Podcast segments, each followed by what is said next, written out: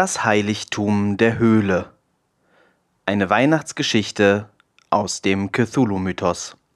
Als sie ihren Freund eines Morgens am Frühstückstisch die Bibel lesen sah, als sei es die normalste Sache der Welt, den Tag mit einer schönen Runde mörderischer, jahrtausendealter Wüstenignoranz zu starten, wurde ihr plötzlich klar, wie wenig sie diesen Mann, mit dem sie seit einem halben Jahr zusammenlebte, eigentlich kannte. Aber du glaubst den Unsinn nicht? Fragte sie, nur um sicher zu gehen, nach einer zehnminütigen, etwas zu intensiven Diskussion, die fast schon als Streit zu kategorisieren war. Natürlich nicht, sagte er und schmunzelte ein bisschen. Aber er hatte keinen plausiblen guten Grund gehabt, das schon Buch zu lesen. Es sei schön geschrieben und manchmal lese er eben gerne darin ohne Grund. Sophia war extrem unzufrieden, riss sich aber zusammen. Wenn Henning gerne beim Frühstück in der Bibel lesen wollte, weil ihm der Schreibstil gefiel, warum sollte er das nicht dürfen? Nachdem er seinen Kaffee geleert hatte, verabschiedete sich Henning mit einem Kuss auf die Stirn von Sophia und ging zur Uni. Seine Bibel ließ er auf dem Tisch liegen, als sei das nicht geschmacklos. Sophia griff nach dem unheimlichen Band und schlug eine zufällige Stelle auf. Gut geschrieben also, ja? Wollen wir doch mal sehen. Ihre Angesichter waren vorn gleich einem Menschen und zur rechten Seite gleich einem Löwen bei allen Vieren und zur linken Seite gleich einem Ochsen bei allen Vieren und hinten gleich einem Adler bei allen Vieren. Und ihre Angesichter und Flügel waren obenher zerteilt, dass je zwei Flügel zusammenschlugen und mit zwei Flügeln bedeckten sie ihren Leib. Wo sie hingingen, da gingen sie stracks vor sich, sie gingen aber, wo der sie hintrieb, und mussten nicht herumlenken, wenn sie gingen. Und die Tiere waren anzusehen wie feurige Kohlen, die da brennen wie Fackeln, und das Feuer fuhr zwischen den Tieren hin und gab einen Glanz von sich, und aus dem Feuer gingen Blitze, die Tiere aber liefen hin und her wie der Blitz. Als ich die Tiere so sah, siehe, da stand ein Rad auf der Erde bei den vier Tieren und war anzusehen wie vier Räder. Und die Räder waren wie Türkis und waren alle vier eins wie das andere, und sie waren anzusehen, als wäre ein Rad im andern. Wenn sie gehen wollten, konnten sie nach allen ihren vier Seiten gehen, und sie mussten nicht herumlenken, wenn sie gingen. Ihre Felgen und Höhe waren schrecklich, und ihre Felgen waren voller Augen. Um und um an allen vier Rädern. Auch wenn die vier Tiere gingen, so gingen die Räder auch neben ihnen, und wenn die Tiere sich von der Erde emporhoben, so hoben sich die Räder auch empor. Wo der Geist sie hintrieb, da gingen sie hin, und die Räder hoben sich neben ihnen empor, denn es war der Geist der Tiere in den Rädern. Wenn sie gingen, so gingen diese auch, wenn sie standen, so standen diese auch, und wenn sie sich emporhoben von der Erde, so hoben sich auch die Räder neben ihnen empor, denn es war der Geist der Tiere in den Rädern. Sophia legte das abscheuliche Schriftwerk beiseite und schüttelte sich. Schön? Keine Frage. Die morbiden Beschreibungen hatten in ihrer fiebertraumhaften Verwirrung einen gewissen Sog, der sie veranlasst hatte, direkt die komplette Seite zu lesen. Aber mehr auch nicht. Nicht nur war das alles markerschütternd unheimlich, es war ja auch ganz, ganz albern, wenn man nur mal genauer darüber nachdachte. Lebendige Räder mit Augen. Lächerlich. Sophia hatte nicht vor, das Thema mit Henning weiter zu diskutieren. Henning war ihren Fragen ausgewichen, hatte ihrer Argumentation nichts entgegengesetzt, was hätte er auch entgegensetzen sollen. Ihre Argumentation war wasserdicht und hatte auch noch nie religiöse Anwandlungen gehabt. Er hatte noch nie ausreichend Enthusiasmus für Atheismus als Lebensphilosophie gezeigt, aber Sophia hatte trotzdem nie Anlass gehabt, an seiner grundsätzlichen Vernunft zu zweifeln. Henning studierte Anthropologie. Die Bibel zu lesen gehörte da wahrscheinlich ohnehin dazu. Sophia hatte nie sonderlich ausführlich mit Henning über sein Studium geredet. Henning sprach mehr über seine Band und über Politik als über diese Dinge. Sophia studierte Journalismus und sprach auch gerne über Politik. Hennings Band war nicht so ihr Ding. Atmospheric Folk nannten die Jungs ihren Sound. Für Sophia klang es irgendwas zwischen unheimlich und langweilig, aber zumindest nicht peinlich. Die Bands der meisten ihrer Ex-Freunde waren peinlich gewesen. Aber er hatte eine Band, das war wichtig. Musiker war Sophias Typ. Um ganz sicher zu gehen, woran sie war, ohne ein potenziell toxisches Gespräch führen zu müssen, schlug Sophia am Abend vor, The Invention of Lying von Ricky Gervais zu schauen. Henning war einverstanden. Also saßen sie an diesem Abend auf ihrer Couch aus Paletten, Kissen und Matratzen vor Hennings nagelneuem MacBook und lächelten milde über eine Abfolge von Witzen, die Sophia als deutlich schneller und deutlich cleverer in Erinnerung gehabt hatte. Der wenn niemand lügen kann, gibt es auch keine Religion. Film entlockte ihm zwar kein Lachen, schien aber auch keinerlei Widerspruch von Henning zu provozieren. Das reichte Sophia. Nach einer absolut annehmbaren Runde höflichem Sex schliefen sie friedlich ein. Wilma war Sophias beste Freundin, aber manchmal zweifelte Sophia an den Gründen dafür. Sie kannten sich seit der Grundschule und Wema hatte zahlreiche Nachmittage und Nächte in Sophias unaufgeräumtem Kinderzimmer verbracht. Immer wenn ihre Mutter und die andere Freundin ihres Vaters mal wieder aufeinander losgegangen waren und es zu Hause für Wema nicht mehr auszuhalten gewesen war. Ihre Eltern und die andere Freundin von Wemas Vater waren die merkwürdigsten Hippies, die Sophia je begegnet waren. Ein bisschen zu oft nackt, aber sehr nett. Mittlerweile war das bezaubernde Trio schon seit fünf Jahren auf Weltreise. Nicht, dass Wema sonst viel mit den dreien zu tun gehabt hätte. Wema mochte weder ihre Eltern noch die andere Freundin ihres Vaters besonders. Ein Hippie war sie trotzdem geworden. Wilma drehte einen Joint und Sophia lehnte sich auf der gemütlichen Couch im WG-Zimmer ihrer besten Freundin zurück. Alles stand voll mit Pflanzen und komischen Tonfiguren. An den Wänden hingen Teppiche, die für Sophia buddhistisch aussahen und sie an Reformhauskundinnen aus Schwaben denken ließen. Und das einzige Regal des Zimmers war mit Büchern und Spielzeug vollgestopft. Sophia nannte es Spielzeug. Wema hatte andere Worte für die Sachen.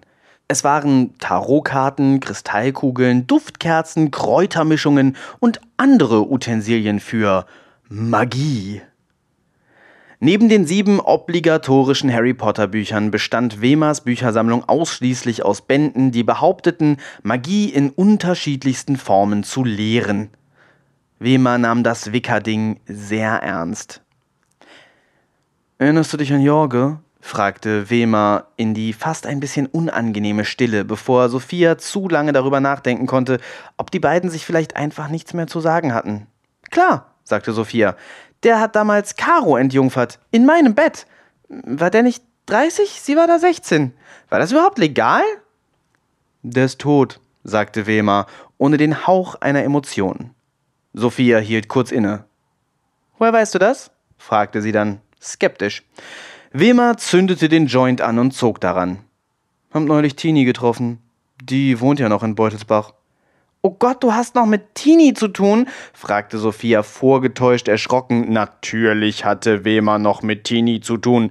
Wema hatte noch mit allen zu tun, mit der kompletten deprimierenden Dorfbagage, deren Namen Sophia nur mit tiefer Trauer um all die verschwendete Zeit, die sie mit diesen belanglosen Menschen verbracht hatte, erfüllte.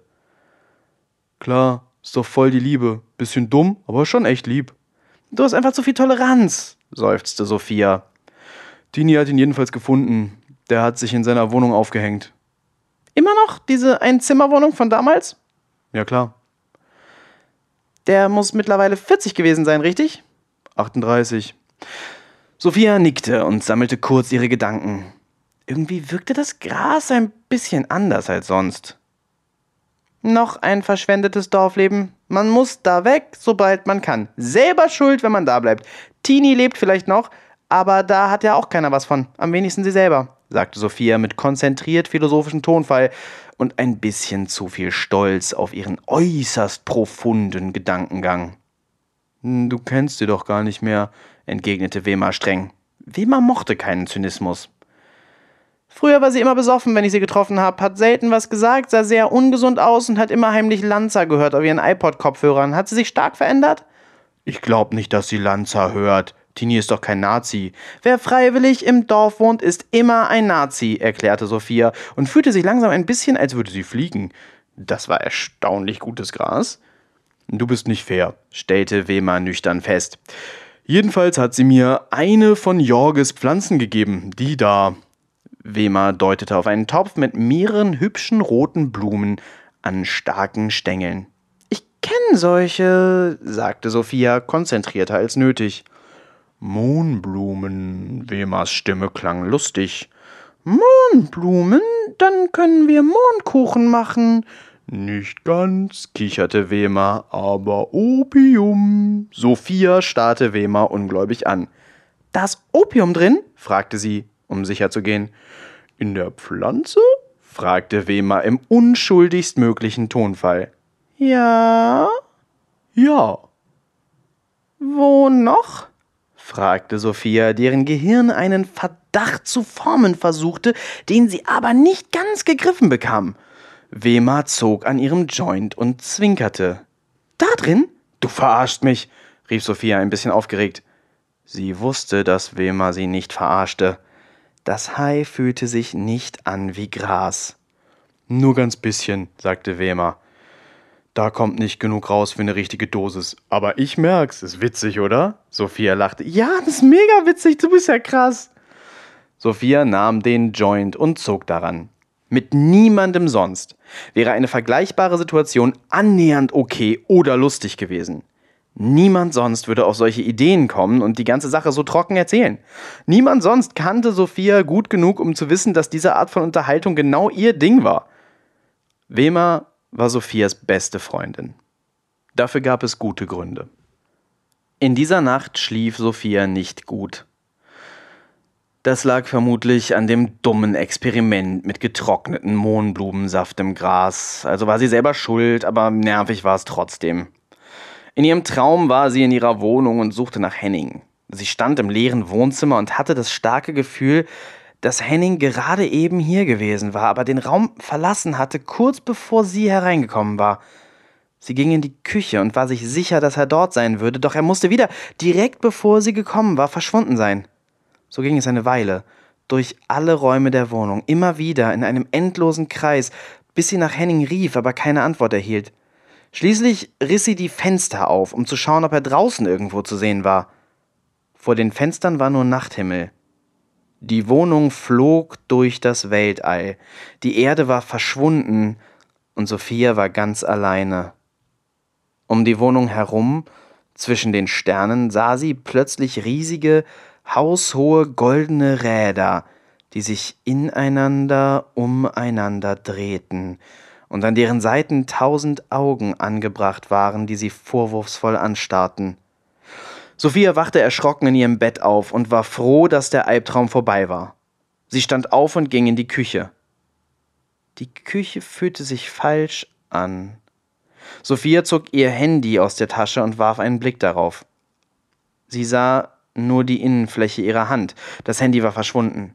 Sie kniff sich und stellte fest, dass sie keine Schmerzen spürte. Sie träumte noch. Jetzt, wo sie das wusste, spürte sie es auch ganz deutlich. Sie lag noch immer in ihrem Bett. Es war schon hell. Zeit aufzustehen. Sophia versuchte das, aber schaffte es nicht. Sie konnte nicht einmal die kleinste Einheit ihres Körpers bewegen. Was war jetzt los? War sie durch Wemas dummes Experiment ins Wachkoma gefallen? Sie hatte Artikel darüber gelesen, dass Wachkoma-Patienten oft alles um sich herum wahrnahmen, aber jahrelang oder ihr ganzes restliches Leben lang nicht darauf reagieren und sich nicht bewegen konnten. Sophia war in Panik. Sie verwendete alle Kraft darauf, aufzuwachen, aufzustehen, sich zu bewegen, aber es funktionierte nicht. Hinten, in der offenen Tür ihres Schlafzimmers, stand jemand. Das musste Henning sein. Er konnte sie wecken. Sie wollte seinen Namen schreien, er sollte kommen und sie aufwecken, aber weder konnte sie schreien, noch kam er von alleine. Warum kam er nicht? Es war mitten am Tag. Warum weckte er sie nicht auf? Der schrecklichste Gedanke kam Sophia ganz kurz vorm Ende. War das gar nicht Henning? Auf einmal konnte sie ihren kleinen Zeh bewegen, und das weckte ihren ganzen Körper auf. Sie schreckte hoch, schnappte nach Luft, euphorisch ihren unerträglichen Paralysezustand beendet zu haben. Dem Wachkummer noch einmal von der Schippe gesprungen. Erst nach dem ersten Moment der Erleichterung dachte Sophia wieder an die Gestalt in der Tür. Sie schaute zur Tür, aber dort stand niemand. Sie wusste instinktiv, dass dort nie jemand gestanden hatte. Die Gestalt war Teil ihres Traums gewesen. Henning war in der Uni. Sie wusste das. Wenn sie wach war, wusste sie das. Zeit für Frühstück. Sophias Vater saß in einem mittelguten Hotelzimmer, rauchte wie üblich Kette und trank einen Kaffee. Er trug eine Sonnenbrille, war also entweder verkatert oder noch dabei. Sophia rollte mit den Augen. Keine Überraschungen beim samstagmorgendlichen Skype-Termin. Na, wie läuft alles? fragte er, spezifisch wie immer. Prima, sagte Sophia in einem Tonfall, der ihrem Vater kommunizieren sollte, dass man auf so eine Frage nichts anderes als das antworten konnte, obwohl sie ganz genau wusste, dass der auf kommunikative Subtilitäten nicht einging. Das freut mich, sagte ihr Vater. Ist der Schwiegersohn nicht daheim? Er hatte angefangen, Henning den Schwiegersohn zu nennen, direkt nachdem Sophia bei ihm eingezogen war. Die passiv-aggressive Gesprächskultur hatte Sophia definitiv von ihm. Von wem auch sonst. Ihre Mutter war in dem Feuer gestorben, das ihren Vater unsterblich gemacht hatte. Schlagersänger rettet sein Baby aus brennendem Haus. Ehefrau verstorben. Sogar noch heute, 23 Jahre später, zog die Geschichte noch wie magisch bei Groupies aller Art. Ihr Vater war da tatsächlich recht wahllos. Nein, der studiert, seufzte Sophia. An einem Samstag? Was studiert der? Vaginas von Kommilitoninnen? Papa, du bist nicht witzig. Muss ich auch nicht sein, erklärte ihr Vater selbstzufrieden. Dafür habe ich Autoren. Der hat samstags Lerngruppe in der Uni. Bald sind Klausuren. Alle haben viel Stress, erklärte Sophia geduldig. Sie hoffte, dass sie angemessen herablassend klang, dem Mann gegenüber, der die Schule nach der neunten Klasse abgebrochen hatte, um danach eine Handwerkerlehre abzubrechen und eine Drogen- und Musikkarriere zu starten. Man konnte ja sehen, was es ihm gebracht hatte. Die lange Nacht der Schlagerstars mit Dorian Neuhaus war für Sophia ihr ganzes Leben lang Quelle größter Scham und eines gut gefüllten Kontos gewesen. Dass er sie immer unter oft geradezu heroischem Aufwand aus der Öffentlichkeit herausgehalten hatte, wirklich nicht einfach nach der Schlagzeile zum Durchbruch, rechnete Sophia ihrem Vater allerdings hoch an. Warum bist du dann nicht in der Uni? fragte ihr Vater. Bist du jetzt Hausfrau oder wie? Er war ungebildet und peinlich und wirklich nicht lustig, aber leider war er sehr schlagfertig und wusste immer, wie er Sophia ärgern konnte. Man konnte gegen ihn nicht gewinnen. Privates Studium, Papa, alles entspannter. Naja, du kannst ja hinterher immer noch irgendwie als Produktionsassistentin hier anfangen oder so, sagte Dorian und drückte seine Zigarette aus. Ich studiere Journalismus, rief Sophia empört. Er sollte das wissen. Ja, Mausi, aber privat, sagte Dorian und rollte die Augen. Ich habe gestern Opium probiert, sagte Sophia. Sie wollte ihren Vater ärgern. Sie wollte eine Reaktion. Sie hatte allerdings selber nicht erwartet, dass sie das sagen würde. Das war doch kein Gespräch, das sie jetzt mit ihrem Vater führen wollte. Er reagierte merkwürdig. Er lachte. Dann schaute er über seine Kamera weg in die Ferne und fragte, Hast du das gehört? Das ist echt ein total lustiges YouTube-Video hier. Mit diesen Worten klappte er seinen Laptop zu und das Skype-Gespräch war beendet. Sophia wunderte sich und kaute nachdenklich auf einem trockenen Croissant herum. Dann klingelte ihr Handy. Bist du bescheuert? zischte ihr Vater. Erstens droppst du sowas nicht, wenn du nicht weißt, ob noch jemand anders im Hotelzimmer ist. Und zweitens machst du sowas nicht, Sophia Neuhaus. Sophia wusste genau, dass er sich in dieser Art von Moment darüber ärgerte, zu faul gewesen zu sein, ihr einen Zweitnamen zu geben. Es hatte einfach mehr Autorität, wenn Eltern beim Schimpfen mehr als Vor- und Nachnamen zur Verfügung hatten. Sophia Neuhaus. Wer sollte das denn ernst nehmen? Warum bist du nicht alleine, wenn wir skypen? Das Mädel hat noch geschlafen. Ich hab die nicht wach bekommen. Aber was weiß ich, ob die Journalistin ist oder so? Das kann ja immer sein. Papa. Sophia rollte die Augen. Sei nicht so paranoid. Du bist nicht interessant genug, als dass sich eine Investigativjournalistin prostituiert, um in irgendeine Gossip-Story über dich zu kommen. Als ob das nötig wäre. Deine Zielgruppe liest eh nur diese Zeitschriften, die sich ihre Stories einfach ausdenken. Ich habe neulich mal in eine reingeguckt. Da stand auf dem Titel Royal Baby. Hat es diese schreckliche Erbkrankheit? Und die Erbkrankheit, um die es ging, war Leserechtschreibschwäche. Deine Fans kaufen das. Muss trotzdem nicht sein. Sie hat aber nichts gehört, glaube ich. Du bist außerdem 50. Groupies, die du das Mädel nennen musst, sind zu jung für dich, schimpfte Sophia. Okay. Die Dame. Die Dame hat noch geschlafen. Jetzt ist die Dame wach und ich hab gesagt, ich hol Zigaretten. Mein ganzes Gepäck ist noch in dem Zimmer, sonst würde ich direkt auschecken. Naja. Du bist ein Arsch, Papa. Und du bist jetzt ein Junkie, oder was? Ist das Hausfrauenleben so hart und deprimierend, dass du Opium nehmen musst, als wäre es Berlin in den 20ern? Da waren sie wieder, die Dad-Jokes. Allzu ernst nahm er die Sache also doch nicht. Aber Sophia war schon ein bisschen zufrieden damit, dass sie ihren ach so abgebrühten Vater veranlasst hatte, erschrocken aus dem Hotelzimmer zu stürmen. Sie grinste triumphierend, was er jetzt natürlich leider nicht sehen konnte. Wilma hat eine Mondpflanze neu und hat da irgendwie diese Flüssigkeit draus gewonnen und ins Gras gemixt. War super wenig, aber war ganz geil. Wird aber keine regelmäßige Gewohnheit. Hat mir komische Albträume gemacht.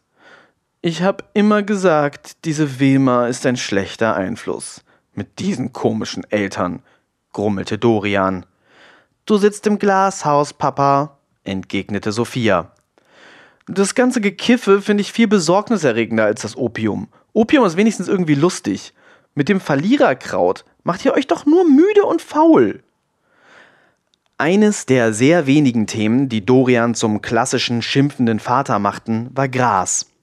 Sophias Vater hasste Kiffer. Den entsprechenden Vortrag hatte sie schon tausendmal gehört, und auch jetzt lehnte sie sich geduldig lächelnd auf dem Sofa zurück und ließ ihn schimpfen. Nach einer Weile war er fertig und irgendwie war das Gespräch jetzt besser.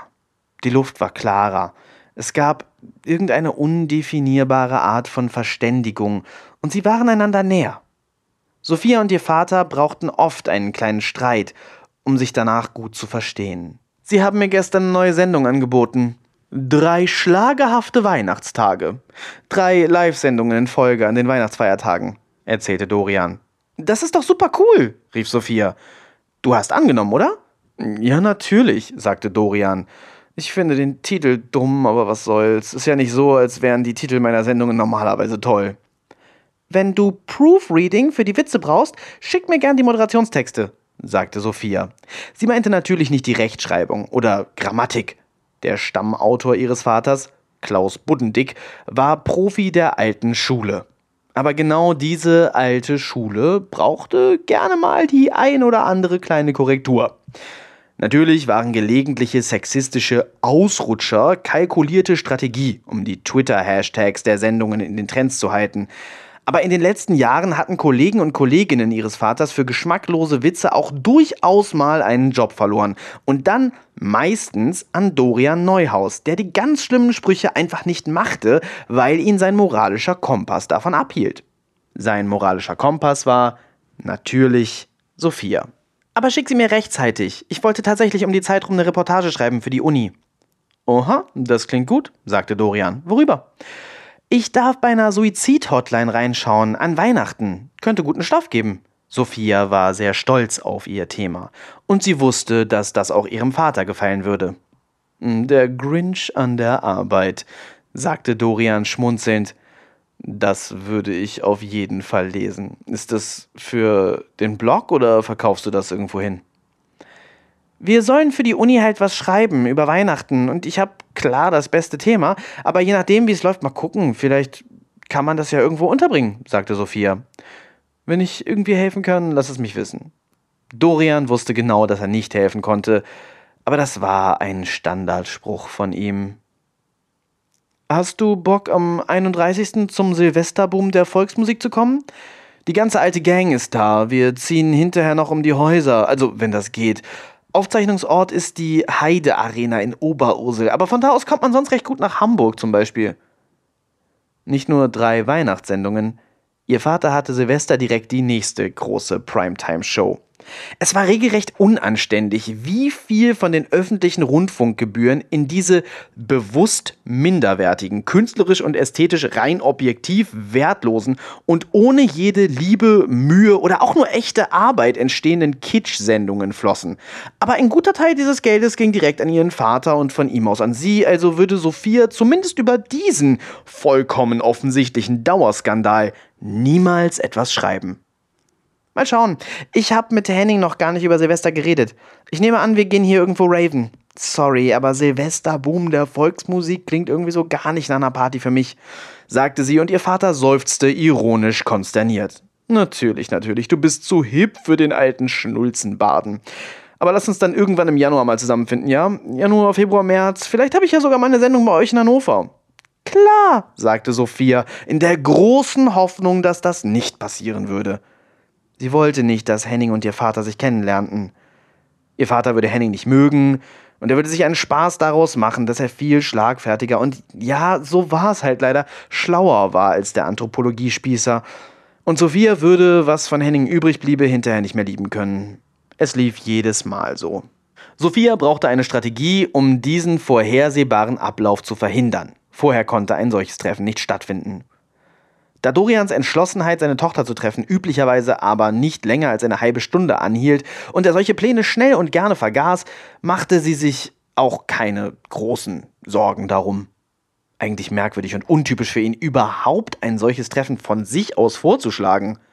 Er wurde offensichtlich alt und weich.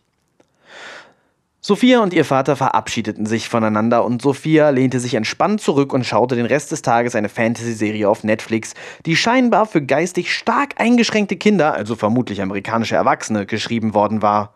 Großer Spaß. Sophia und ihr Vater verabschiedeten sich voneinander und Sophia lehnte sich entspannt zurück und schaute den Rest des Tages Fantasy-Serien auf Netflix, die scheinbar für geistig stark eingeschränkte Kinder, also vermutlich amerikanische Erwachsene, geschrieben worden waren. Großer Spaß. Ich hasse die Uni und alle Leute, die da rumhängen, erklärte Henning beim Betreten der Wohnung. Anstrengender Tag? fragte Sophia mitleidig. Grässlich. Was machst du?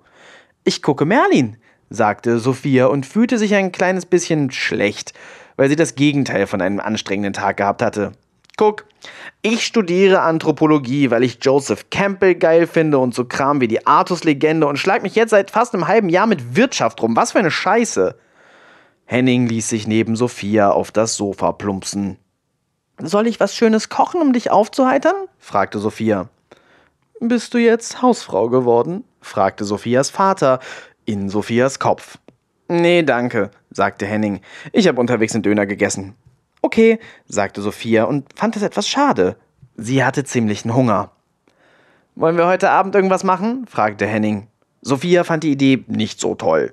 Sie war noch ein bisschen neben der Spur von den Opiumträumen. Aber sie wollte auch nicht die langweilige Freundin sein, die den armen Henning zu einem langweiligen Leben zu Hause verdonnerte. Wir können irgendwo was trinken gehen.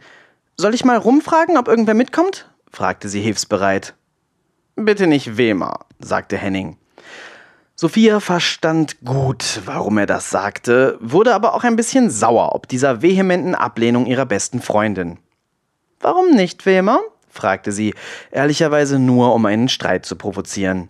Sie wusste genau, warum Henning Wemer nicht mochte. Du weißt genau, warum ich die nicht mag, sagte Henning.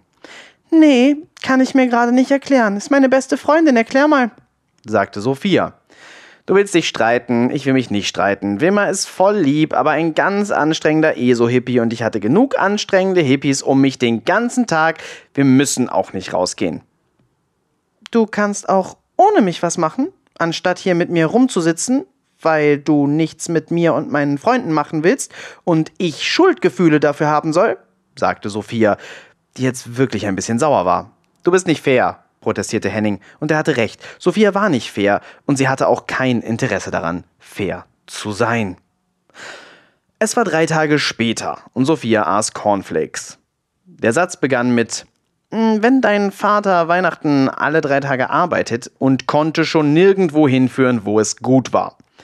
Wenn dein Vater Weihnachten alle drei Tage arbeitet, willst du dann mit zu meiner Familie kommen? Und schon hatte Henning mal wieder einen Tag verdorben. Er hatte ein Talent dafür. Wirklich. Was für eine unverschämte Frage. Wie sagt man zu so einer Frage Nein, ohne das Arschloch zu sein? Da das Arschloch sein keine Option war, sagte Sophia, klar. Und hasste sich noch mehr, als sie Henning in diesem Moment hasste. Cool, sagte Henning. Dann sage ich meiner Mutter Bescheid, dass ich endlich mal meine sagenumwobene Freundin mit in die Heimat bringe.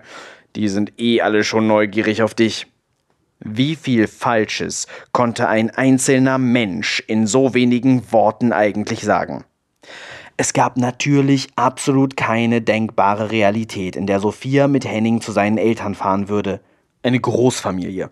Ekelhaft glücklich wie aus der Butterwerbung. Niemand mag sich gegenseitig wirklich. Die Art von Menschen, die die Sendungen ihres Vaters schauen würde. Sie kannte Hennings Familie nicht. Aber alle Familien waren doch so. Wer zur Hölle sagt in der Heimat? Nur Spießer aus den grässlichen Dörfern rund um Stuttgart. Dabei kam Henning nicht mal von da, sondern aus dem Harz. Seine Familie lebte in der Nähe des Brockens, jenes legendären Berges, auf dem angeblich im Mittelalter Hexen die Walpurgisnacht gefeiert hatten. Das war tatsächlich Wilmars Hauptargument für Henning wann immer Sophia und sie ihren Freund diskutierten. Wer von einem so signifikanten Heiligtum der Wickerkultur stammte, konnte kein schlechter Mensch sein. Henning fand ebenfalls nicht, dass Wema ein schlechter Mensch war, nur grässlich nervig. Jedes Mal, wenn die beiden sich sahen, versuchte Wema ihm Geschichten von magischen Ereignissen aus seiner magischen Heimat zu entlocken und da wir alle in der wirklichen, echten Realität lebten, hatte Henning selbstverständlich nichts in der Richtung zu erzählen. Ich will da nicht hin, nölte Sophia mit geradezu schmerzverzerrtem Gesicht. Wilma arrangierte die Kräuter für ihr heutiges Feuerorakel im Feuerkorb im Innenhof des Hauses, in dem sich ihre WG befand. Dann geh nicht, sagte sie, geistesabwesend. Du verstehst das nicht, sagte Sophia. Ich muss gehen. Ich hab gesagt, ich gehe. Dann geh, sagte Wema schulterzuckend. Du scheinst gar nicht interessiert zu sein, rief Sophia empört. Keine Ahnung, sagte Wema. Ich dachte ehrlich gesagt, dass wir beide an dieser Suizidstory von dir arbeiten und vielleicht Filme gucken oder so. Ich hatte da Bock drauf. Die Suizidstory war Wemas Idee gewesen. Dass Wema mitarbeiten wollte, war nicht explizit angesprochen worden. Implizit, so ehrlich musste Sophia sein, aber durchaus klar gewesen. Sorry, sagte Sophia. Jetzt bist du wegen mir an Weihnachten alleine. Du weißt genau, dass mir Weihnachten scheißegal ist, sagte Wema, die Sophias subtilen Versuch, ihre Beschwerde vor ihr selber lächerlich erscheinen zu lassen, sofort durchschaut hatte. Was jahrelange Freundschaften mit Kommunikationsstrategien so anstellen aber drei Tage lang werden alle Leute anderweitig beschäftigt und ich komplett gelangweilt sein. Und du beschwerst dich auch noch, dass du um die Wintersonnenwende herum am Brocken sein darfst. Wintersonnenwende? Das Wort klang exotisch für Sophia, aber sie hatte es definitiv schon einmal gehört. Die Christen haben Weihnachten geklaut, sagte Wema mit ernster Miene und zündete ihren Haufen aus Kräutern, Holz und einem Brief vom Amt, den sie am Tag zuvor bekommen hatte, an. Von wem?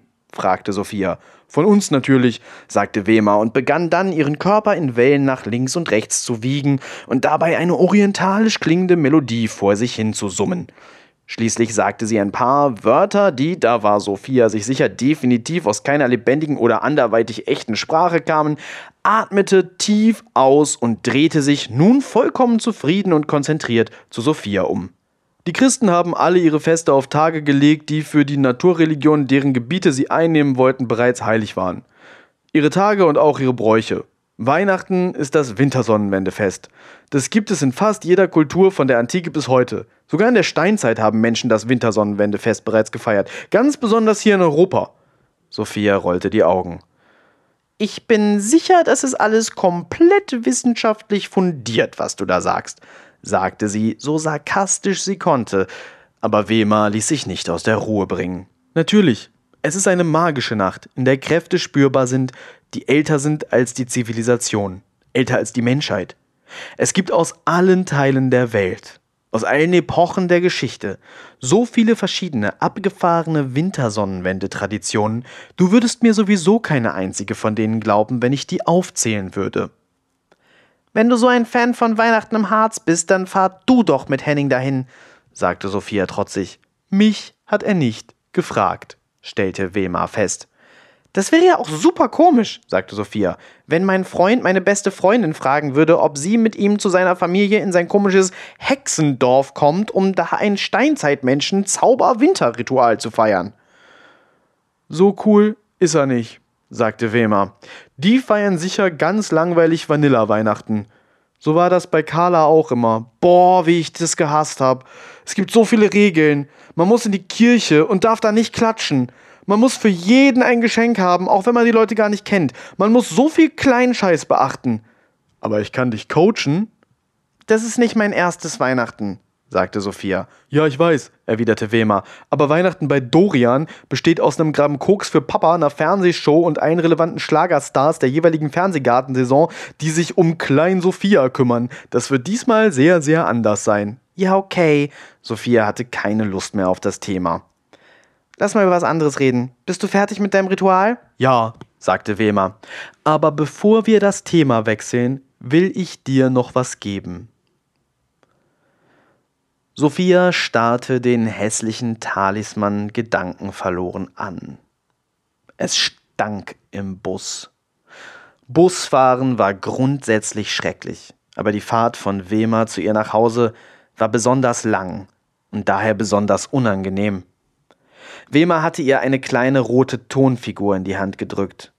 Eine fette Frau, ohne Arme und Gesicht.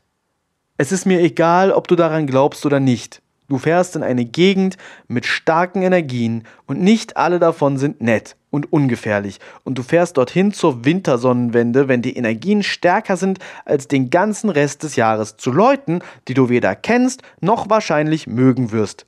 Wenn man sich mit solchen Kräften einlässt, ist es immer gut, Schutz dabei zu haben. Wemers pagane Albernheiten waren ihr Charme. Aber manchmal ging sie weit genug, um Sophia ein bisschen Sorgen um ihre Gesundheit zu bereiten. Naja, Mädchen, du liebst ihn doch, oder nicht? fragte Dorian und machte Sophia mit seiner Wortwahl ein bisschen peinlich berührt. Ja, sagte Sophia. Ja, fragte ihr Vater, ihren Tonfall imitierend. Mit jemandem, der so Jor ist, zieht man aber nicht zusammen und spielt Hausfrau. Ja, okay. Ja, ich liebe den. Natürlich liebe ich Henning. Was hat das damit zu tun? Hast du mit ihm immer eine gute Zeit, egal wo und bei was? fragte Dorian. Ja, schon, entgegnete Sophia dann wird doch sicher auch der Ausflug zu Weihnachten eine schöne Sache, schlussfolgerte ihr Vater, merkwürdigerweise deutlich romantischer, als er normalerweise veranlagt war. Du liebst diesen Jungen, und bei diesem Ausflug wirst du sehen, wo er herkommt. Seine Eltern und Geschwister haben ihn geprägt. Wer etwas gemacht hat, was du liebst, kann so schlimm nicht sein. Außerdem willst du doch länger bei ihm bleiben. Am Ende werden wir alle wie unsere Eltern. Wirf einen Blick in die Zukunft. Die Eltern kennenlernen ist ein wichtiger Schritt in jeder ernsthaften Beziehung. Dorian Neuhaus, der Beziehungsberater. Ist das ein neues Segment in deinen Sendungen? Übst du an mir? fragte Sophia. Aber Dorian schaute nur irritiert. Mamas Eltern magst du aber nicht, sagte sie triumphierend, um ihm zu zeigen, dass seine Tipps nutzlos waren. Ich mag Mamas Eltern gerne genug, dass ich dich ihnen immer wieder anvertraut habe als Kind. Das ist schon ein großer Vertrauensvorschuss.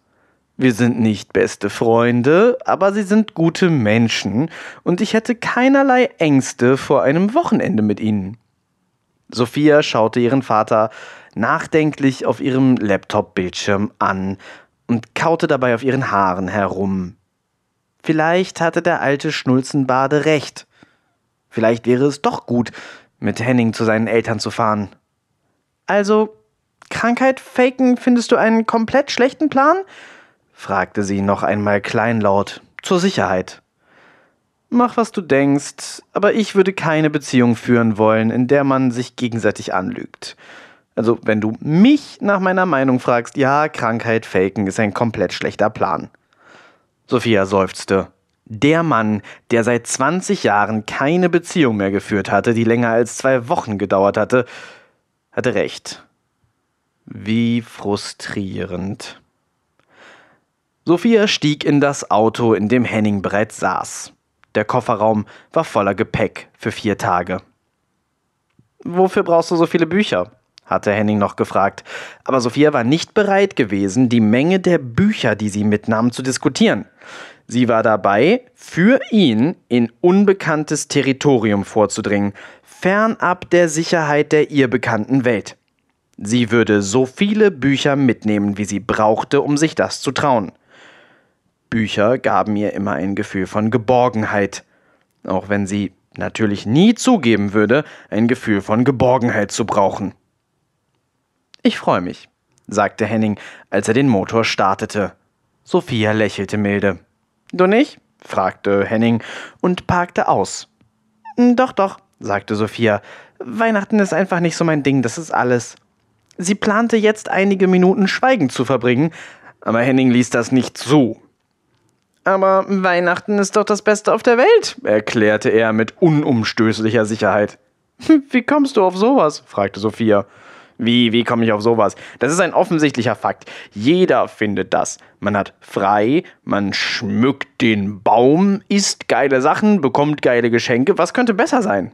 Man verdirbt Kinder, indem man sie mit tausend Geschenken verwöhnt. Die werden habgierig, schreiben so Wunschzettel, damit ihnen bloß keiner was Innovatives und Überraschendes und Durchdachtes schenkt. Es ist total unspontan und gezwungen. Alle tun so, als würden sie gerne Zeit miteinander verbringen wollen, aber in Wirklichkeit wollen sie das so sehr überhaupt nicht, dass ihr Kalender sie dazu zwingen muss, es trotzdem zu tun. Alle fressen die ganze Zeit Süßigkeiten und werden fett und später bergeweise Fleisch und werden noch fetter. Erwachsene Menschen verhalten sich komplett infantil und bestehen auf das Feiern eines Festes, das sie in ihrer Kindheit gefeiert haben, weil sie es in ihrer Kindheit gefeiert haben. Alles, um die Geburt von irgendeinem Wüstenhippie zu feiern, unter dessen Kommando Millionen angebliche Hexen verbrannt, Schwule verfolgt, Kriege geführt, Frauen unterdrückt worden sind. Keine Ahnung. Ich finde, es ist ziemlich offensichtlich, dass Weihnachten nicht das Beste auf der Welt ist. Es war einfach so über Sophia gekommen. Ja, sie war der Grinch und sie hasste Weihnachten. Aber Henning hatte das bis eben gerade nicht gewusst. Sie hatten nie wirklich über das Thema geredet. Sophia, weil sie es hasste, Henning, weil aus seiner Sicht keinerlei Debatte darüber nötig war. Die Richtigkeit seines Standpunktes war für ihn zu offensichtlich, um sie je zu hinterfragen. Er war eine Weile still. Dann sagte er, Ganz schön deep. Finde ich einen gut formulierten Standpunkt. Kannst du mal für die Weiß was drüber schreiben? Sophia war immer wieder überrascht von ihrem Freund. Ich hatte eigentlich vor, die Tage bei einer Suizid-Hotline in deren Arbeit über Weihnachten reinzuschnuppern und einen Artikel in der Richtung zu schreiben. Echt? fragte Henning. Warum sagst du denn nichts? Das ist doch voll die geile Idee für eine Reportage. Ich wusste nicht, dass du keine Zeit hast. Sophia wurde regelrecht ein bisschen warm ums Herz. Ich wollte gerne bei dir sein, sagte sie. Und in diesem Moment meinte sie es auch. Henning lächelte. Du solltest das Thema auf keinen Fall droppen. Ich finde, das war ein sehr eloquenter, spontaner Rant und ich schäme mich jetzt fast ein bisschen dafür, das beste Fest der Welt zu mögen. Du kannst das gut.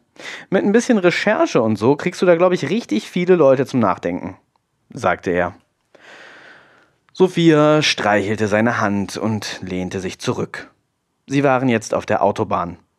Zum ersten Mal, seit Henning sie gefragt hatte, ob sie mit zu seinen Eltern fahren würde, fühlte sie sich richtig entspannt. Draußen war nass, kaltes, graues Wetter. Es war noch relativ früh, und außer ihnen, in ihrem rostigen, grünen, gebrauchten Citroën, waren noch nicht viele Autos unterwegs. Wie sind deine Eltern so? Muss ich auf irgendwas achten? fragte Sophia. Auf was achten? Auf keinen Fall, sagte Henning. Meine Eltern sind halt so relative Standardeltern. Mittleres Alter, langweilige Hobbys, Mittelstandsberufe, mittelgroßes Haus, abgeschiedenem Harz, freundlich, höflich, wirklich sehr langweilig. Wenn du dich langweilst, sagst du einfach Bescheid und wir unternehmen irgendwas. Was kann man denn in deinem Dorf unternehmen? fragte Sophia. Nicht viel, gab Henning grinsend zu. Dann erzählte er Sophia ein bisschen von seiner Familie, von seiner Mutter, der Bibliothekarin, und seinem Vater, dem Standesbeamten. Davon, wie sie im örtlichen Komitee zur Organisation der Walpurgisnachtfeierlichkeiten engagiert waren und wie dieser Verein den größten Teil ihrer Freizeit einnahm. Menschen werden wunderlich, wenn sie alt sind, stellte Henning fest. Sophia dachte einmal mehr, wie viel besser Wilma das alles gefallen würde. Vielleicht war Henning mit der falschen von den beiden Freundinnen zusammen. Sie fühlte mit den Händen die Tonfigur ab, die sie in der Jackentasche hatte. Wilmas fette Göttin. Für Schutz. Meine Brüder werden natürlich auch da sein, erklärte Henning gerade. Fabian kennst du ja schon. Das stimmte. Fabian war ein Jahr älter als Henning und sah aus wie eine leicht misslungene Kopie ihres Freundes. Er war sehr laut, aber sehr nett. Im Herbst war Fabian beruflich in Hannover gewesen und hatte die beiden bei der Gelegenheit besucht. Sie waren gemeinsam tanzen gegangen. Fabian hatte sehr viel Alkohol getrunken, sich aber selbst stockbesoffen nicht nennenswert daneben benommen. Er hatte allerdings irgendwann später am Abend angefangen, Henning und Sophia ausgiebig und sehr traurig von seinem Ex-Freund zu erzählen. Aber Sophia war an diesem Punkt selber so betrunken gewesen, dass sie irgendwann einfach eingeschlafen war. Und dann kommt noch Gregor, sagte Henning. Gregor war Hennings kleiner Bruder, den Sophia nur von Instagram-Fotos von den dreien auf einem Angelausflug kannte, die Henning vor einem Jahr gepostet hatte. Gregor sah sehr gut aus.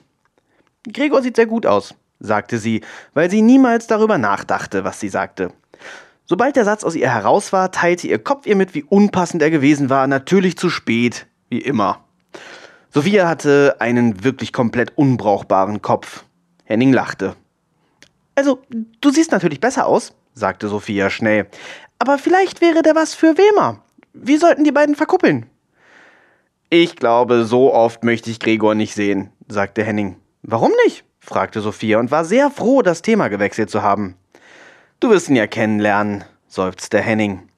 Er ist halt immer auf Streit aus, nicht immer nur verbal. Ich habe das meine komplette Jugend lang mitgemacht und musste ihn immer irgendwo beschützen und raushauen, nur damit er sich als Dank dann gegen mich richtet. Ich habe nicht so oft Bock auf den. Das Thema schien Henning schlechte Laune gemacht zu haben und es wurde eine Weile still im Auto. Na, das konnte ja heiter werden.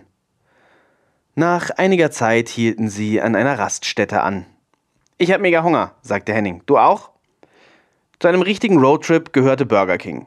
Sie holten sich Veggie-Burger-Menüs und setzten sich in der Nähe des Autos in die Wintersonne. Schneit es in deinem Kaff jetzt eigentlich? fragte Sophia. Auf dem Brocken liegt auf jeden Fall Schnee, sagte Henning. Wollen wir morgen und die Tage danach die Sendungen von deinem Vater gucken? fragte er nach einer kurzen, fast ein bisschen unangenehmen Pause. Auf keinen Fall, rief Sophia. Das wäre so peinlich. Ich gucke seine Sendungen nicht mal alleine, wenn ich es vermeiden kann. Ich will doch nicht, dass das der erste Eindruck ist, den deine Familie von mir kriegt. Die wissen, wer dein Vater ist, sagte Henning verschmitzt. Ich bin doch nicht mit der Tochter des großen Dorian Neuhaus zusammen, ohne das meinen Eltern zu erzählen. Das war Sophia natürlich klar gewesen. Niemand war jemals mit der Tochter des großen Dorian Neuhaus zusammen gewesen, ohne es seinen Eltern zu erzählen. Aber Sie sind bitte keine Fans, oder? fragte sie vorsichtig. Nein, Sie hassen Schlager. Das war ein bisschen harscher als nötig. Es gab nun wirklich keinen Grund, ihren Vater zu hassen. Aber es ist natürlich super lustig, über Ecken mit einer Figur wie deinem Vater assoziiert zu sein. Stellst du mir den eigentlich irgendwann mal vor? fragte Henning. Eins nach dem anderen, sagte Sophia. Jetzt stellst du mir erstmal deine Eltern vor und ich bin aufgeregt und du musst dich kümmern. Henning grinste. Es gibt wirklich keinen Grund, aufgeregt zu sein. Wir machen das alles ganz entspannt. Geht ihr zu irgendwelchen Zeremonien auf den Brocken? fragte Sophia scherzhaft und erinnerte sich an ihr letztes Gespräch mit Wema. Henning stutzte kurz und sah sie ein bisschen merkwürdig an. Zu nachdenklich irgendwie. Wie kommst du darauf? fragte er dann, ohne ihren Scherz offenbar besonders wertzuschätzen. Ach, das ist nur, was das Wilma gesagt hat. Sie meinte, im Harz um den Brocken rum feiern Leute uralte Rituale zu Weihnachten. Henning grinste. Boah, die Verrückte, ey. Nein, wir feiern keine komischen Rituale auf dem Brocken. Das machen wir natürlich unter dem Brocken. Er lachte über seinen zugegebenermaßen vor allem etwas merkwürdigen Scherz und brachte den Müll weg. Sophia dachte ein bisschen darüber nach, was er damit meinen konnte, kam aber nicht weit. Wir sind ganz normale Leute, sagte Henning mit ernster Miene, als er vom Mülleimer zurückkam. Bitte hör auf, dich darauf einzustellen, dass wir alle komische Freaks sind und gruselige Rituale feiern. Weihnachten ist nicht ungewöhnlich, alle feiern das. Ich verstehe, warum du es nicht magst und ich finde deine Argumente auch wirklich überraschend solide. Aber jetzt freu dich doch einfach mal auf ein paar Tage Entspannung mit mir und meinen Brüdern und meinen Freunden von früher und auf Geschenke und keine Ahnung, irgendwas Spaßiges zu tun finden wir sicher. Und meine Eltern sind auch echt nett. Entspann dich. Sophia lächelte Henning an und stieg ins Auto. Vielleicht würde es ja doch gut werden. Sie fuhren durch eine dichte Nebelwand. Es war so neblig, man konnte fast meinen, der Nebel sei aus fester Materie. Wenn's neblig ist, kann's nicht schneien, oder? fragte Sophia.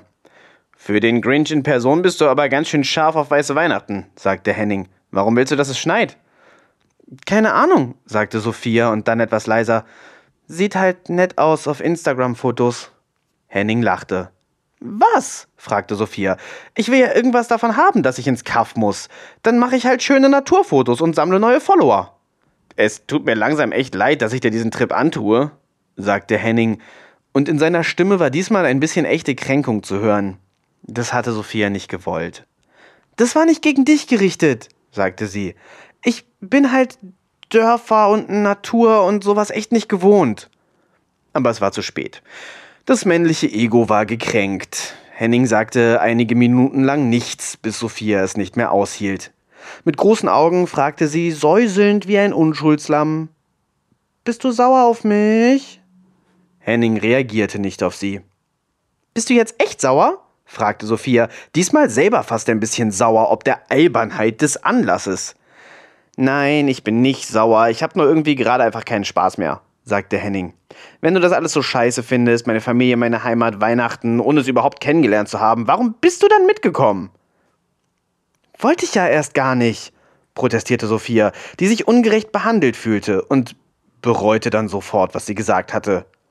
Warum konnte sie keinen besseren Wortfilter haben, zumindest mit Henning? Wie meinst du das? fragte Henning. Du hast doch sofort zugesagt. Ja, natürlich, sagte Sophia. Sie schwieg wieder kurz, bevor sie flehend sagte Nun lass uns doch bitte nicht schlechte Laune haben deswegen. Ich fand es halt schön mit dir, diesen Roadtrip, und ich war so entspannt und da war ich halt ein bisschen zu ehrlich. Ja, ich hasse Weihnachten, ich hasse Käfer, ich hasse Familien und ich hatte keine Lust auf diesen Trip. Das hat nichts mit dir zu tun. Wenn man zu sowas eingeladen wird, kann man nicht Nein sagen, ohne das unhöfliche Bitchmonster zu sein. Also habe ich ja gesagt. Ich wollte eigentlich so tun, als wäre ich krank geworden oder sowas. Es tut mir leid. Aber dann habe ich es mir anders überlegt und ich liebe dich wirklich und weil ich dich liebe, will ich mir angucken, wo du herkommst. Und weil es dir wichtig ist, will ich sogar diesem albernen Christenfest eine Chance geben. Guck, wie großzügig und selbstlos ich bin. Jetzt sei bitte nicht mehr sauer auf mich. Henning versuchte zwar noch, seinen angepissten Gesichtsausdruck unverändert beizubehalten, aber man konnte ihm das kommende Grinsen ansehen. Du hast Ich liebe dich gesagt, sagte er leise. Ja, sagte Sophia und wünschte sich schon wieder einen Filter.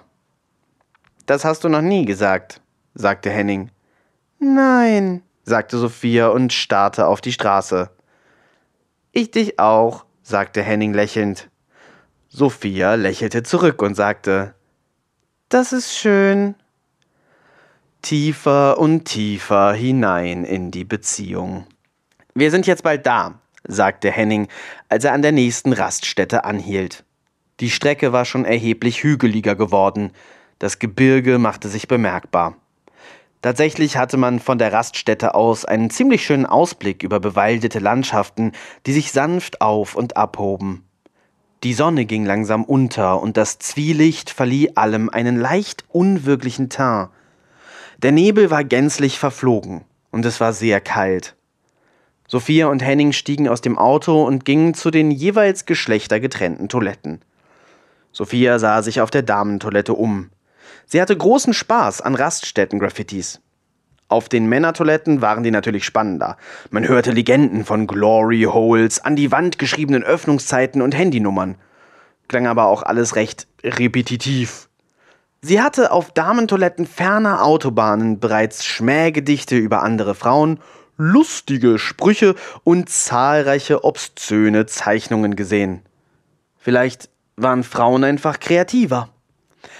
Diese Toilette war ein besonders extremes Beispiel dafür. Sie war ganz und gar vollgekritzelt mit Sprüchen in einer seltsamen Sprache. Wörter wie Vtagen, Rlier, Joksothoth und ähnliches Kauderwelsch zierten sämtliche Wände. Außerdem gab es zahlreiche Symbole zu bestaunen. Ein Zweig ohne Blätter in einem gelben Dreieck kam besonders häufig vor. Das mussten Religionsgenossinnen von Weimar gewesen sein. Einige Zeichnungen erinnerten an primitive Höhlenmalereien. Striche, rudimentäre, simple geometrische Formen, die einen vage religiösen Eindruck machten, ohne dass Sophia wirklich sagen konnte, woher diese Assoziation kam. Sie machte so viele Fotos, wie sie konnte. Möge die Reise in den Harz Instagram-Fotoreihe beginnen. Es gibt keinen Empfang, schimpfte sie draußen, als sie Henning auf dem Weg zum Auto wieder begegnete. Ja, ich weiß, sagte Henning, ich habe auch keinen. Internetwüste Deutschland. Wusstest du, dass es sogar in Polen auf dem Land besseres Internet gibt als hier in Deutschland? In Hannover habe ich immer gutes Netz, nörgelte Sophia und Henning verdrehte die Augen und gab ihr einen Kuss auf die Stirn. Guck mal, sagte Sophia und zeigte ihm die Zeichnungen, die sie fotografiert hatte. Creepy, sagte Henning, aber nicht ungewöhnlich auf dem Weg zum Brocken. Es ist super komisch. Die große Walpurgisnachtsfeier, die jetzt im Herbst ja auch wieder ist, ist eigentlich so eine Schlagerveranstaltung. Die Leute, die da hinkommen, haben gar nichts mit diesem Hexenzeug am Hut. Die wollen einfach nur so Leute wie deinen Vater mal live sehen. Aber überall findet man vorher und hinterher so Hinterlassenschaften von diesen Hexenleuten. Früher haben die in den Dörfern das natürlich Satanismus genannt und hatten Angst davor. Heute sind wir alle erleuchteter. Ich frage mich trotzdem, wo die eigentlich feiern. Zu den offiziellen Feierlichkeiten gehen die doch bestimmt nicht. Sophia hörte Henning zu ihrer Schande schon seit einigen Augenblicken nicht mehr zu. Als Henning mit dem Auto langsam vor dem Haus seiner Eltern vorfuhr, war es tatsächlich verschneit. Faszinierend, wie stark sich das Wetter verändern kann, selbst auf so einem kurzen Weg, fand Sophia. Das Haus war genau so, wie sie es sich vorgestellt hatte. Ein mittelgroßes Einfamilienhaus, nicht zu alt, nicht zu neu, rote Ziegel, rotes Dach. Kein Fachwerk, sie mochte Fachwerk, aber auch nicht sonderlich modern. Keine exzentrischen Spielereien mit der Architektur, weder ein Strohdach noch Säulen vor der Tür hätten sie so richtig überrascht. Einfach ein solides, mittelmäßiges, normales, wie Henning sagen würde, Haus. Er hatte vermutlich recht. Er und seine Familie waren wahrscheinlich auf die langweiligste Art normal. Das Dorf, in dem sie sich befanden, war nicht sonderlich dicht bebaut. Es war eine merkwürdige Fahrt gewesen, durch Hennings nostalgische Erinnerungen. Da hat Pauli gewohnt. Der war nett. Als der 15 war, hat er sich aufgehängt. Da, in der Garage. Meine Nachbarin Lena hat ihn gefunden. Das war eine harte Woche. Da drüben wurde mein Hund Gruber totgefahren. Da hinten ist der Wald, wo wir uns früher als Clique immer getroffen und besoffen haben. Wenn man diese Straße weiter runterfährt, kommt man zu den Höhlen. Da ist vor allem eine sehr krass, die wirst du auch kennenlernen. Da habe ich so viel erlebt, das kann man gar nicht alles so richtig zusammenfassen oder ausdrücken. Muss man selber sehen und erleben, glaube ich. Hm. Oh je, Dorfjugend klang düster und anstrengend. Vor der Haustür stand ein Pärchen wie direkt aus einer ARD-Telenovela. Mitte, Ende 50, grau melierte Haare, beide ungefähr so in Form, wie man in dem Alter hoffen konnte zu sein. Die Mutter ein bisschen alternd, rundlich hier und da, aber mit noch erkennbarer Figur. Der Vater breit gebaut und muskulös, nur am Bauch war der eng sitzende Pullover ein bisschen gespannter, als er sein sollte. Wenn das Hennings Zukunft war, gab es nicht viel zu befürchten. Henning stieg aus dem Auto und rief Hallo. Er umarmte seine Eltern und wartete dann geduldig auf Sophia, die langsamer aus dem Auto stieg, als es vielleicht tatsächlich nötig war. Hallo, sagte Sophia schüchtern, ohne irgendjemanden direkt anzuschauen und fand sich zu ihrer eigenen Überraschung in einer warmen Umarmung wieder. Hallo, ich bin Miriam, sagte Hennings Mutter. Hennings Vater streckte seine Hand zu ihr aus und zog sie dann ebenfalls in eine Umarmung, als sie die Hand entgegennahm. Ich bin Wolfgang, sagte er und lächelte. Wir haben schon so viel von dir gehört, sagte Miriam. Berühmte Verwandtschaft, aber komm erst mal rein.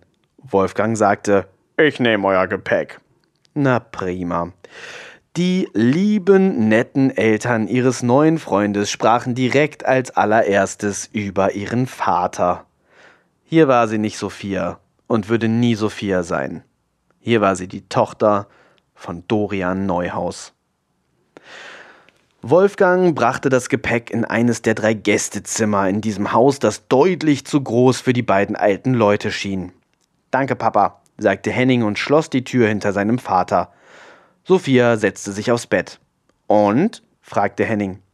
Sie wirken nett, sagte Sophia und lächelte müde. Sag ich doch, sagte Henning und wirkte zufriedener, als die Situation wirklich erlaubte. Aber was auch immer, seine Entscheidung. Sophia scrollte auf ihrem Handy herum. Ich habe immer noch keinen Empfang, sagte sie. Hast du vielleicht mal das WLAN-Passwort? Ich schau gleich nach, sagte Henning und legte die Klamotten, die er mitgebracht hatte, in den Schrank. Ist das nicht ein bisschen viel Kleidung für drei Tage? fragte Sophia. Du musst grad reden, lachte Henning. So viele Bücher, wie du dabei hast. Sophia schaute beschämt auf den Boden. Naja, das Internet geht hier ja nicht, von daher war es doch weise Voraussicht, dass ich viele Bücher mitgebracht habe, sagte Sophia. Henning lächelte. Ich hol dir das Passwort. Willst du nicht auspacken? Wir fahren doch bald wieder, sagte Sophia. Das lohnt doch gar nicht. Henning seufzte. Ich weiß, du willst jederzeit bereit sein abzuhauen. Aber ich glaube, es ist auch für dich schöner, wenn wir es uns hier die drei Tage lang bequem machen. Deine Entscheidung natürlich. Er ging und Sophia fühlte sich schlecht. Seit wann durchschaute er sie so gut? Vielleicht lebten sie schon zu lange zusammen. Sie packte langsam eins nach dem anderen ihre mitgebrachten Bücher aus und stellte sie neben ihr Bett. Gemütlich. Hm? Abends um sieben gab es, wie sich das in einer Butterwerbungsfamilie gehört, Abendessen. Wolfgang war der Koch im Hause, wie progressiv, und hatte Gemüsecurry gekocht. Noch progressiver. Es war, zu Sophias Überraschung, tatsächlich ziemlich lecker. Henning saß rechts neben ihr an dem rustikalen Esstisch der Familie und links saß Hennings Bruder Gregor. Fabian war noch nicht da. Der kommt morgen früh irgendwann, hatte Miriam gesagt. Den sammeln die Jungs am Bahnhof ein, wenn ihr den Baum holen fahrt. Sophia wusste nicht, was das bedeutete, den Baum holen fahren. Aber das war eben einfach das beginnende Wunder der Weihnacht. Ein gigantischer Stapel privater Traditionen, die man eben einfach kennen musste. Sonst war man falsch. Ihr fahrt doch morgen früh mit? fragte Miriam jetzt Henning und Sophia. Henning lächelte. Natürlich, die suchen den Baum nicht ohne mich aus. Sophia lächelte. Lächeln war im Zweifel immer das Richtige an Tischen wie diesem. Wir fahren aber ziemlich früh los, sagte Wolfgang. Fabians Zug kommt gegen acht an. Ich bin raus, sagte Gregor. Mit dir hat auch keiner gerechnet, sagte Wolfgang. Hast du heute Abend was vor? fragte Henning seinen kleinen Bruder. Ich wollte mich mit Lena und Jan treffen, Das schien Henning nicht zu gefallen. Und das wiederum machte Sophia ein bisschen stutzig. Den Namen Lena hatte sie heute schon einmal gehört. Ich komme auf jeden Fall mit, sagte Henning zu seinem Vater. Und du? fragte Wolfgang jetzt Sophia direkt. Lächeln alleine würde also nicht mehr ausreichen. Ich weiß nicht genau, worum es geht, gab sie zu. Wir fahren immer morgens an Heiligabend in den Wald und schlagen uns einen Weihnachtsbaum. Familientradition. Willst du mit? erklärte Wolfgang. Äh, mal schauen, wenn ich wach bin, stammelte Sophia. Das ging ja super los. Wolfgang lächelte. Weihnachtsbäume sind auch so eine barbarische Tradition, sagte Sophia später im Zimmer zu Henning, weil sie es sich einfach nicht mehr verkneifen konnte und sonst geplatzt wäre. Ihr sägt einen Baum ab, tötet einfach einen zufälligen, unschuldigen Baum im Wald, stellt euch die Leiche ins Wohnzimmer und schaut ihr beim Verwesen zu. Sei froh, dass man das mittlerweile mit Bäumen macht, sagte Henning. Wie meinst du das? fragte Sophia.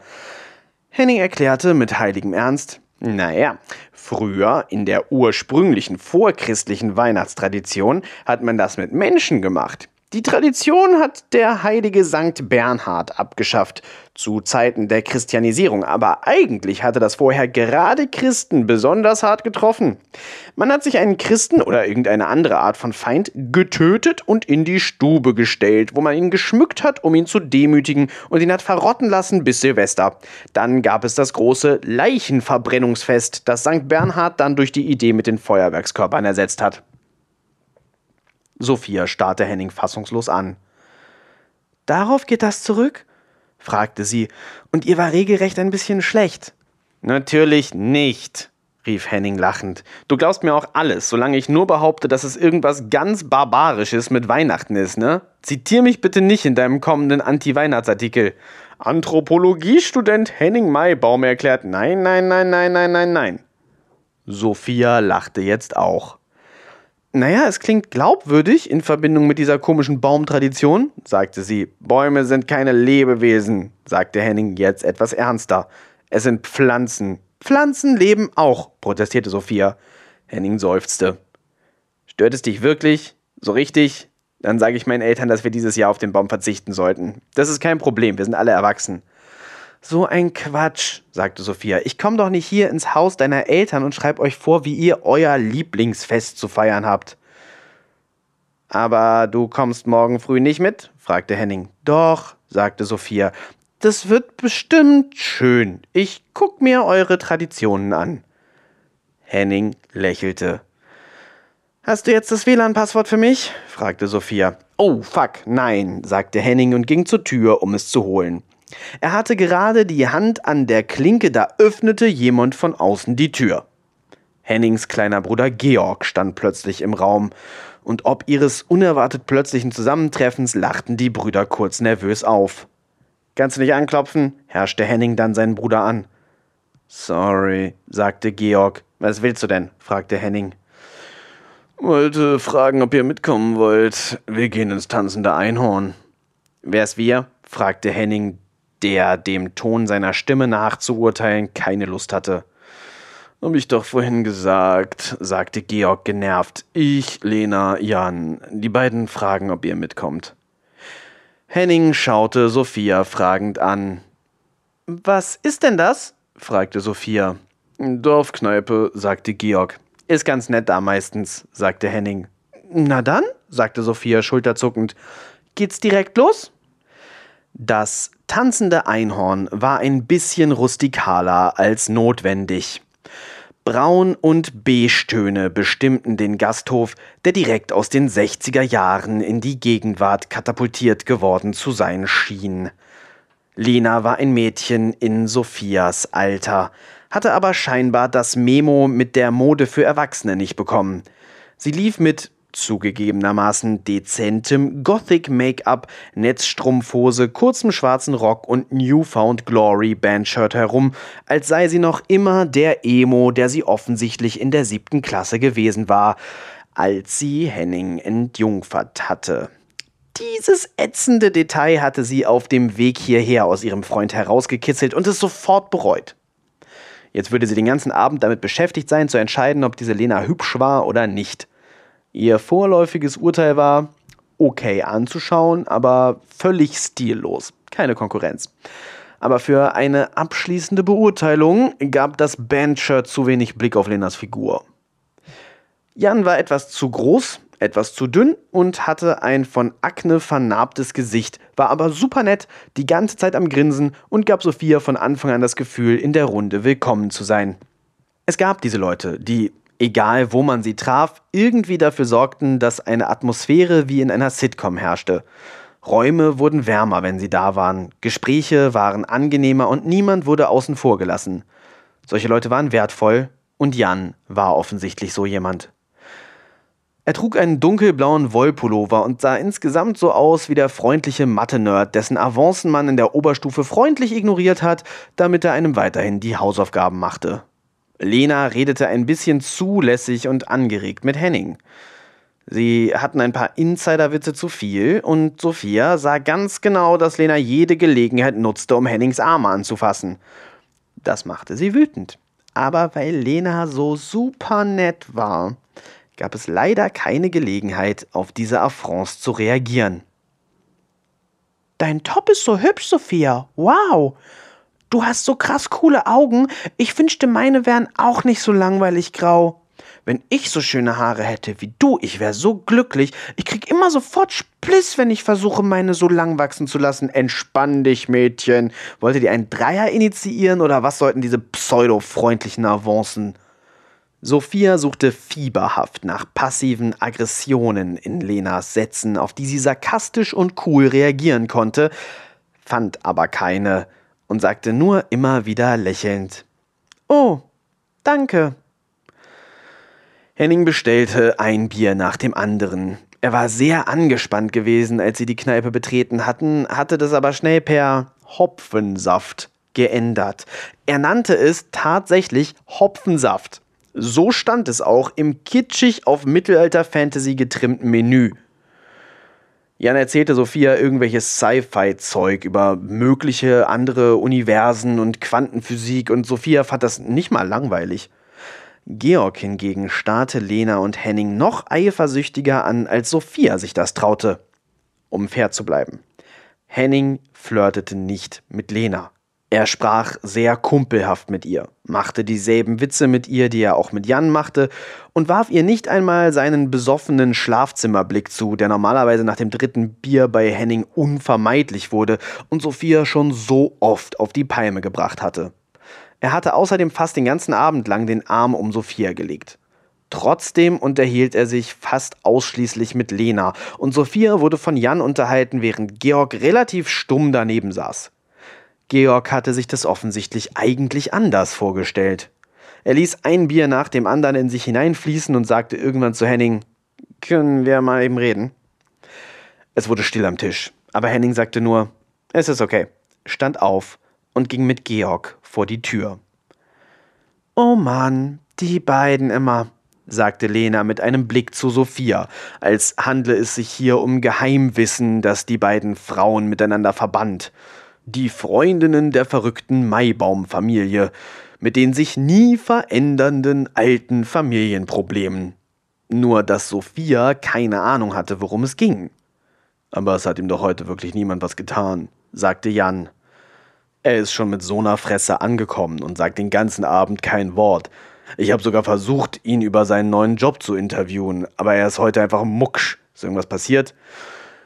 Die letzte Frage von Jan war an Sophia gerichtet. Die war ein bisschen überfordert. Äh, ich glaube nicht, sagte sie. Henning wollte eigentlich, glaube ich, nicht raus heute Abend. Aber Georg hat uns gefragt und gesagt, ihr wollt, dass wir mitkommen. Klar wollten wir, dass ihr mitkommt, sagte Lena. Das ist jährliche Tradition. Immer wenn wir alle nach Hause kommen, für Weihnachten treffen wir uns hier. Man sieht sich ja sonst nie. Hatte nur Henning irgendwie nicht selber erreicht sagte Jan. Wir haben beide keinen Empfang hier und waren noch nicht dazu gekommen, bei Hennings Eltern ins WLAN zu gehen, erklärte Sophia. Georg und Henning kamen zurück. Henning sah schlecht gelaunt aus. Wollen wir Absinth trinken? fragte er, als er sich setzte. Jetzt schon? fragte Lena überrascht. Georg sagte, ja, lasst uns Absinth trinken. Gehört das zu der Tradition? fragte Sophia. Ja, sagte Jan, das ist der Sinn der Tradition. Wir kennen den Wirt ganz gut und der baut Wermut an. Das ist ja der einzige Laden, von dem ich weiß, in dem du echten Absinth kriegen kannst. Echten Absinth? fragte Sophia. Grüne Fee, sagte Henning, als würde das irgendwas erklären. Um die Jahrhundertwende war Absinth ein beliebtes Getränk unter Künstlern und Literaten, sagte Jan wie ein Lexikon. Der Wirkstoff Wermut hat Absinth zu einem potenten Halluzinogen gemacht. Wurde dann irgendwann verboten, als alle Drogen, die Spaß machen, verboten wurden. Was heute als Absinth verkauft wird, ist nur grün gefärbter Schnaps. Aber hier kriegst du noch Absinth, der wirkt wie früher. Du musst natürlich nicht, wenn du nicht willst, sagte Lena in einem beschützerischen große Schwesterton. Sophia trinkt mit, sagte Henning barsch. Die ist sehr experimentierfreudig, was Drogen angeht. Obwohl das natürlich stimmte, wäre Sophia gerne gefragt worden, anstatt das Trinken dieses merkwürdigen Schnapses von ihrem besoffenen Freund in einem solchen Befehlston angeordnet zu kriegen. Ist alles okay mit euch? fragte Sophia, mehr an Georg gerichtet als an Henning. Das schien Henning noch mehr zu verärgern. Ja, pumpte er, bevor Georg irgendetwas sagen konnte. Georg zuckte mit den Schultern.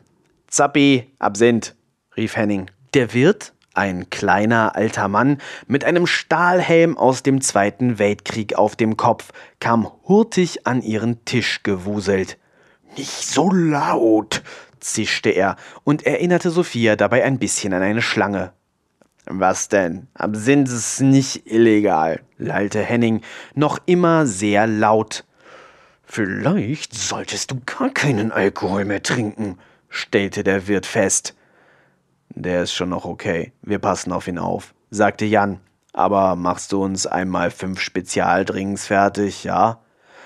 Zappi nickte, nicht ohne Henning noch einen letzten strafenden Blick zuzuwerfen, und verschwand dann hinter seinem Tresen durch die Tür zum Kühlraum. Reiß dich mal ein bisschen zusammen, sagte Jan dann zu Henning, und sei mal ein bisschen netter zu deiner Freundin. Ich bin doch nett, rief Henning empört. Und sei nicht so laut, herrschte Lena ihn an. Zappi brachte fünf Gläser mit grüner Flüssigkeit, auf denen jeweils Zuckerhüte, gestützt von zwei Metallstangen, standen. Zappi stellte die Gläser vor ihnen ab und zündete die alkoholgetränkten Zuckerhüte an. Gute Reise, wünschte er trocken und verschwand dann wieder. Eine heilige Stimmung war eingezogen.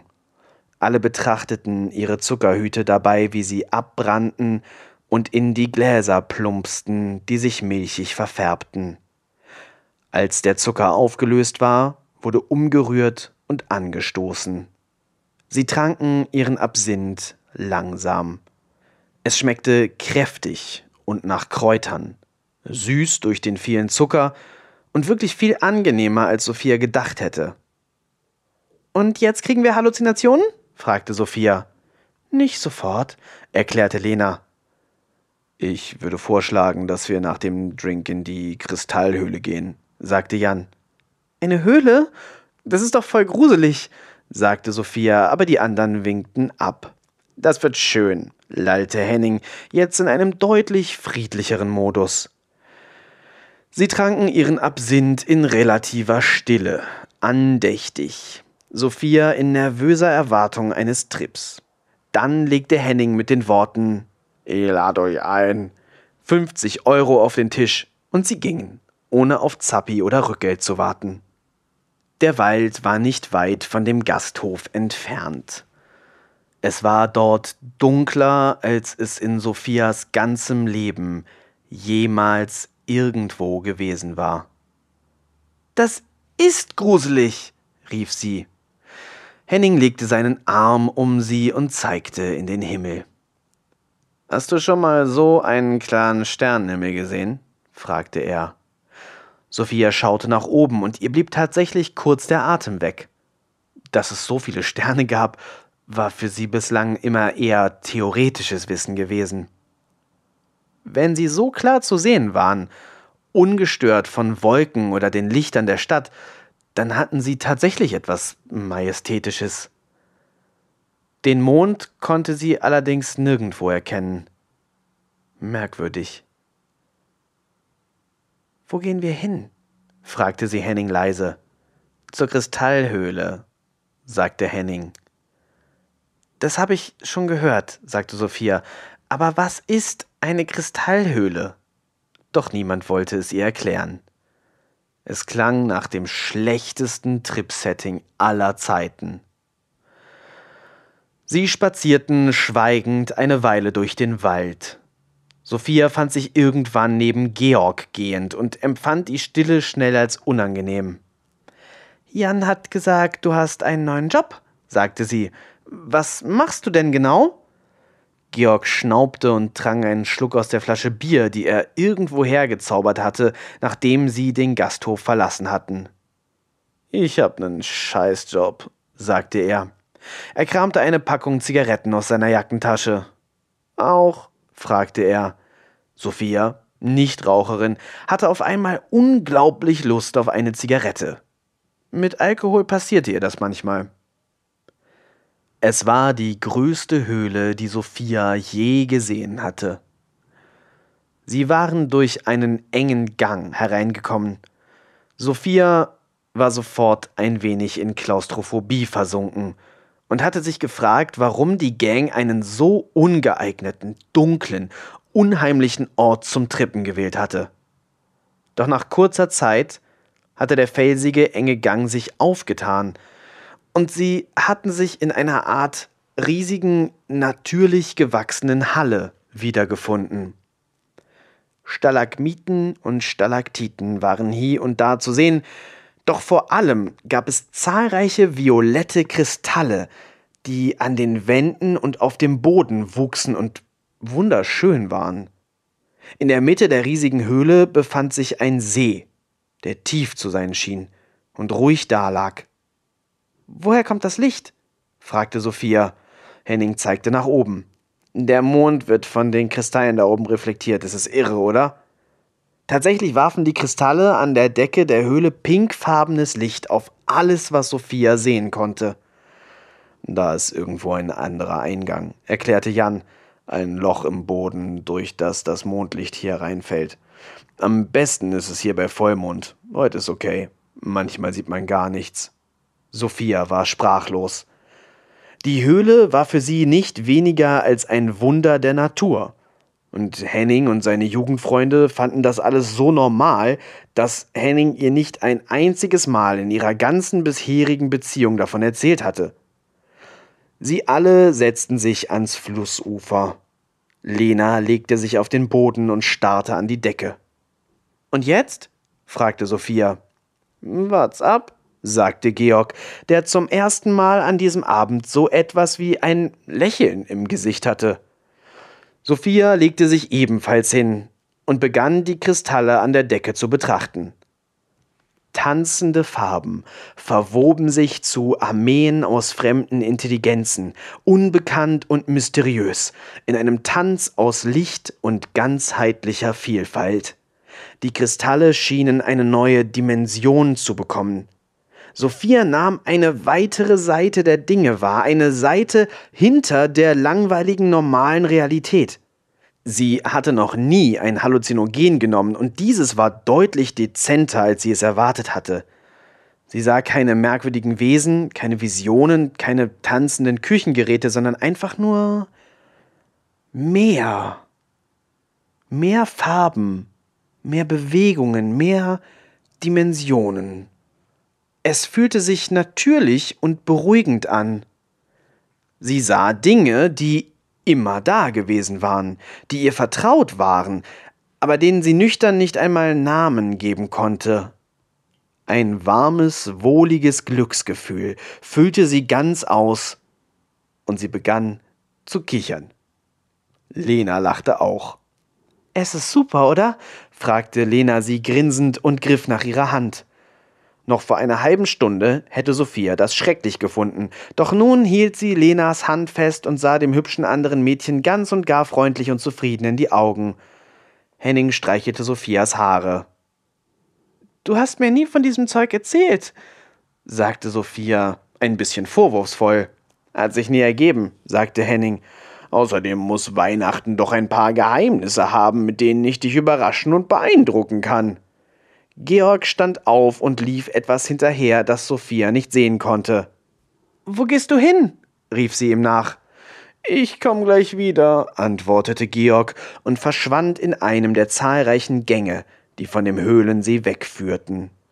Verläuft er sich nicht? fragte Sophia und fühlte sich schlagartig ein wenig nüchterner. Er kennt die Höhle wie seine Westentasche, sagte Jan beruhigend. Sophia kicherte. Niemand hat heutzutage noch Westentaschen, sagte sie. Ich trag gerne Westen, erwiderte Jan ein bisschen eingeschnappt. Sophia gab ihm einen Kuss auf die Stirn. Wollen wir schwimmen gehen? fragte Lena. Sophia dachte kurz darüber nach. War es nicht zu kalt? Hatten sie überhaupt Badesachen dabei? Doch Lena wartete nicht. Sie zog sich aus und sprang in den See. Es ging so schnell, dass Sophia keine Zeit hatte, sich darüber zu ärgern, dass Hennings Ex sich gerade vor ihm ausgezogen hatte oder darüber, dass Lena eine perfekte Instagram-Star-Figur hatte. Henning lächelte Sophia nur an. Willst du schwimmen? fragte er sie. Ist das nicht zu kalt? fragte Sophia, die langsam ein bisschen überfordert damit war zu sprechen, denn der Farbstrudel, den sie wahrnahm, wurde von Minute zu Minute intensiver. Henning verschwand fast dahinter. Ihr Freund antwortete nicht, sondern legte sich wieder auf den Boden und schloss zufrieden die Augen. Sophia schaute zum See zu Lena, doch Lena war verschwunden. Wo ist sie hin? fragte Sophia. Im See, sagte Henning. Nein, sie ist da nicht mehr, sagte Sophia wieder ein bisschen besorgt, aber diesmal kein Stück nüchterner. Alles ist gut, beruhigte Jan sie.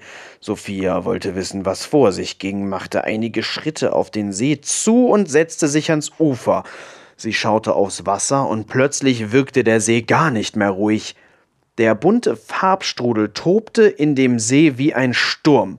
Tausend leuchtende Wesen schwammen in schlangenhaften Bewegungen auf allen Ebenen der Tiefe darin herum.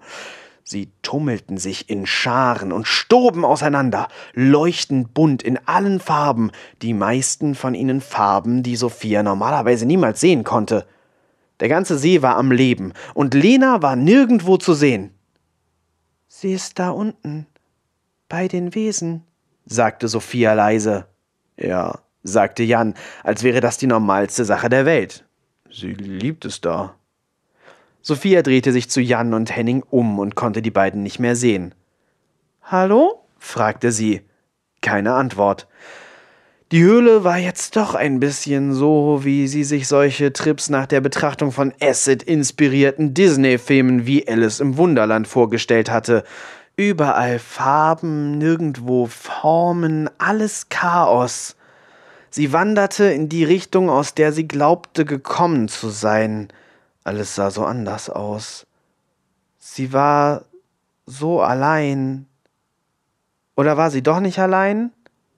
Waren die sich windenden Wesen auch hier, überall um sie herum verteilt? hatte sich die ganze Angelegenheit noch vor wenigen Minuten angefühlt wie ein einziges, fröhliches Wunder. Ein Lachen kurz vorm Ausbrechen, konstant in ihrem Bauch zu Hause. So fühlte sie sich jetzt langsam bedroht von dem Fakt, dass die ganze Höhle sich lebendig anfühlte. Alles bewegte sich, überall flüsternde Stimmen, Sie hatte das definitive, konstante Gefühl, dass hunderte tausendäugige Wesen direkt hinter ihr standen. Sophia suchte den Ausgang, was nicht leicht war, da sie die Höhle mittlerweile nicht mehr wirklich sehen oder wiedererkennen konnte. Sie befand sich in einem undefinierbaren Raum aus sich ewig strudelnd bewegenden Farben zwischen tausendarmigen, tausendäugigen Monstren, die mit ihren langen Tentakeln nach ihr griffen. Sophia rannte um ihr Leben. Sie wollte schreien, aber kein Laut entwich ihrer zugeschnürten Kehle. Das war's. Sie würde sterben, sie wusste es.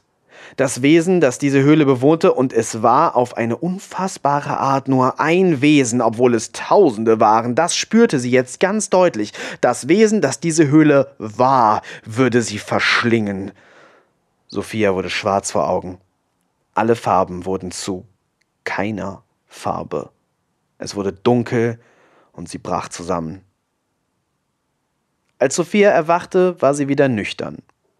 Sie lag in einem engen, dunklen Felsgang und konnte die Hand vor Augen nicht sehen. Sie hatte furchtbare Kopfschmerzen und ihr war unerträglich schlecht. Sie übergab sich und suchte in ihren Hosentaschen nach ihrem Handy. Es kam ihr vor wie absolut wundersames Glück, dass sie es dort tatsächlich fand. Sie hatte natürlich keinen Empfang, aber wenigstens half ihr die Taschenlampenfunktion dabei zu sehen, wo sie war. Sie schaute sich um. Überall Felsen und Moos und ein merkwürdiger weiß-rötlicher Pilz, der in netzartigen Strukturen die Wände der Höhle befallen hatte. Sophia wusste nichts über Pilze, aber dieser sah definitiv giftig aus. Sie schaute in beide Richtungen, die der Gang zu bieten hatte, und beide wirkten ähnlich aussichtslos. Sie wollte keinesfalls tiefer in die Höhle gehen. Sie wollte einen Ausgang finden, doch sie konnte nur raten, wo dieser liegen mochte. Sophia entschied sich für eine Richtung und hoffte, dass es die Richtung war, aus der sie gekommen war, rennend in drogeninduzierter Panik. Was für ein grässlicher Trip. Wie hatten die anderen sie einfach in die Höhle laufen lassen können? Was war falsch mit Henning? Warum hatte er nicht auf sie aufgepasst? Sie würde den Ausgang finden, und sei es nur, um Henning angemessen anzuschreien. Mieser kleiner Bastard. Wahrscheinlich war das sogar der Plan gewesen. Seine Freundin in der Höhle verlieren, um die Ex ficken zu können. Allerdings war die ja auch verschwunden in den See. Oder war das auch nur ein gemeiner Scherz gewesen, den die Gang sich mit ihr erlaubt hatte? Und wo war Georg hingelaufen? Hallo? Rief Sophia vorsichtig ins Dunkel hinein.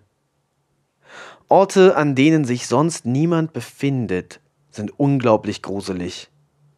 Doch auf etwas wie Hallo, ist da jemand? an einem solchen Ort von einer fremden Stimme eine Antwort wie Ja zu erhalten, stellte Sophia sich in diesem Moment noch schlimmer vor. Sie war für den Rest ihrer wirren Wanderung lieber still. Wie spät es wohl sein mochte. Wie lange war sie bewusstlos gewesen? Ob die anderen wohl nach ihr suchten? Vielleicht war Henning selber erst langsam zu sich gekommen und nun außer sich vor Sorge. Es kam Sophia vor wie eine Ewigkeit, die sie immer in die eine Richtung gelaufen war. Der Weg hatte sich bislang nicht weiter verzweigt, aber sie fühlte sich, als würde sie immer nur tiefer hineingehen in den Berg, den Stein, ins Innere der Erde.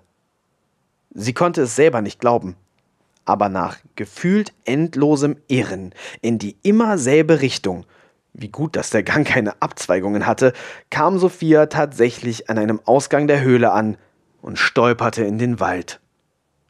Die Sonne ging langsam auf und färbte den Winterhimmel grau. Überall lag Schnee und es war bitterlich kalt. Sophia konnte sich nicht erklären, warum, aber in der Höhle hatte sie das gar nicht gemerkt. Sollte es unter der Erde nicht eigentlich sogar kälter sein als hier draußen? Keine Zeit für langes Nachsinnen, denn jetzt dämmerte Sophia ihr nächstes Problem. Sie befand sich tief in einem riesigen Wald und hatte keine Ahnung, wo entlang der Weg in die Zivilisation führte. Sophia hasste Wälder. Viele Menschen machten eine romantische Sache aus diesen Auswüchsen ungezügelter mörderischer Natur, aber Sophia sah die Sache realistischer. Wälder waren düstere, unberechenbare Ansammlungen feindseliger Pflanzen, unberechenbarer Pilzkulturen, wilder, blutrünstiger Tiere, tückischer Bäche und sumpfiger Todesfallen getarnt als Boden. Alles im Wald war ausschließlich darauf aus, Besucher zu ermorden. Nichts Romantisches, nichts Schönes, nichts irgendwie Angenehmes war zu finden in dieser düsteren Seele Deutschlands. Auch jetzt stapfte Sophia mit einer Mischung aus Hass und Panik durch das unwegsame Gebüsch.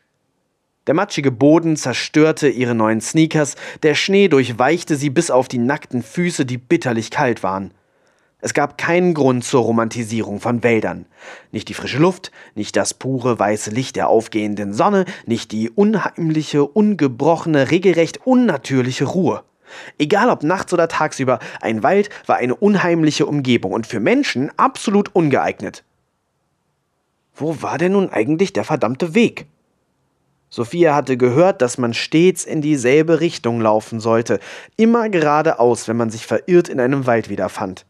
Irgendwann würde man auf eine Straße stoßen, zwangsläufig.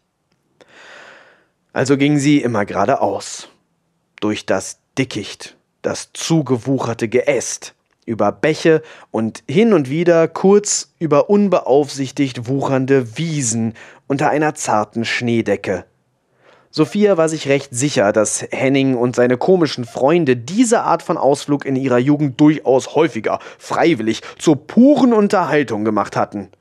Dorfkinder waren ein merkwürdiges Völkchen. Aber Hauptsache immer der Ansicht sein, Städte seien irgendwie gefährlich und voller potenzieller Mörder. Diese komplette Idee erwuchs doch sowieso nur einem tief verankerten Rassismus. Deutschen, weißen Dorfkindern kamen Städte unheimlich vor, weil da so viele Menschen wohnten, die anders aussahen als sie und andere Traditionen hatten als sie. Dabei waren Dörfer oft umgeben von Todesfallen wie diesem Wald und bevölkert von Serienkillern. Jeder wusste das. Nichts Romantisches war zu finden in diesen nazi-verpesteten, zivilisationsfernen Inzestnestern. Wahrscheinlich war Lena auch Hennings Cousine oder irgendwie sowas. Eigentlich war die nett gewesen. Aber solche Mädchen konnten immer gut so tun. Sophie erkannte das schon, sie fiel da nicht drauf rein. Der Akku ihres Handys war so gut wie leer und hatte natürlich immer noch keinen Empfang. Was war das denn für eine abgeschiedene Wüste?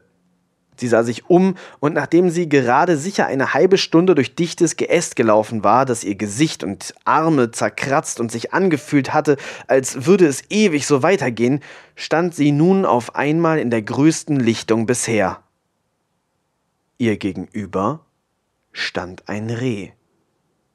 Sophia blieb still stehen und starrte das Reh an. Aus direkter Nähe hatte sie ein solches Tier noch nie gesehen. Das Reh stand maximal drei Meter von ihr entfernt. Sophia konnte in die dunklen, freundlichen, braunen Augen des Rehs schauen und wurde von dem dringenden Bedürfnis befallen, das niedliche Tier zu streicheln. Sie streckte vorsichtig ihre Hand aus und machte, was sie als Katzenanlockgeräusche beschreiben würde. Das Reh rührte sich nicht. Sophia machte ganz vorsichtig zwei Schritte in Richtung des schlanken Tiers. Das Reh hatte eine Körperhaltung, als sei es im höchsten Adel aufgewachsen. Wunderschön und sich vollkommen bewusst darüber. Die einzigen Tiere, die Sophia kannte, die eine solche Körperhaltung hatten, waren Katzen. Sie hatte das stets auf die Abstammung von Löwen zurückgeführt, die Könige des Dschungels und so. Dann hatte sie eines Tages in einem Tierpark Otter gesehen. Otter sind unscheinbare braune Wasserkreaturen, nordeuropäische Nagetiere, die sie bis dahin eher als potenziell eklige Wasserratten einkategorisiert hatte. Doch Otter sahen das ganz offensichtlich anders. Die hundeähnlichen Wasserkreaturen hatten Posen gemacht, die Sophia von keinem Tier, vor allem nicht von einem so unscheinbaren, erwartet hatte an Land auf zwei Beinen wie Hunde beim Männchen machen, im Wasser in edel fließenden Angeber-Moves versunken, die den deutlichen Eindruck vermittelten, dass auch Otter sich für die Könige der Tierwelt hielten. Zumindest diese speziellen Otter in diesem speziellen Gehege. In ihrem Wildpark hatten sie wahrscheinlich noch nie von Tieren wie Löwen gehört und hielten sich daher, logischer Gedanke, für die Krone der Schöpfung. Dieses Reh schien ähnliches über sich zu glauben und präsentierte seine Überzeugung körperlich mit solcher Selbstsicherheit und Eleganz, dass es Sophia ferngelegen hätte zu widersprechen, hätte das Reh seine Meinung laut geäußert. Rehe waren ganz eindeutig Könige und Königinnen des Waldes, aber Rehe waren offenbar nicht sonderlich an Streicheleinheiten von Fremden interessiert. Sophia wollte wenigstens etwas von ihrem Unglück haben und beschloss, das Reh zu fotografieren. Naturfotos für Instagram standen doch sowieso auf ihrer To-Do-Liste. Sie hätte gestern die Höhle fotografieren sollen. Henning musste mit ihr in die Höhle zurückgehen, damit sie das nachholen konnte. Oder? Gedanken an hektisch zuckende Tentakel aus Licht, ein buntes, abgrundtiefes Maul, unerklärliche Gestalten direkt hinter ihrer Schulter ließen Sophia erschaudern. Nein, eigentlich wollte sie nie wieder in die Höhle zurück. Auf gar keinen Fall. Aber dieses Reh wollte sie fotografieren. Tiere in freier Wildbahn waren gute Garanten für eine Menge Likes. Vielleicht würde Sophia es ja sogar schaffen, selber mit auf dem Foto zu sein. War sie selfie-tauglich? Sah sie trotz durchgemachter Nacht und Drogenkater präsentabel aus? Sophia schaltete die Selfie-Cam ein und entschied sich dafür, nur das Reh zu fotografieren. Doch das Reh war verschwunden. Ohne ein Geräusch zu machen, hatte das edle Wildtier sich aus dem Staub gemacht. Sophia fluchte kurz innerlich, sah sich um, ob sie es noch irgendwo ausmachen konnte, scheiterte hierbei und ging dann mit noch schlechterer Laune weiter. Vor ihr bäumte sich ein steiler Hügel auf. Der erste Berg, der in ihrem Weg war und sie daran erinnerte, dass sie sich in einem Gebirge befand. Sie seufzte. Der Aufstieg würde anstrengend werden. Andererseits würde sie von oben vermutlich einen guten Ausblick haben und vielleicht sehen können, wie weit es noch bis zur nächsten Straße war. Von diesem Gedanken motiviert ging Sophia ein bisschen schneller und energetischer als zuvor entgegen dem Gipfel des kleinen Berges. Zum Glück war kein allzu dichtes Gebüsch mehr in ihrem Weg. Auch die Bäume standen nicht mehr so dicht. Es war zwar nach wie vor kein Weg zu sehen, aber in diesem Teil des Waldes konnte man sich einigermaßen bewegen.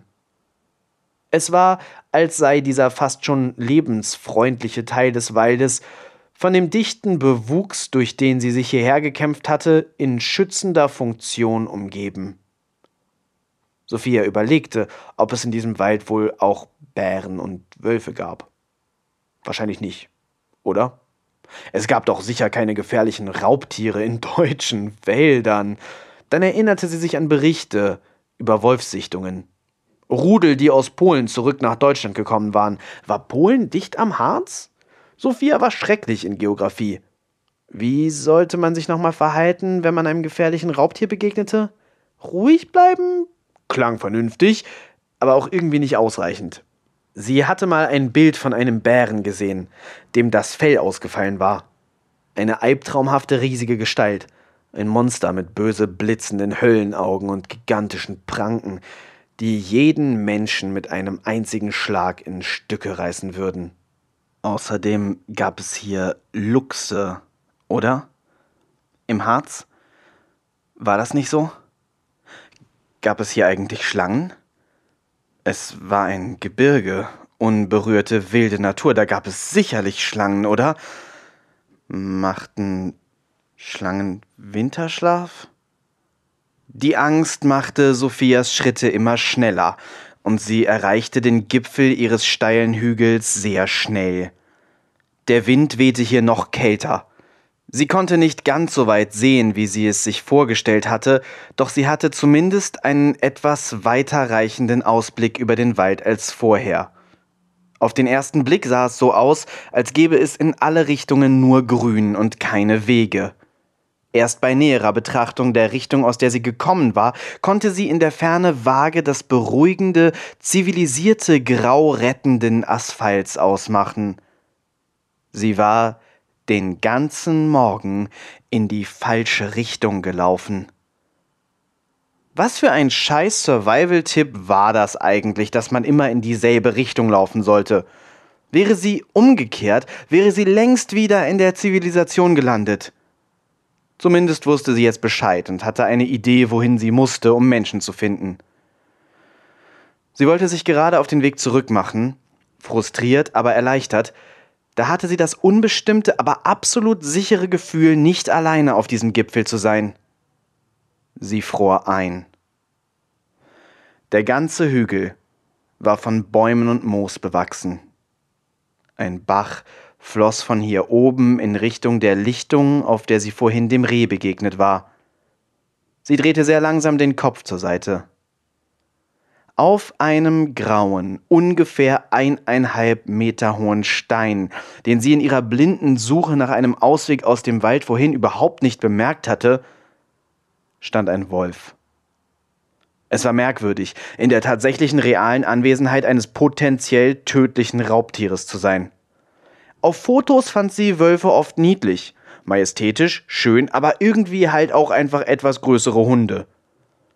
Was sich auf Fotos und in Videos nicht übertrug, war die Aura des Monströsen, die den struppigen dunkelgrauen Wolf mit den breiten Schultern umgab, der ihr glücklicherweise den Rücken zugekehrt hatte. Sophia blieb wie erstarrt stehen und atmete flach, bei dem Versuch, kein Geräusch zu machen.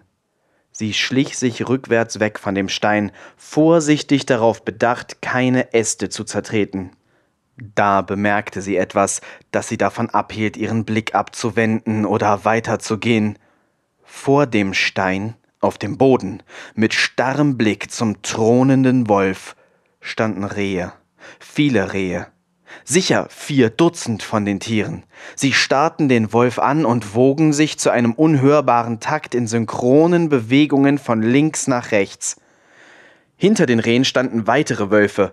Einige Füchse waren zu sehen, Dachse, Eichhörnchen, der ganze Berg stand zu dieser Seite hinter dem Felsbrocken bis nach unten hin voll mit Tieren, die sich lautlos synchron hin und her wogen.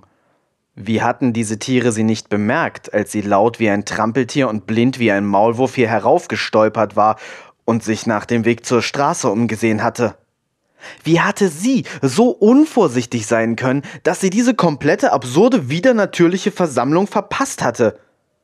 Die Szene wirkte nüchtern betrachtet wie ein Disney-Film und hätte Sophia ein unfreiwilliges Lachen entlockt, wenn es nicht so unfassbar bedrohlich gewesen wäre mit den eigenen Augen direkt vor sich, ganz alleine, etwas zu sehen, was einfach nicht existieren konnte.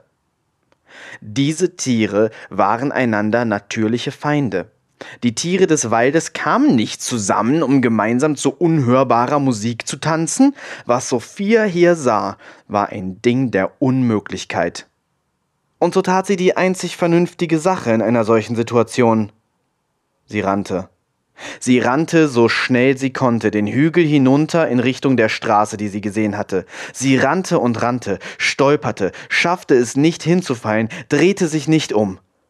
Es waren keine Schritte hinter ihr zu hören, keine flatternden Flügel, kein Knurren, nichts, aber man konnte nie wissen, also rannte sie. Sophia war nie eine besonders gute Sportlerin gewesen, und sie hatte nicht gewusst, dass sie so lange ohne Pause rennen konnte. Doch sie konnte. Sie erreichte die Straße eine Dreiviertelstunde später, ohne angehalten zu haben. Dann brach sie zusammen.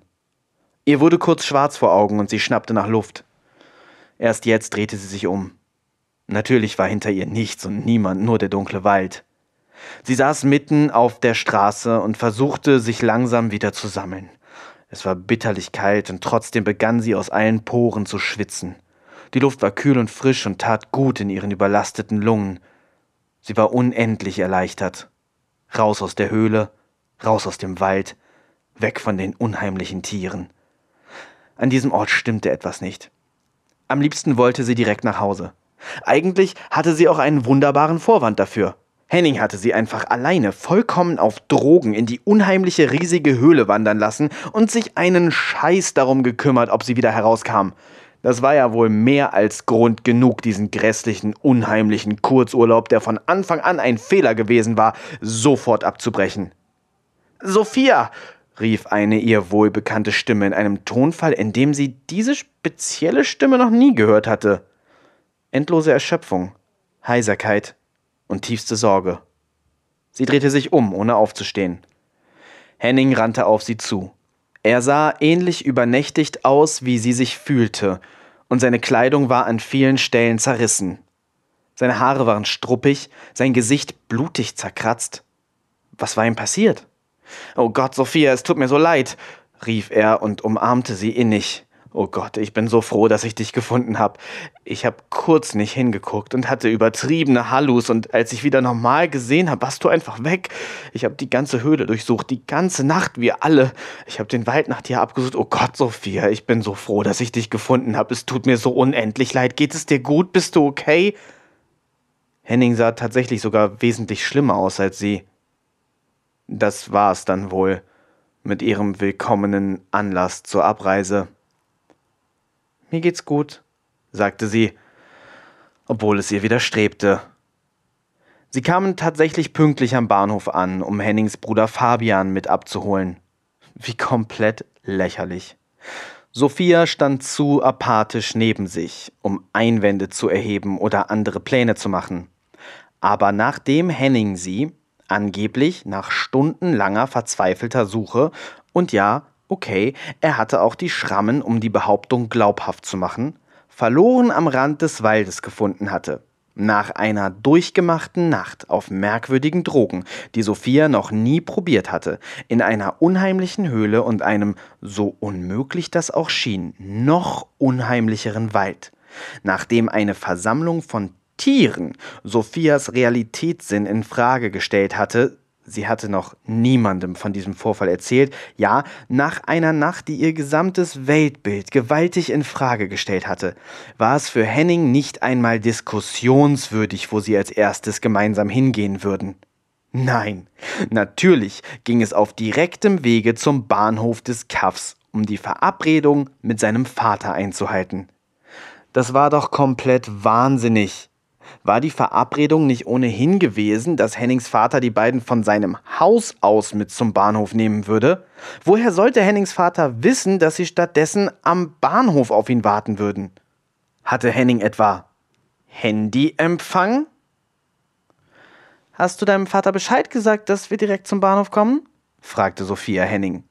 Nein, das wird er selber merken, schmunzelte Henning, der viel zu gute Laune hatte für diesen schrecklichen Morgen.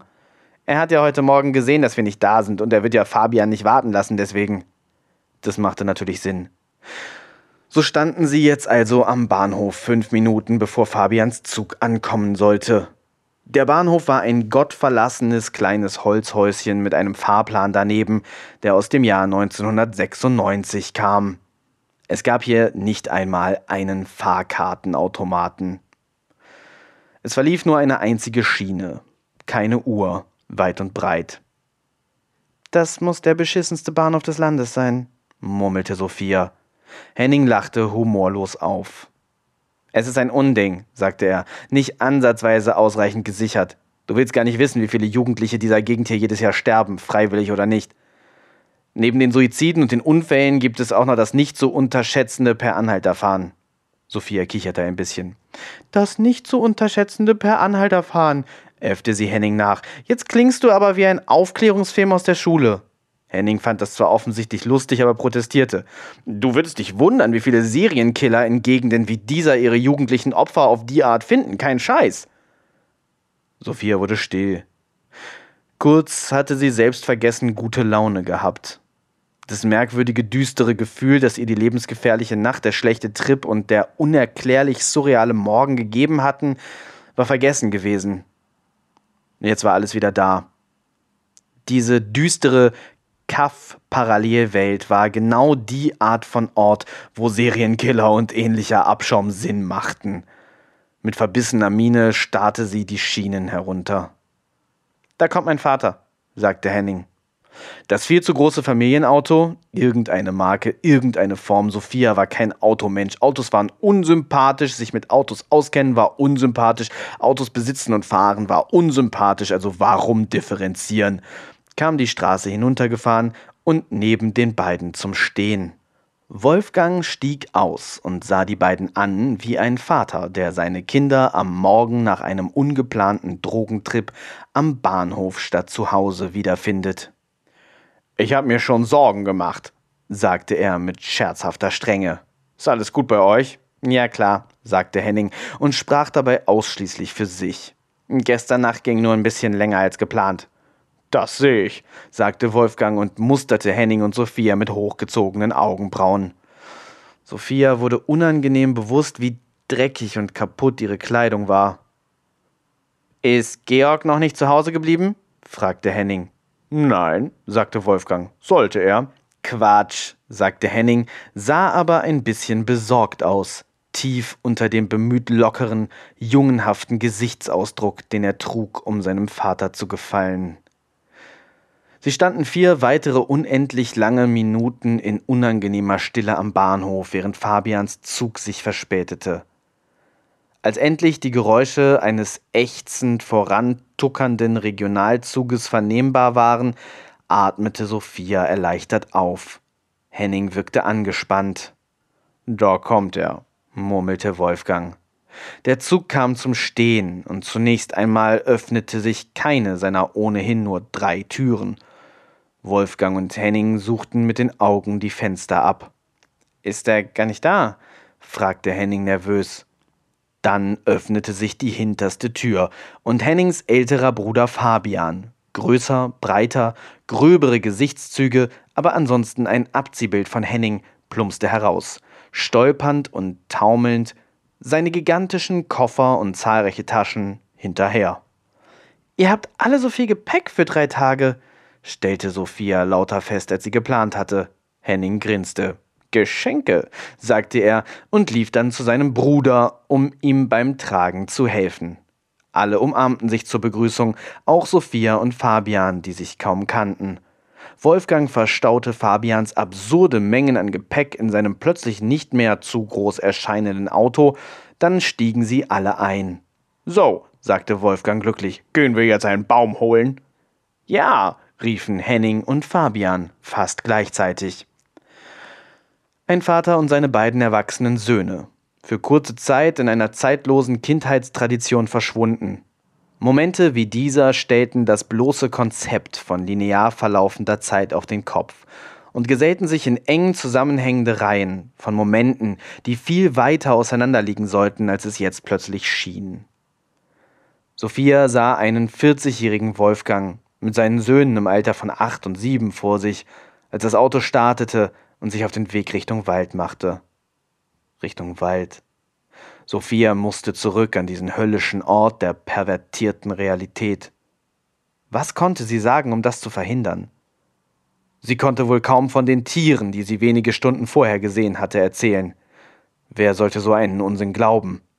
Sie hätte ein Video machen sollen oder wenigstens Fotos.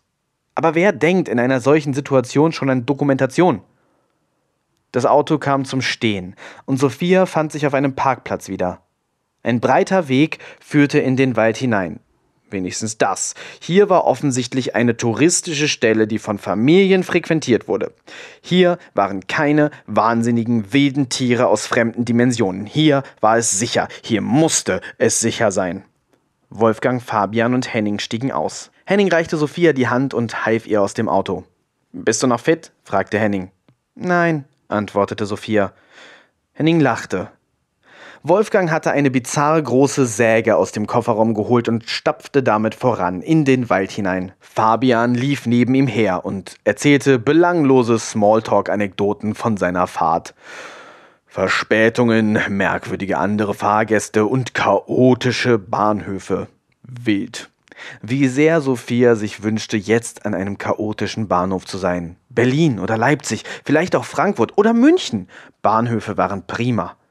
Außer der Bahnhof Dortmund. Der war sehr gruselig. Ich habe keine Ahnung, wo Georg ist, raunte Henning neben Sophia. Wie meinst du das? fragte Sophia. Als ich wieder zu mir gekommen bin, waren nur noch Jan und Lena da. Ich habe natürlich sofort nach dir gesucht und mir nicht allzu viele Gedanken um Georg gemacht. Er kennt die Höhlen und er kennt auch Zappis Absinth. Aber er sollte mittlerweile wieder zu Hause sein. Hast du auch keinen Empfang? fragte Sophia. Nein, es ist echt komisch. Das ist sonst nicht so schlimm hier. Eigentlich hatte ich sogar immer ganz gute mobile Daten und so. Keine Ahnung. Jan hat mir geholfen, nach dir zu suchen, aber den habe ich irgendwann im Wald auch verloren. Ich hoffe, der sucht nicht immer noch nach dir. Lena wollte in den Höhlen nach Georg gucken.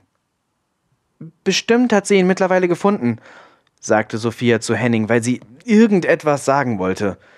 Natürlich war das keine Aussage, die in irgendwelchen Fakten verwurzelt war. Es tut mir leid, dass ich mich verlaufen habe, sagte sie dann. Warum sagst du das? fragte Henning verwundert. Du kannst doch nichts dafür. Keine Ahnung, sagte Sophia. Ihr habt mich an eurem jährlichen Ritual teilnehmen lassen und jetzt ist Georg verschwunden, du voller Kratzer und Jan wahrscheinlich im Wald verirrt. Ist doch scheiße. Das ist jedes Jahr so, sagte eine laute, selbstbewusste, tiefe Stimme direkt neben Sophias Ohr. Sophia hatte nicht mitbekommen, dass Fabian sich zu den beiden gesellt hatte und bekam einen mächtigen Schreck. Die vier können es nie erwarten, mit den Pilzen anzufangen und immer endet die Nacht vor Heiligabend im Desaster. Das ist der Hauptgrund, warum ich immer erst morgens am 24. komme. Keinen Bock auf den Stress, zu alt für den Scheiß. Du warst doch immer der Schlimmste, lachte Henning. Ja, wahr, sagte Fabian fröhlich und dann zu Sophia, im Ernst. Du musst dir absolut keine Gedanken machen.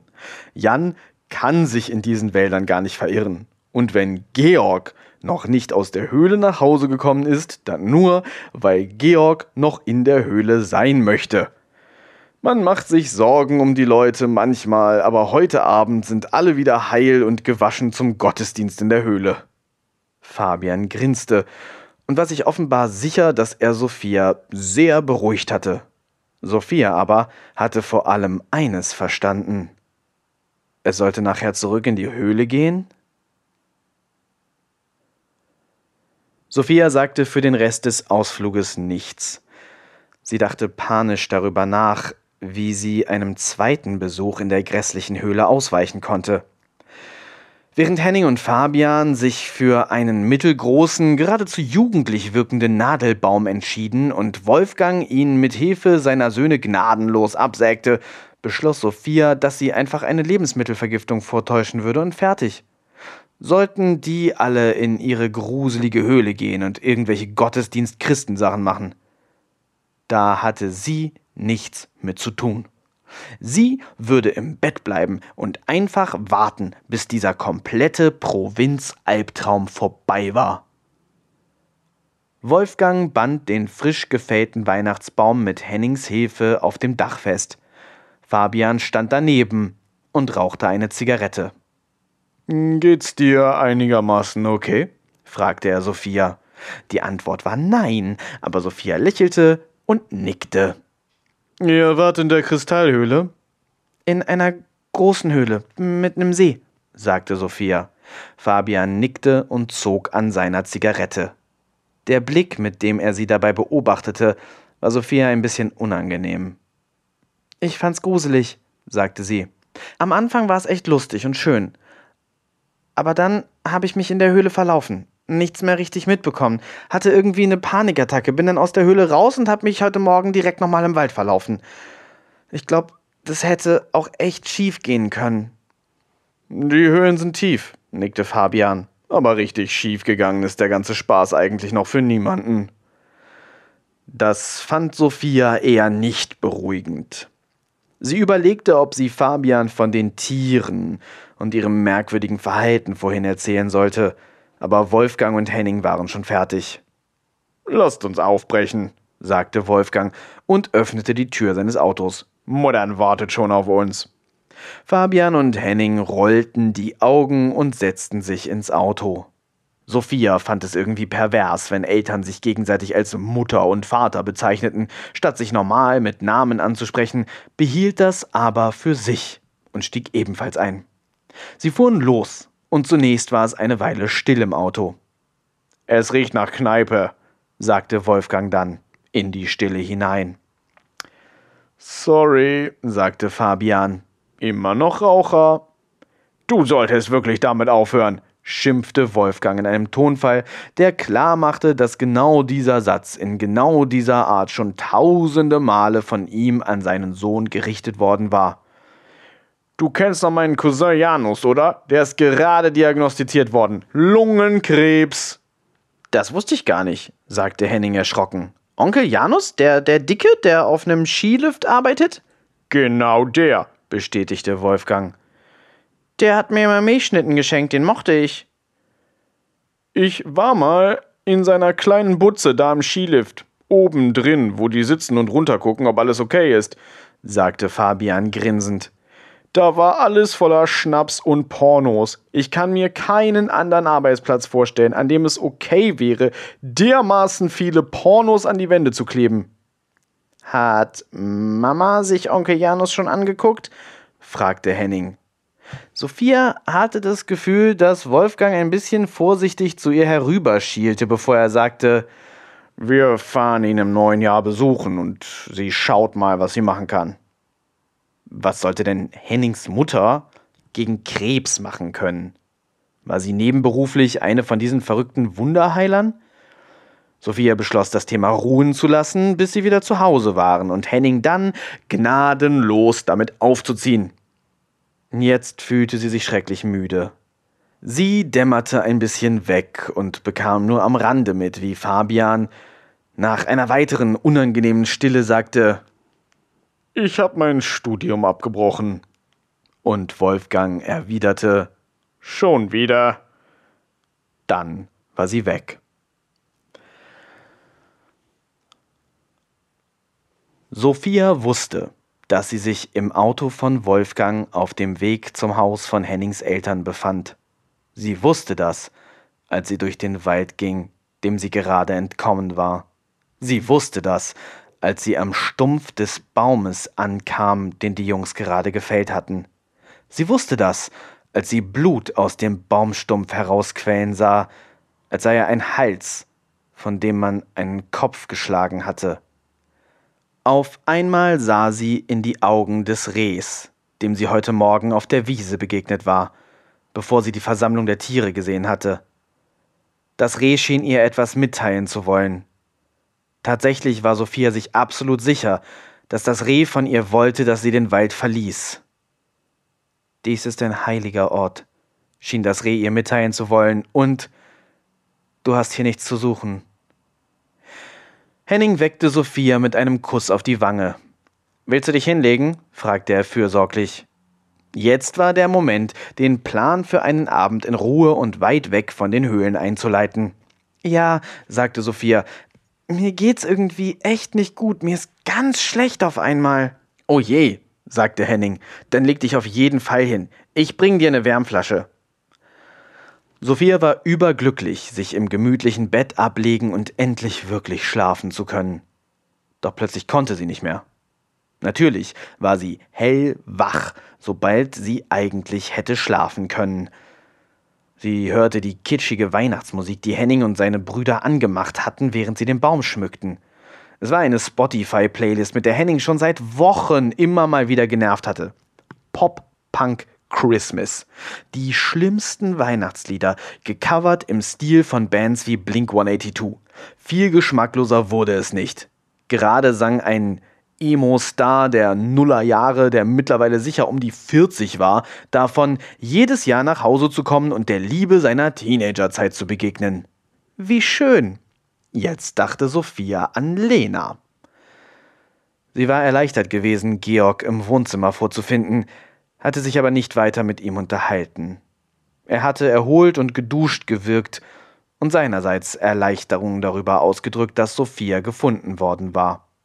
Jetzt hörte Sophia, wie Henning von seiner überfreundlichen Mutter darüber beraten wurde, welcher Kräutertee Sophia am besten bei ihren Magenbeschwerden helfen würde.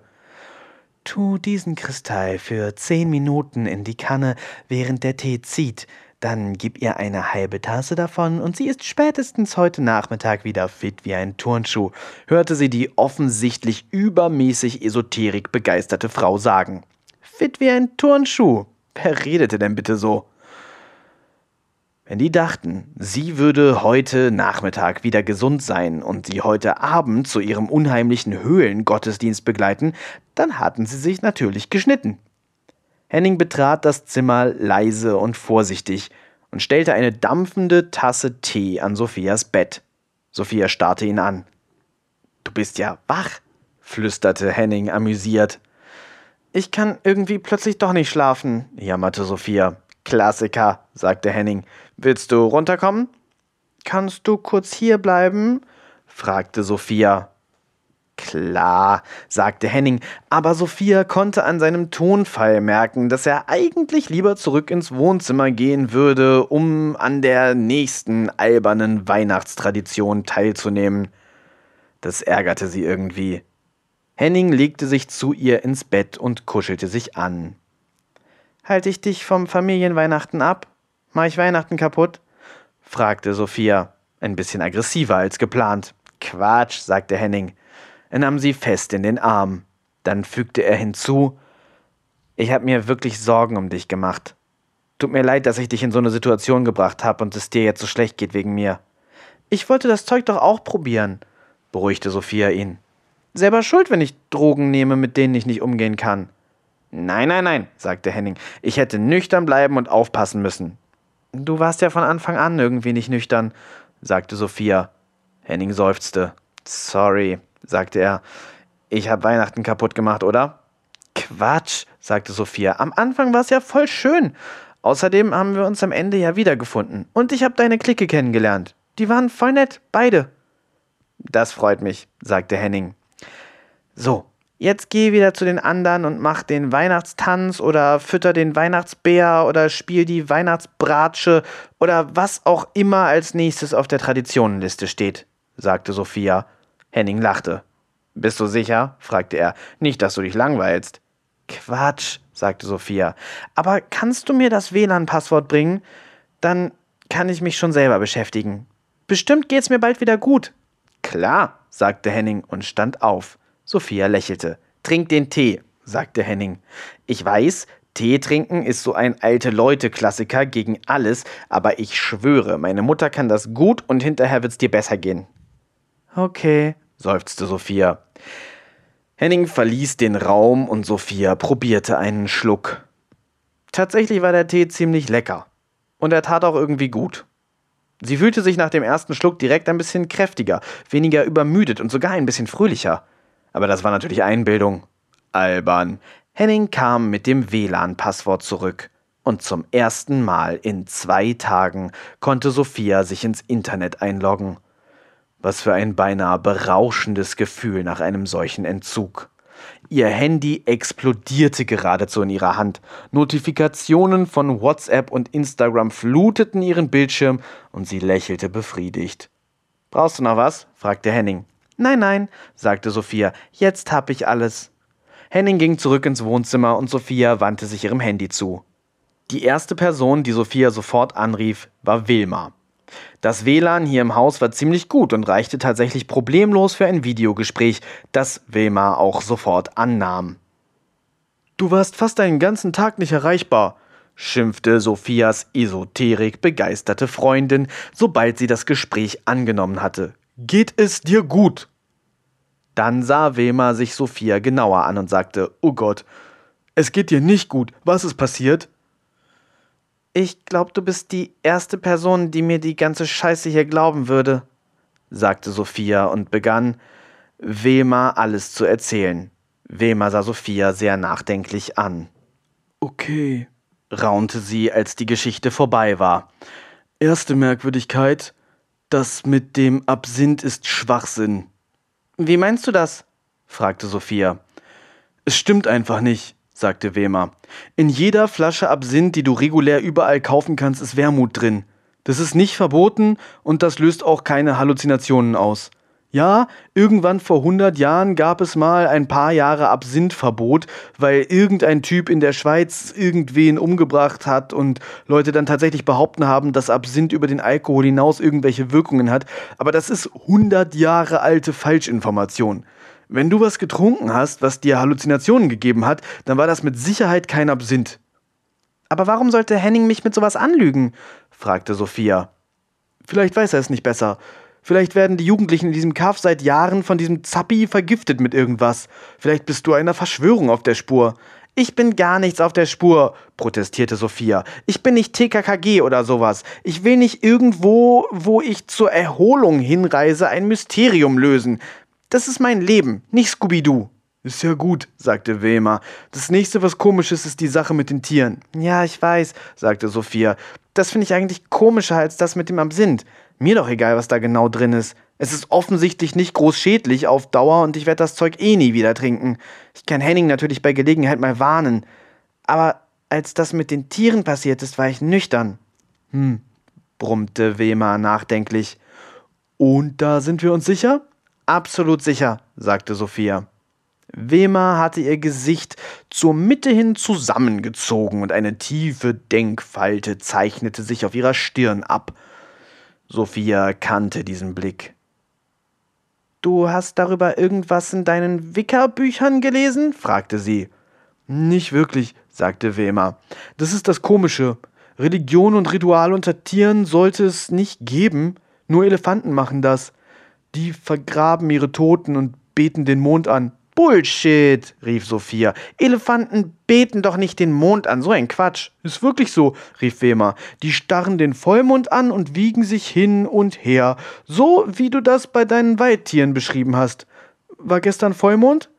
Ich hab den Mond nicht gesehen, sagte Sophia. Eigentlich sogar merkwürdig. Ich hab die Sterne gesehen, aber keinen Mond. Irgendwas ist in diesem Harzkaff anders als anderswo, sagte Wema. Egal, sagte Sophia, die jetzt langsam gerne das Thema wechseln wollte. Wenn man zu lange darüber nachdachte, dann war sie schon irgendwie in einer unheimlichen Situation. Wie läuft's bei dir? Wie soll's schon laufen? seufzte Wilma. Niemand ist zu Hause und mir ist langweilig. Ich guck die ganze Zeit Filme. Was für Filme? fragte Sophia. Weihnachtshorrorfilme, sagte Wehmer. Das ist ein komplettes unterschätztes Subgenre. Krampus, Rare Exports, Gremlins, ich liebe es. Sophia lachte. Sie vermisste ihre Freundin. Dabei war sie erst einen Tag lang von zu Hause weg gewesen. Irgendetwas war hier tatsächlich nicht ganz richtig, und sie gab sich große Mühe, sich keine Sorgen darum zu machen. Hast du meinen Talisman bei dir? Fragte Wema. Sie meinte die hässliche dicke Tonfrau. Sophia zeigte ihr die geschmacklose Figur. Wunderbar, sagte Wema. Nimm die auf jeden Fall überall hin mit. Ich gehe hier eh nirgendwo mehr hin, sagte Sophia. Ich hab gesagt, ich bin krank und dabei bleibt's jetzt. Die gehen irgendwie zu einem Gottesdienst in dieser Höhle. Oder irgendeiner Höhle, was weiß ich. Ich hab genug von Höhlen. Das ist doch creepy. Hä? Das klingt doch viel geiler als so ein langweiliger normaler Gottesdienst, sagte Wema. Als wärst du schon mal bei einem Gottesdienst gewesen, sagte Sophia. Deine Eltern lässt doch niemand in eine Kirche rein. Zumindest nicht, wenn sie da zu dritt mit Martha aufkreuzen, sagte Wema grantig. Aber man kennt doch so Kirchenzeug aus Filmen. Vor allem in Weihnachtshorrorfilmen gibt's das viel. Sophia lachte. Ich glaube, dir würde das alles hier viel besser gefallen als mir, sagte sie. Weiß nicht, entgegnete Wema. Ich finde, dass es ziemlich unheimlich klingt. Außerdem hast du offensichtlich keinen Empfang. Dealbreaker. Die beiden lachten und beendeten ihr Gespräch ziemlich zügig. Danach rief Sophia bei ihrem Vater an, aber Dorian ging nicht ans Handy. Natürlich, der war wahrscheinlich schon mitten in der Generalprobe für die Sendung heute Abend. Spontan formierte sich ein finaler Plan für den Abend in Sophias Kopf. Sie würde alleine hier im Bett bleiben, die komische Butterwerbungsfamilie würde zu ihrem New Age Gottesdienst in der gruseligen Höhle gehen und sie würde in aller Ruhe die Schlagersendung ihres Vaters gucken und auf Twitter Witze darüber machen. Das klang doch super. Doch dann trank Sophia ihren Tee. Es war köstlicher Tee, in genau der richtigen Temperatur. Sie hatte eigentlich nur aus Höflichkeit einige Schlucke nehmen und dann schlafen wollen, aber plötzlich hatte sie die ganze Tasse ausgetrunken und Lust auf mehr. Sophia fühlte sich erholt und energetisch, wie seit Wochen nicht mehr. Sie merkte keine einzige der verpassten Stunden Schlaf mehr in den Knochen und hatte einen plötzlichen Bewegungs- und Unternehmungsdrang, der es ihr unmöglich machte, ihre anstrengende Bettlägerigkeit weiter auszuhalten. Wie hatte sie so lethargisch sein können? Im Bett liegen, während um sie herum das Leben tobte und es so viel herauszufinden und zu entdecken gab. Auf einmal dachte sie doch wieder über das Mysterium des Absinths nach. Was war dieser Zappi eigentlich für ein Typ? Woher kannte Henning den? Seit wann tranken er und seine Freunde und Geschwister in diesem altmodischen Gasthof schon diesen Pseudo-Absinth? Eigentlich alles zu interessante Fragen, um sie ungeklärt zu lassen und im Bett herum zu. Sophia stand auf und ging ins Bad. Duschen. Das warme Wasser tat ihr richtig gut. Dann zog sie sich ein frisches Outfit an und ging ins Wohnzimmer, wo Henning und sein Bruder Fabian in eine Runde Stadtland-Fluss vertieft zu sein schienen. Was seid ihr eigentlich für Nerds? fragte Sophia, als sie sich neben Henning setzte und sah, dass er haushoch verlieren würde. Das war ungewöhnlich. Immer wenn sie und ihre Freunde mal aus Langeweile dazu gezwungen gewesen waren, das unangenehme Schweigen mit etwas Stumpfem wie Stadtland-Fluss zu überbrücken, dann war Henning kaum zu schlagen. Fabian musste ein veritables Genie sein. Du bist ja wach, freute sich Henning. Mamas Tee wirkt immer, sagte Fabian lächelnd. Ach ja, die Wunderheilerin. Vielleicht war Fabian doch nicht so ein Genie. Henning schien das Thema zumindest angemessen unangenehm zu sein. Der Tee war tatsächlich lecker, sagte Sophia. Ich mache den mit Kristallen aus der Höhle, die du gestern gesehen hast, sagte eine warme Frauenstimme hinter Sophia. Hennings Mutter war lautlos in den Raum gekommen und lächelte. Etwas an Miriams Lächeln machte Sophia furchtbar nervös. Scheint zu wirken, sagte sie höflich und behielt dabei natürlich für sich, dass ihr gar nichts gefehlt hatte. Gut, sie war müde und erschöpft gewesen, aber offenbar hatte es gereicht, sich ein bisschen auszuruhen. Jetzt war sie also hier, im Wohnzimmer, und zeigte allen, dass sie fit und gesund war. Hatte nicht irgendwas dagegen gesprochen? Sie wusste es nicht mehr. Wir fahren in einer halben Stunde los, sagte Hennings Mutter zu ihren beiden Söhnen, die nur konzentriert nickten, in ihr kindisches Spiel vertieft. Du kommst mit? fragte sie Sophia. Klar, sagte die, auch wenn sich irgendetwas in ihr gelinde gesagt stark darüber wunderte. Toll, lächelte die ältere Frau. Hat Henning dir schon davon erzählt? Nein, sagte Sophia. Tatsächlich weiß ich bisher nur, dass der Gottesdienst in einer Höhle stattfindet. Das stimmt, sagte Hennings Mutter. Ihr wart ja gestern schon da. Heute wird da drin den ganzen Tag lang aufgebaut. Also in der großen, vorderen Höhle mit dem See. Das ist ein ganzes Höhlensystem da unten, sehr tief und sehr weit. In der Steinzeit war das wohl eine regelrechte Stadt. Wirklich? fragte Sophia. Ich dachte, die Sumerer hätten die ersten Städte gebaut. Naja, die Steinzeitmenschen hier haben die Höhlen ja auch nicht gebaut, sagte Hennings Mutter, sondern nur bewohnt allerdings lange vor den Sumerern in Mesopotamien. Die ersten Zeichen von menschlicher Kultur da unten sind wohl 35.000 Jahre alt. Wirklich? fragte Sophia, die das Ganze jetzt tatsächlich ziemlich interessant fand. Was sind das für Zeichen? Oh, das kann ich dir zeigen, sagte Hennings Mutter und ging ans Bücherregal.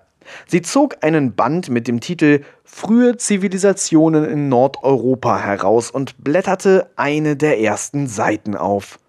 Das Bild, das sie Sophia zeigte, bildete eine Tonfigur ab. Eine dicke Frau ohne Arme und Gesicht. Exakt die Tonfigur, die sie in genau diesem Moment in ihrer Hosentasche aufbewahrte. Sie wollte Hennings Mutter ihr cooles Artefakt zeigen und griff danach, doch sobald sich ihre Hand um Wemas Geschenk geschlossen hatte, hielt etwas in ihr sie davon ab, der Frau die Figur zu präsentieren. Tatsächlich begann Sophia sofort sich zu ärgern. Was hatte sie getan? Sie hatte zugesagt, mit in die Horrorhöhle zu kommen. Eine Horrorhöhle, die seit Urzeiten bewohnt gewesen war und schon lange vor dieser steinzeitlichen Bewohnung von alleine entstanden zu sein schien. Ging es noch wesentlich unheimlicher? Sie musste wieder an das bedrohliche Gefühl denken, das sie befallen hatte, allein da unten unter der Erde. Sobald sie die Tonfigur wieder losließ, war auch ihre kurze Spontan-Panikattacke wieder vorbei. Aber ganz wohl war ihr bei dem Gedanken, gleich zurück in das undurchschaubare Höhlensystem zu fahren, jetzt nicht mehr. Warum hatte sie das Bett verlassen? Warum ihre Ausrede platzen lassen? Was war bloß in sie gefahren? Sophia stand mit Henning vor der Haustür und rauchte eine Zigarette. Du rauchst jetzt? fragte Henning. Keine Ahnung, sagte Sophia. Gestern hat mir Georg eine angeboten. Das war irgendwie cool. Jetzt beruhigt mich das. Wo hast du die her? fragte Henning. Von Georg, sagte Sophia. Ich finde nicht gut, wenn du mit Georg redest, wenn ich nicht dabei bin, sagte Henning mit starrem Blick in die Ferne. Was soll das denn heißen? fragte Sophia. So mittelalterlich hatte Henning sich noch nie geäußert. Kontaktverbote zu unliebsamen Persönlichkeiten? Georg hat wirklich Probleme, die du nicht verstehen kannst, weil du ihn nicht kennst, sagte Henning. Aha, sagte Sophia nur und zog stur an ihrer Zigarette. So wie gestern Abend im tanzenden Einhorn, als ihr allein reden musstet, weil er nicht gut fand, wie viel du mit Lena geflirtet hast? Ich hab nicht mit Lena geflirtet, sagte Henning so genervt, dass Sophia sich sicher war, dass er das nicht zum ersten Mal beteuerte. Also ging es um dich und Lena. Deshalb war Georg so abgefuckt, sagte sie triumphierend. Denk, was du willst. Es ging nicht darum, aber egal. Georg ist unberechenbar und ich will nicht, dass er keine Ahnung. Dass er mir was tut? fragte Sophia spöttisch. Ja, zum Beispiel, sagte Henning. Ist er gefährlich oder was? fragte Sophia, nach wie vor in einem Tonfall, der Henning deutlich machen sollte, wie sehr er sich gerade zum Clown machte. Ich weiß es nicht, sagte Henning, und dann nach einer kurzen Pause Wahrscheinlich ja. Es war die Ernsthaftigkeit in seiner Stimme, die Sophia zunächst einmal die Sprache verschlug. Sie zog den beruhigenden Rauch der Zigarette ein und spürte, wie der Asphalt sich auf ihre Stimmbänder legte und ihr den hinteren Teil der Nase verstopfte. Ihre Lunge füllte sich mit Gift und starb ein bisschen. Wie hatten Menschen bis in die 50er rauchen können, ohne zu vermuten, dass das vielleicht nicht gut für ihre Gesundheit war? Man merkte doch beim Rauchen, wie die Zigarette langsam den Körper zerstörte. Wie hatten Menschen der Werbung sogar glauben können, dass diese Dinge in irgendeiner Form gesund waren? Wer fühlte sich nach dem Rauchen einer Zigarette körperlich besser? Menschen waren dumm und ignorant. Du hast mich also an einen Ort gebracht, an dem es nicht sicher für mich ist, stellte Sophia fest. Henning seufzte genervt. Er ist jetzt auch kein Psychokiller, er macht mir nur einfach Sorgen, das ist alles. Mein Gott, du musst das jetzt nicht noch dramatischer machen, als es ist. Hast du noch eine? brach es aus Henning heraus. Sophia hatte keine weitere Zigarette, aber auch keine Lust mehr zu rauchen, also gab sie Henning den Rest von ihrer. Sie standen eine kurze Zeit schweigend nebeneinander in der Kälte und beobachteten die Schneeflocken auf ihrem orientierungslosen Fall Richtung Erde. Das mit dem Absinth ist Bullshit, sagte Sophia in die Stille hinein. Schnee machte immer etwas Merkwürdiges mit dem Klang. Es war, als würde jedes Geräusch absorbiert werden und die Welt in eine dicke Stille gehüllt sein, die von ihrer Stimme nur für Sekundenbruchteile unterbrochen wurde. Wie meinst du das? fragte Henning. In Absinth ist immer Wermut. Das ist nicht verboten und es macht keine Halluzinationen, sagte Sophia. Doch klar, protestierte Henning. Das ist doch Allgemeinbildung, die grüne Fee. Künstler haben das getrunken in den Zwanzigern. Das hat Leute verrückt gemacht. Das ist alles Quatsch, sagte Sophia. Ich habe das Wilma erzählt und sie sagt, das ist 100 Jahre alte Fehlinformation. Euer Zappi verarscht euch und gibt euch irgendeine Droge, von der ihr gar nicht wisst, dass ihr sie nehmt. Deine Wilma ist verrückt, sagte Henning. Ich weiß das ja besser. Ich trinke das Zeug seit zehn Jahren. Das trinken hier alle. Das ist auch nichts, was Zappi sich ausgedacht hat. Es ist einfach ein allgemein bekannter Fakt mit dem Absinth. Er drückte die Zigarette aus. Wolfgang und Miriam kamen aus dem Haus. Habt ihr geraucht? fragte Miriam im enttäuschten Muttertonfall. Ja, sagte Sophia. Quatsch, sagte Henning im selben Moment. Unter normalen Leuten hätte man jetzt gelacht, doch hier und jetzt war es nur still und unangenehm. Große Erleichterung, als Fabian aus dem Haus kam. Fahren wir los? fragte er fröhlich. Wir warten noch auf Georg, sagte Wolfgang. Georg will zu Fuß zu den Höhlen. Der ist schon los, sagte Fabian. Henning war überrascht. Wusstest du das? fragte er Sophia, die mit den Schultern zuckte. Ich kenne mich nicht aus mit euren Traditionen. Ich habe Georg nur vorhin irgendwann nach einer Zigarette gefragt, sonst haben wir nicht geredet. Ich finde gut, dass er wandern geht an der frischen Luft. Die Natur ist so schön hier und ihr seid alle so selten da. Schön, dass wenigstens einer das alles so richtig voll und ganz ausnutzt, sagte Miriam lächelnd. Sie ging zum Auto und rief Kommt jetzt, bevor sie einstieg. Fabian ging vor, Henning und Sophia kamen hinterher. Sophias Beine waren schwer wie Blei. Erstaunlich, wie Höflichkeit sie binden konnte. Sie hatte Todesangst vor den Höhlen. Es war keine Übertreibung. Sie hätte am Tag zuvor in dem unterirdischen Tunnelsystem sterben können. Ja, sie war auf Drogen gewesen, aber irgendetwas Merkwürdiges war da unten am Leben. Alles, was mit diesen Höhlen und diesem Wald zu tun hatte, war unheimlich. An die Tiere mochte sie gar nicht erst denken. Es war erstaunlich, wie diese Szene, die objektiv betrachtet wie ein freundliches Bild aus einem Kinderfilm wirken mochte, für sie größten unfassbaren Schrecken bedeutete.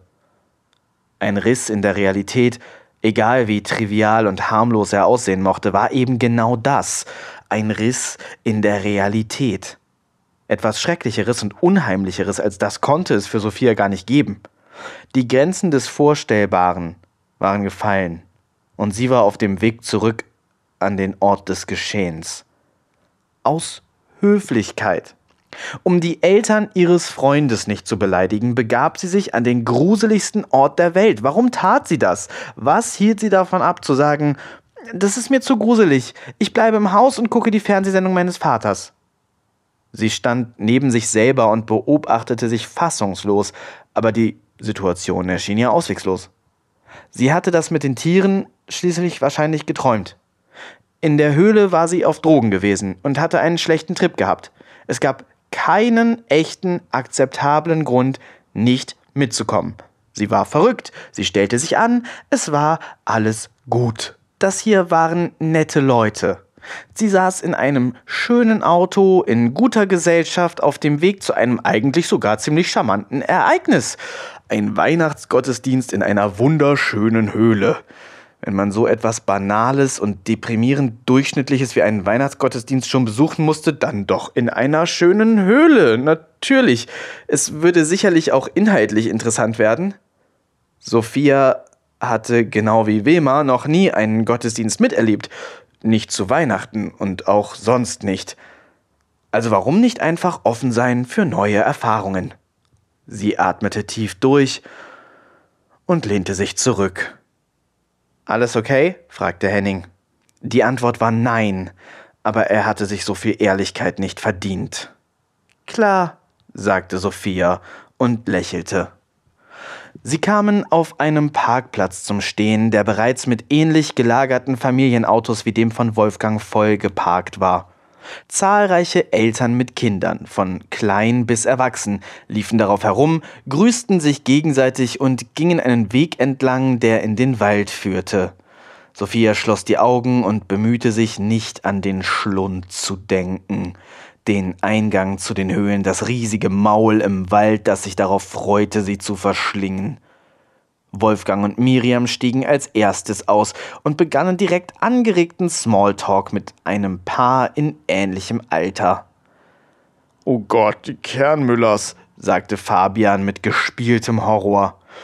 Lasst uns bitte ein bisschen hier sitzen. Henning lachte. Die haben eine Tochter, die nicht einsehen möchte, dass Fabian nicht auf sie steht, erklärte Henning. Das Wort schwul verstehen viele Menschen in der Provinz nicht so gut, sagte Fabian. Sophia lächelte. Du siehst blass aus, sagte Henning. Vielleicht ist mir noch schlecht von dem Absinth, sagte Sophia. Henning rollte ob ihrer Betonung des Wortes Absinth die Augen. Sie glaubt nicht, dass Zappi uns wirklich Absinth gegeben hat, erklärte er Fabian. Wie meinst du? fragte der. Na, Zappi schenkt doch Absinth aus, in dem Wermut ist. Deshalb kriegt man die Hallus. Sophia glaubt mir das nicht. Sie sagt, Wermut macht das nicht und da muss irgendwas anderes drin gewesen sein. Sie hat recht, sagte Fabian, der sich offenbar darüber wunderte, dass Henning das nicht selber wusste. Wie meinst du das? fragte Henning. Na, der Wermut macht nicht die Hallus, sonst könntest du das von jedem Absinth überall bekommen. Auf diese Art wirkt aber nur Zappis Absinth, sagte Fabian. Henning schien ehrlich überrascht zu sein.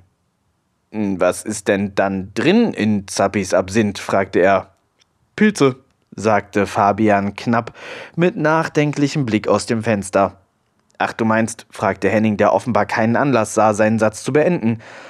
Sein Bruder verstand, was verstanden werden sollte, und Sophia wollte er es offenbar nicht erklären. Fabian übernahm das freundlicherweise.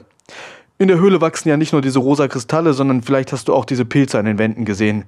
Sophia erinnerte sich an den weißlichen Pilzbefall, die netzartigen Strukturen an den Wänden, den giftigen Look der Schimmelkultur in dem schrecklichen Loch im Stein, in dem sie zu sich gekommen war und sich übergeben hatte.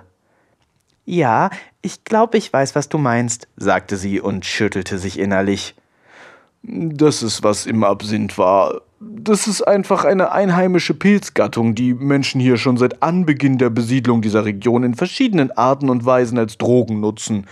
Zappis Absinth ist die mildeste der Arten, die ich kenne. Traditionell ist das alles etwas härter. Henning und Fabian grinsten. Wie meinst du das? fragte Sophia, die schon den Absinth ziemlich hart gefunden hatte. Wirst du tatsächlich gleich sehen, sagte Henning und öffnete die Autotür. Nach dir. Sophia war alles andere als beruhigt, als sie aus dem Auto stieg und von Miriam und Wolfgang ihren guten alten Freunden, den Kernmüllers, Nachbarn seit Kindertagen, im Grunde Wolfgang und Miriam in dezent anderen Körpern vorgestellt hatte. Sophia war alles andere als beruhigt, als sie aus dem Auto stieg und von Miriam und Wolfgang, ihren guten alten Freunden, den Kernmüllers, Nachbarn seit Kindertagen, im Grunde Wolfgang und Miriam in dezent anderen Körpern vorgestellt wurde. Henning umarmte das Paar, das er offensichtlich gut kannte, Fabian nickte den beiden leicht peinlich berührt zu. Was würde Sophia gleich sehen? Was hatte ein Weihnachtsgottesdienst mit halluzinogenen Pilzen zu tun? Härter als der Absinth? Was hatte Henning gemeint? Sophia wusste genau, dass ihr Panikkopf vollkommen überreagierte, aber dieses Wissen half ihr nicht. Sie umklammerte die Statue, die Wilma ihr geschenkt hatte, in der Tasche ihres Wintermantels, und es hatte keinen beruhigenden Effekt, im Gegenteil. Sie fühlte sich, als würde das Berühren der Statue ihren Kopf von einem pinken Zuckerwattenebel befreien, der ihre Panik zurückgehalten hatte. Mit ihrem gnadenlos klaren Winterluftkopf spürte sie kaum noch etwas anderes als Angst auf dem Weg in die Todesfalle. Sie ließ die Statue los und beruhigte sich wieder etwas. Sie atmete tief durch. Nichts würde passieren. All diese Familien waren unterwegs in die Höhle. Keine Gefahr, keine harten Drogen. Das hier waren normale, harmlos durchschnittliche Leute auf dem Weg zu ihrer traditionellen Weihnachtsfeier. Die einzige Gefahr, die ihr hier drohte, war, sich zu Tode zu langweilen. Vor dem Eingang zur Höhle stand Georg und rauchte. Da bist du ja, sagte Miriam lächelnd. Ein Lächeln hinter dem Mord lauerte, dachte Sophia und wunderte sich dann beschämt über sich selbst. So eine nette Frau. Georg sah seine Mutter nicht an, nickte nur und murmelte etwas Unverständliches vor sich hin. Miriam beachtete ihn nicht weiter, sondern ging mit heilig gesetztem Schritt, fast schwebend, gemeinsam mit ihrem Ehemann und ihren guten Freunden den Kernmüllers in die Höhle hinein. Von drinnen hörte man ein Stimmgewirr, das durch die runden Wände der Höhle vervielfacht wurde und eine Klangfarbe annahm, die Sophia sehr heilig vorkam. Sie sah Georg fragend an. Georg erwiderte ihren Blick nicht. Fabian klopfte seinem kleinen Bruder zweimal kumpelhaft auf die Schulter, während er die Höhle betrat. Sophia blieb bei Georg stehen, unsicher. Es kam ihr irgendwie falsch vor, wie die ganze Familie den offensichtlich irgendwie aufgebrachten jungen Mann hier einfach stehen ließ. Kommst du bitte? sagte Henning zu ihr. Sie starrte ihren Freund an und dann seinen Bruder. Der kommt auch gleich, sagte Henning beruhigend und zog sie am Arm in die Höhle hinein. Georg sah sie unglücklich an, zwang sich dann ein Lächeln ab, warf die Zigarette weg und betrat die Höhle ebenfalls. Von innen sah es ganz anders aus als in der Nacht zuvor. In der Nacht zuvor hatte der Mond die Halle beleuchtet und alles war ihr sehr hell, sehr majestätisch und exotisch, fast wie von einem fremden Planeten vorgekommen. Jetzt wurde dieser Eindruck vervielfacht. Alles war voller Menschen, die sich in überraschend geordneten Kreisen um den violett schillernden See in der Mitte der Höhle herum angeordnet hatten. An den Wänden hingen so viele Fackeln, dass Sophia sich gar nicht erst Mühe gab, sie zu zählen. Vor den Menschenreihen, um den See herum verteilt, standen so viele dicke weiße Kerzen in meterhohen Metallständern, dass sie sich kurz über den Brandschutz sorgte, aber dann beschloss, dass diese Aufbauten schließlich seit ewigen Zeiten jedes Jahr so gemacht wurden, also schon mit Sicherheit alles seine Richtigkeit haben würde. Das Licht der Kerzen und der Fackeln wurde gemeinsam mit dem silbernen Licht des abnehmenden Mondes, das heute schon nicht mehr ganz so stark wirkte wie gestern, von den lila Kristallen überall reflektiert und vervielfacht. Ein Licht- und Farbenspiel entstand, das seinesgleichen suchte. Kein statisches Licht konnte mit diesem visuellen Spektakel mithalten. Die Flammen tanzten und das Licht malte in jeder Sekunde neue Bilder auf die anwesenden Gesichter. Beim ersten Umschauen verschlug es Sophia kurz die Sprache. Sie fühlte sich absolut nicht, als sei sie noch in der echten Welt, der Realität, wie sie sie kannte. Ein paar ehrfürchtige Atemzüge später hatte ihr Gehirn sich an die neue Umgebung gewöhnt. Es war alles wie immer. Sie war Sophia, sie war in einer Höhle vor einem sehr, sehr langweiligen Gottesdienst. Nichts war bedeutend anders als sonst. Ja, eine neue Erfahrung stand bevor, aber nicht mal eine besonders spannende. Es ist erstaunlich, wie schnell sich der Verstand an Wunder gewöhnen kann. Henning und Fabian hatten mittlerweile, ebenso wie Miriam und Wolfgang, eine gerade Haltung eingenommen, den Blick starr in Richtung See gerichtet, die Hände vor dem Becken gefaltet. Das war scheinbar, was man so tat in einer Kirche. So aus der Nähe betrachtet kam es Sophia merkwürdig vor. Aber es war nicht bedeutend anders, als was sie aus Film und Fernsehen kannte, also machte sie mit. Henning sah zu ihr herüber, und sah ihre bemühte Imitation der heiligen Haltung seiner Familie.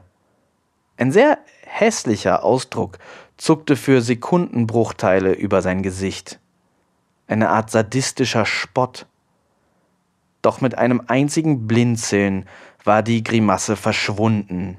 Und da war wieder das warme, freundliche Lächeln, das sie von Henning kannte, bevor er sich ausdruckslos zurück in Richtung See drehte. Sie musste sich sein kurzes Amüsement eingebildet haben. Warum unterstellte sie Henning so gemeine Regungen ihr gegenüber? Georg kam nicht zu seiner Familie. Er stand bei Lena, die neben einer älteren Frau stand, die vermutlich ihre Mutter war. Lena winkte Sophia mit einem breiten Lächeln zu.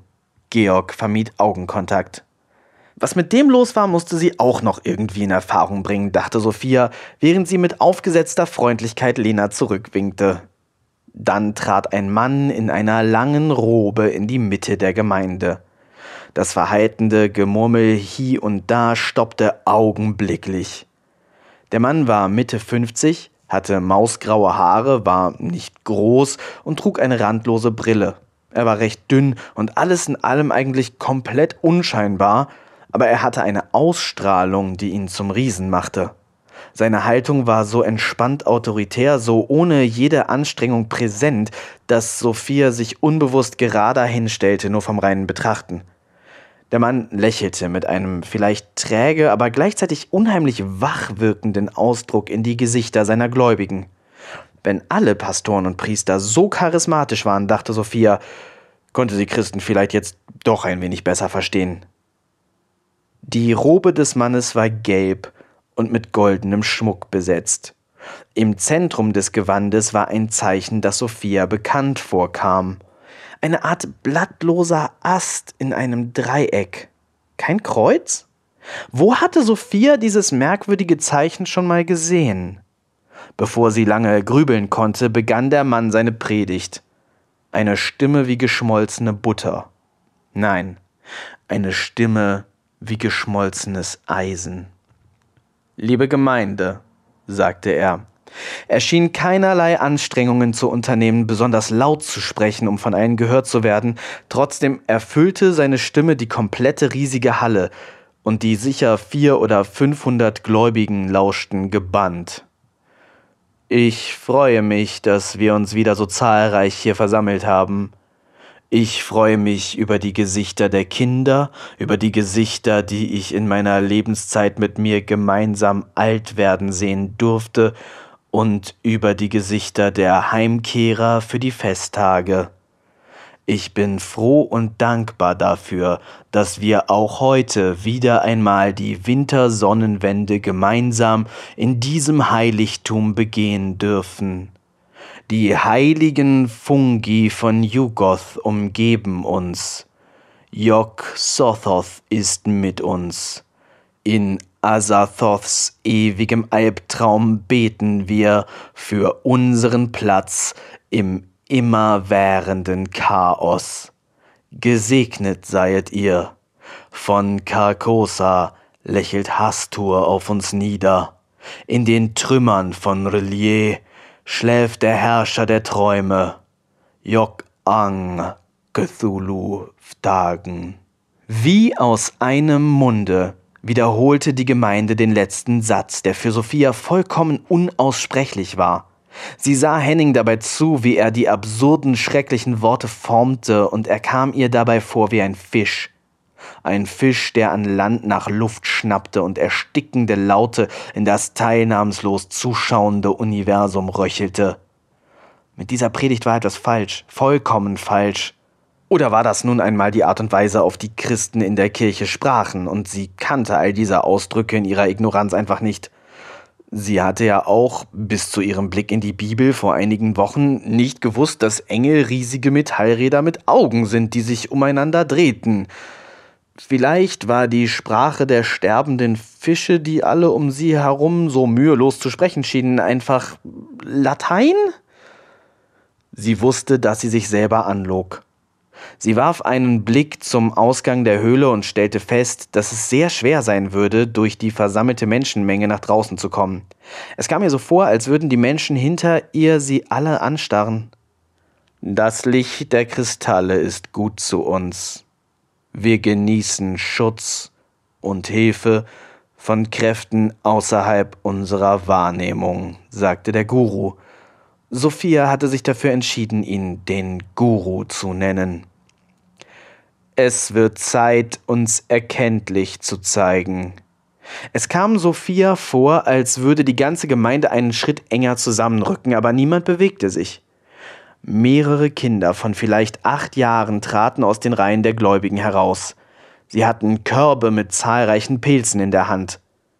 Es waren die Pilze, die in ekelerregenden Netzen an den Wänden dieser grässlichen Höhle wuchsen. Der Guru lächelte sie an. Die Kinder begannen ihre abartigen Pilze an die gierigen Menschen in der Höhle zu verteilen. Hungrige Augen, hektische Finger, Pilze, die ungeduldig in gespannten Händen gehalten wurden. Auch Miriam, Wolfgang und Henning nahmen sich Pilze. Sophia wurde keine angeboten. Was ist das denn jetzt? flüsterte Sophia Henning zu. Auf Hennings Gesicht war jetzt definitiv ein Ausdruck, der da nicht hingehörte.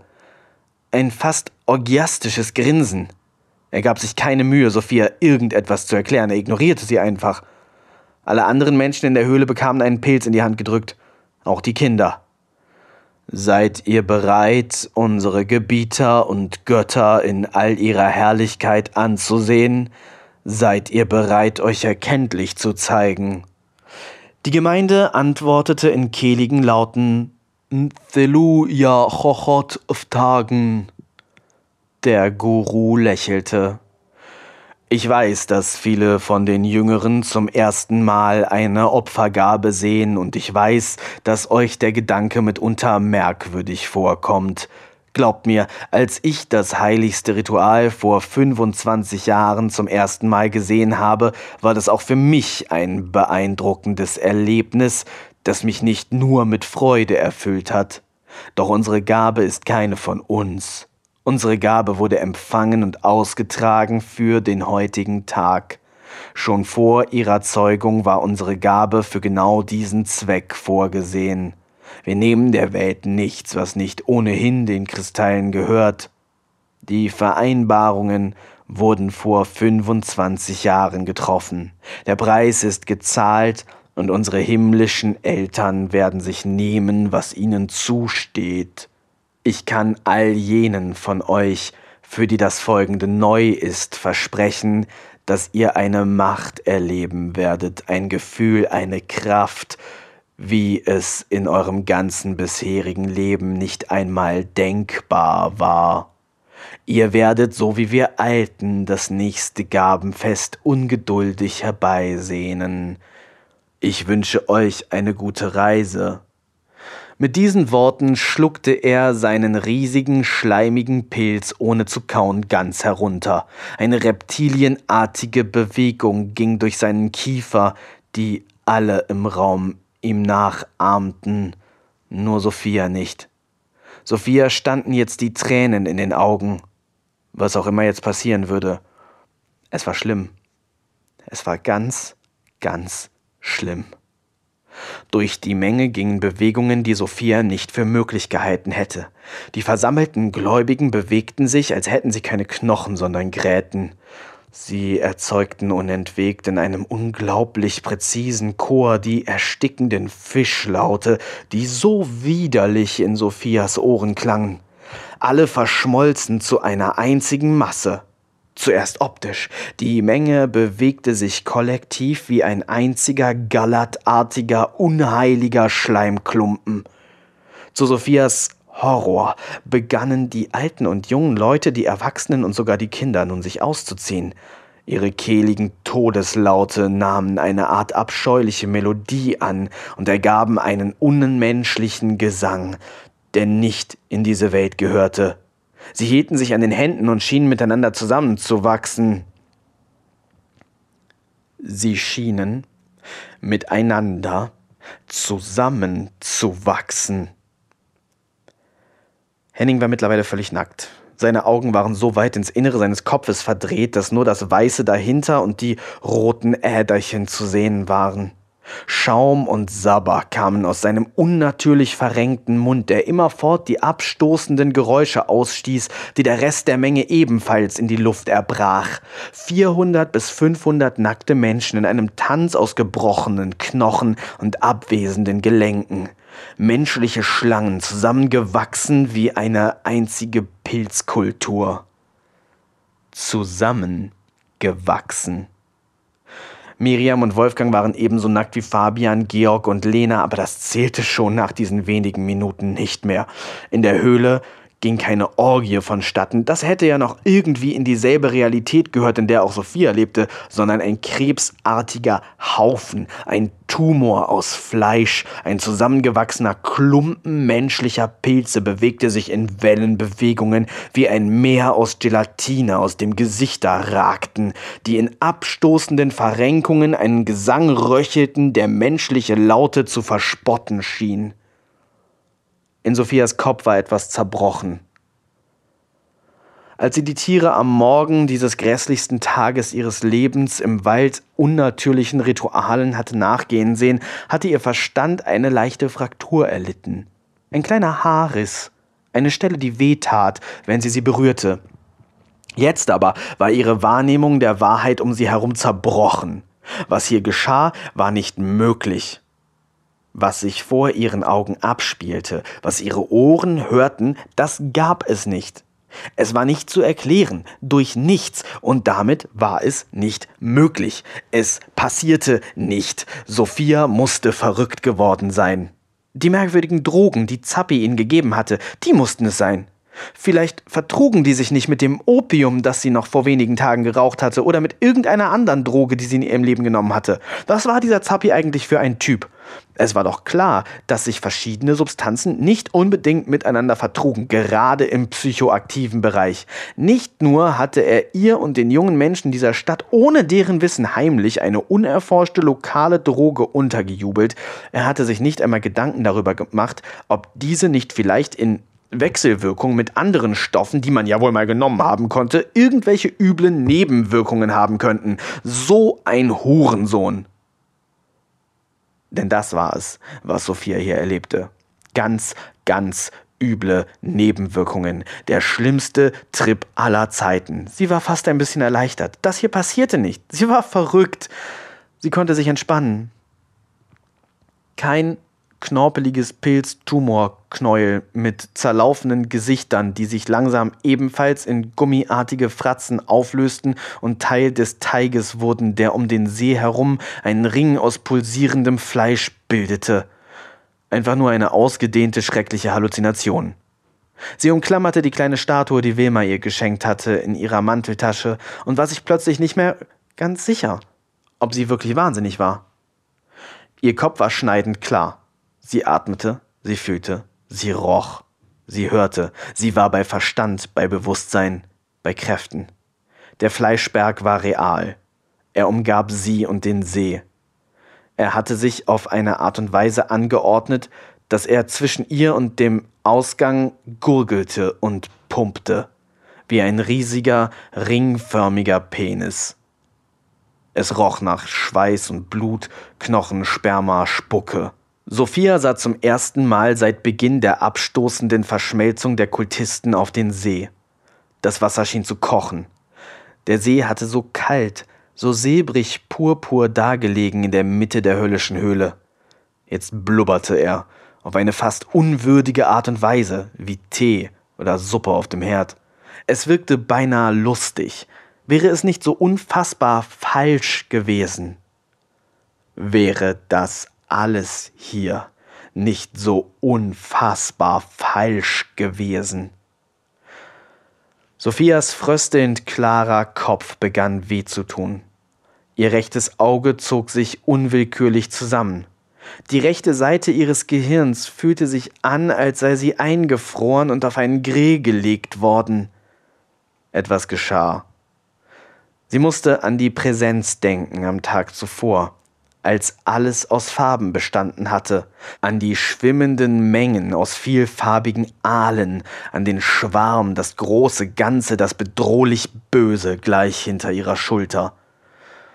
Auf einmal schien sie die Farben von gestern zu fühlen. Sie konnte sie nicht sehen, aber sie wusste, dass sie da waren. Die Unmengen fliegender, wuselnder Schlangen. Das Tier, aus tausend bunten Zungen. Das Monster in der Höhle. Der Fleischring, der die gesamte Höhle ausfüllte, die verschmolzenen 500, die Pilzkultur aus grausigen Kultisten, machte erwartungsvolle Geräusche hinter ihr wie ein hungriger Hund. Das Monstrum aus Menschenfleisch zuckte wie vor Freude. Wieder musste Sophia an einen Penis denken. Hennings widerlichen Penis. War Henning schon öfter Teil dieser abstoßenden Fleischabscheulichkeit gewesen? Hatte sie geküsst, was aus diesem Krebsklumpen gewachsen war? Ihr wurde schlecht. Das Ding berührte sie. Sie kreischte und wollte brechen. Das Ding schob sie nach vorne. Aus dem See zogen sie tausend unsichtbare Arme zu sich hin. Die Kristalle beleuchteten die ganze Szenerie in unnatürlichem Violett, ein paar Farbtöne verschoben, leicht falsch, leicht unwirklich, nicht ganz von dieser Welt. Und Sophia sah die Schatten. An der Wand tanzten sie, im reflektierten Licht der Kerzen und Fackeln, die tausend Tentakel des Schreckens in der Höhle, die an ihr zogen und zerrten, während das Fleischding sie schob. Sophia war verloren. Sie war das Opfer. Sie würde gefressen werden. Es gab keinen Ausweg und sie machte sich auch keine Illusionen über ihre Chancen, wenn sie sich wehren würde. Natürlich kämpfte sie so stark gegen den Druck und den Zug an, wie sie konnte, aber diese Mächte waren stärker als sie. Ihr war so unglaublich schlecht. Sie wusste nicht warum, aber ihre Hand fand wieder den Weg zu der kleinen Statue in ihrer Manteltasche. Die Statue, die ihren Kopf klärte. Sobald sie das kleine Tongebilde umklammert hatte, zogen die Tentakel sich von ihr zurück, als seien sie verbrannt worden. Sophia konnte in ihrem inneren Ohr regelrecht hören, wie die tausend Schlangen aus Farben fauchten. Das pulsierende Ding aus Fleisch reagierte nicht, aber Sophia wusste jetzt, was sie tun konnte. Ihr war nicht einmal schlecht. Sie umklammerte ihre Tonstatue, drehte sich um und biss hinein. In die Haut, das Fleisch, die Adern, die Nerven, die Knochen, in das unnatürliche Ding, die menschliche Pilzkultur. Tausend Stimmen kreischten. Sophia biss zu, so doll sie konnte, nutzte die komplette ungeahnte Stärke ihrer Kiefermuskulatur und riss ein großes Stück aus dem abscheulichen Klumpen heraus. Sie spuckte es weg und das Ding wich ein bisschen zurück. Es war nicht so fest, wie es mittlerweile aussah.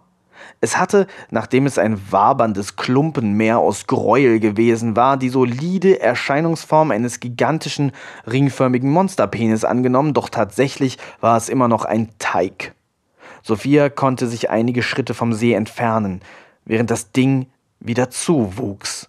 Sie umklammerte die dicke Frau aus Ton und biss erneut in den abstoßenden Hefekranz aus Dorfbewohnern. Diesmal riss sie sogar ein noch größeres Stück aus dem widerlichen Etwas.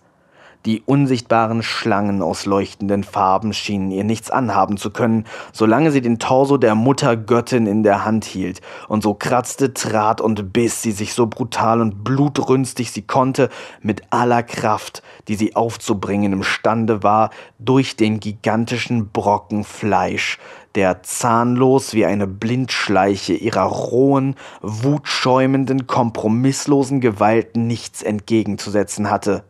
Sie war nicht bewaffnet, hatte nur Zähne und Fingernägel zur Verfügung, doch als sie aus der Höhle hinaus in den Wald stolperte, war sie über und über besudelt von Blut und Menschenmatsch. Keine Zeit zu kotzen. Sophia wusste genau, dass sie rennen musste. Sie musste so weit weg von hier, wie sie nur kommen konnte. Sie rannte. Nicht, dass da noch Kraft war.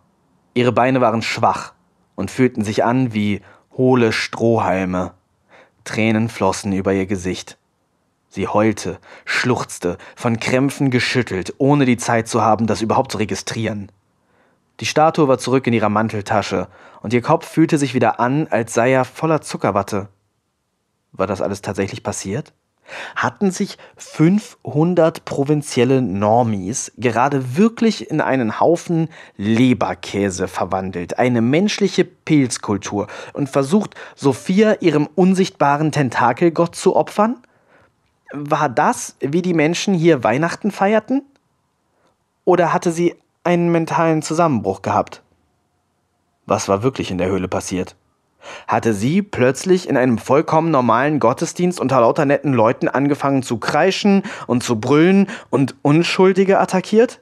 Hatte sie Fleischstücke aus den Gesichtern schreiender Kinder gebissen? Wessen Blut war das, von dem ihre Kleidung so durchtränkt war?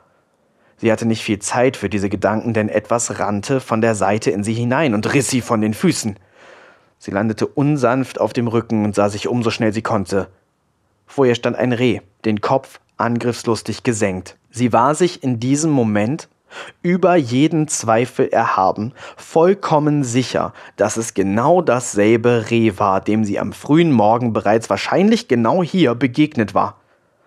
Doch hatte das Reh am Morgen noch einen freundlichen und scheuen Eindruck vermittelt, wollte es jetzt ganz offensichtlich Blut. Ein blutrünstiges Reh wäre für sich allein genommen nicht ganz so bedrohlich gewesen, hätte Sophia nicht in diesem Augenblick gemerkt, dass sie umstellt war. Wölfe, Rehe, Hirsche, Bären, Schlangen, Vögel, der ganze Wald war versammelt und hatte sie umzingelt. Knurren und Zischen, scharrende Hufe, gebleckte Reißzähne.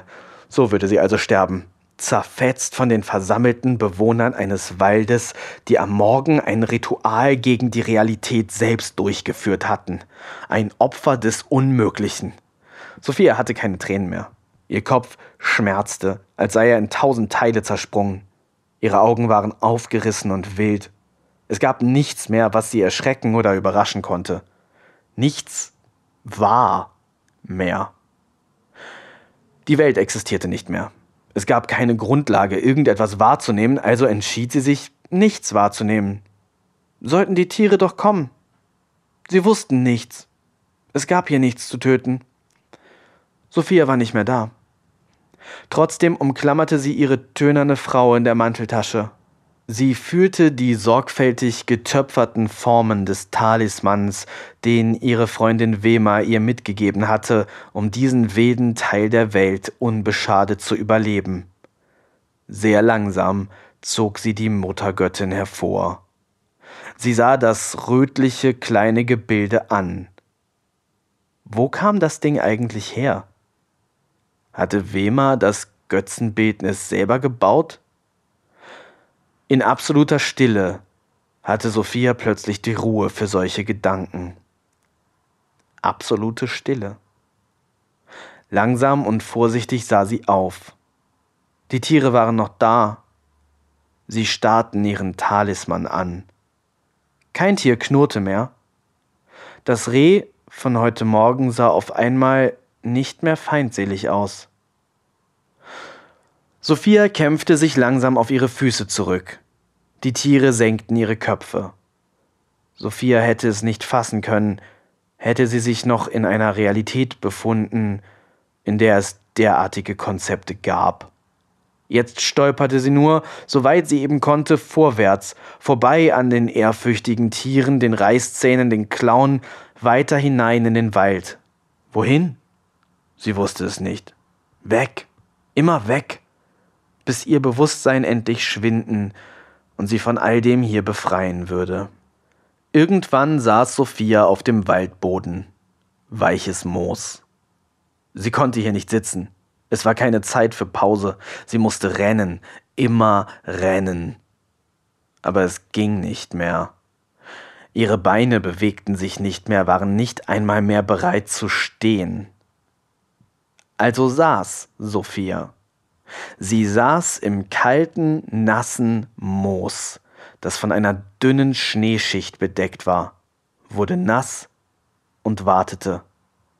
Darauf, dass ihr Kopf ausging ob durch Kraftlosigkeit oder Zutun äußerer Mächte.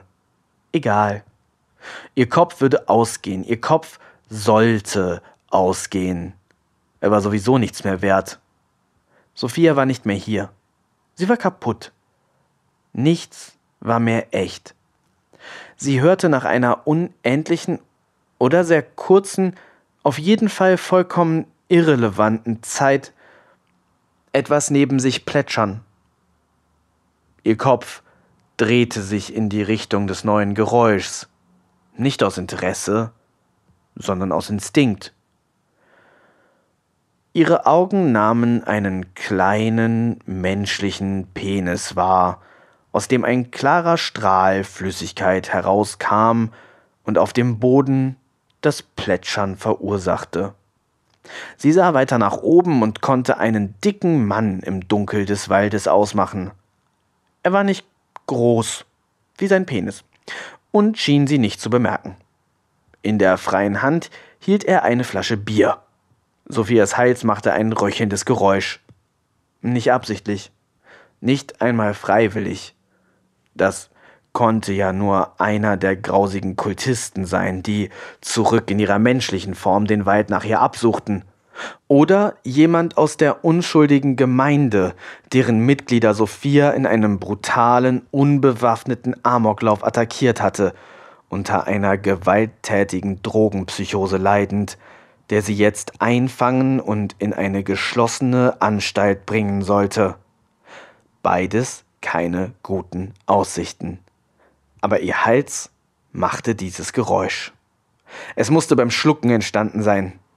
Das Schlucken abwesender Spucke in einem komplett trockenen Hals macht ein raues Würgegeräusch. Der Mann steckte erschrocken seinen Penis weg. Wer bist du denn? fragte er, aus allen Wolken fallend. Dann fügte er hinzu, Tut mir leid, ich hab dich nicht angepinkelt, oder? Oh Gott, hoffentlich nicht. Ich hab dich gar nicht gesehen. Wirklich. Ich dachte, wir wären die Einzigen, die gerade hier im Wald sind. Geht's dir gut? Sophia starrte das freundliche, pausbäckige Gesicht, das ihr entgegenschaute, fassungslos an. Der kleine, runde Mann leuchtete ihr mit der Taschenlampe seines Handys ins Gesicht. Gute Güte, wie siehst du denn aus? Ach herrje, bist du verletzt? Sophia konnte nichts sagen. So viel Merkwürdiges war heute Nacht passiert, aber irgendwie erschien ihr dieser durch und durch gütig dreinschauende kleine Mann die absurdeste Figur des Tages.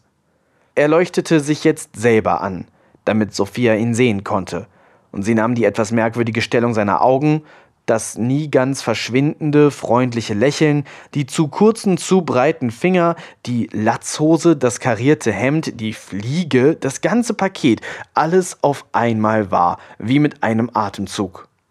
Vor ihr stand ein freundlicher Mann. Sie hatte nichts zu befürchten, nicht zu glauben. Wahrscheinlich war er Serienkiller, und mit seiner Mutter und einem Opfer hier, das die beiden gemeinsam zerstückelten und im Wald vergruben. Anders konnte es gar nicht sein in der neuen Realität. Der Mann rief über seine Schulter, offenbar zu seiner verrückten Mutter, die sich über ein weiteres junges Mädchen, das ihr degenerierter Sohn vergewaltigen und in dessen Blut sie baden konnte, freuen würde. Leute, kommt mal schnell. Hier braucht, glaube ich, jemand Hilfe. Schritte im Gebüsch. Zwei weitere Menschen kamen.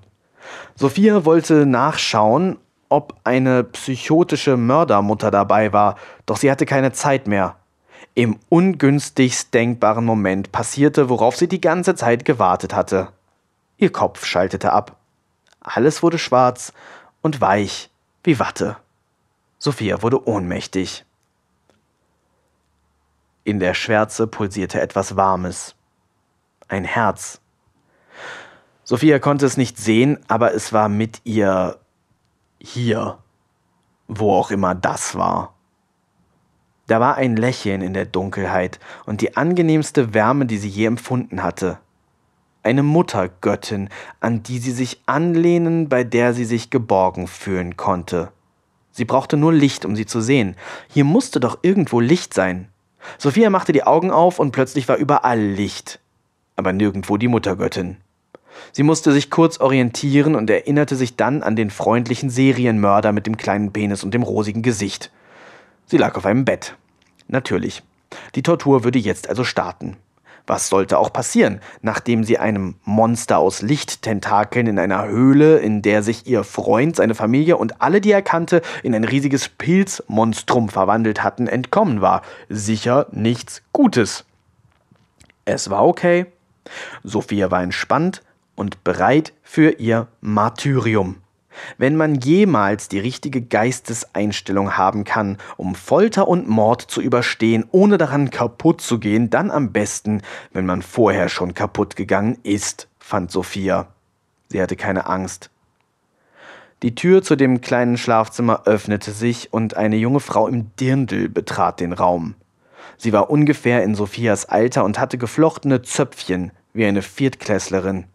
Sie war ein bisschen zu lang und zu breit und ihr Gesicht ein bisschen zu quadratisch, mit etwas zu kleinen Augen, um wirklich schön zu sein, aber sie sah nett aus.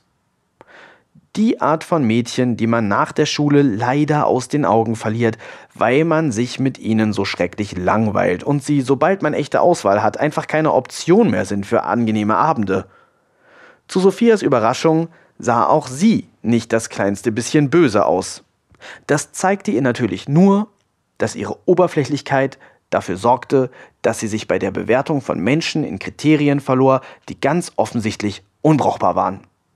Sie hatte ja auch bei Henning nie das offensichtlich vorhandene Böse bemerkt.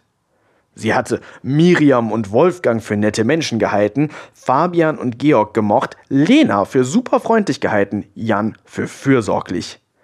Alles Fleischpilzkult-Anhänger, die sie ihrem Tentakelmonster am Höhensee hatten opfern wollen. Niemand von ihnen ein netter Mensch. Genau wie diese junge Frau hier selbstverständlich kein netter Mensch war. Wie sollte sie? Sie war jetzt Teil von Sophias Realität und hier gab es nur absurdes Grauen, Schmerz, Blut und Knochen. Ich bin Maya, sagte die junge Dirndlträgerin mit einem freundlichen Lächeln. Was waren diese Leute für ein kranker Verein? Sie sahen aus wie die Art von Menschen, die bei ihrem Vater im Publikum saßen. Die Leute, über die Dorians Hausregisseur Kai in Redaktionssitzungen so gern Dinge sagte wie Die hintere Reihe links bitte nicht mehr zeigen. Mein Gott, das sind fette Mongos, das seht ihr doch selber. Der Spasti ganz rechts sabbert sich voll, den könnt ihr doch nicht ins Close-Up nehmen. Kannst du bitte mal rauszoomen auf der 2? Die Fette da vorne nimmt den kompletten Frame ein. Mir wird schlecht hier. Mein Gott, was ist das denn für ein ungewaschener Inzesthaufen da auf der 3 hinter Dorian? Die riech ich ja bis hier. Könnt ihr irgendwie um die rumfilmen? Danke. Natürlich trieben sich solche Leute privat in abgelegenen Horrorwäldern rum, um verirrte Touristen zu entführen und zu essen und dabei Roland Kaiser Hits zu schmettern. Was für ein ironisches Ende für die Tochter von Dorian Neuhaus. Aber Sophia hatte sich mit allem abgefunden. Alles konnte kommen.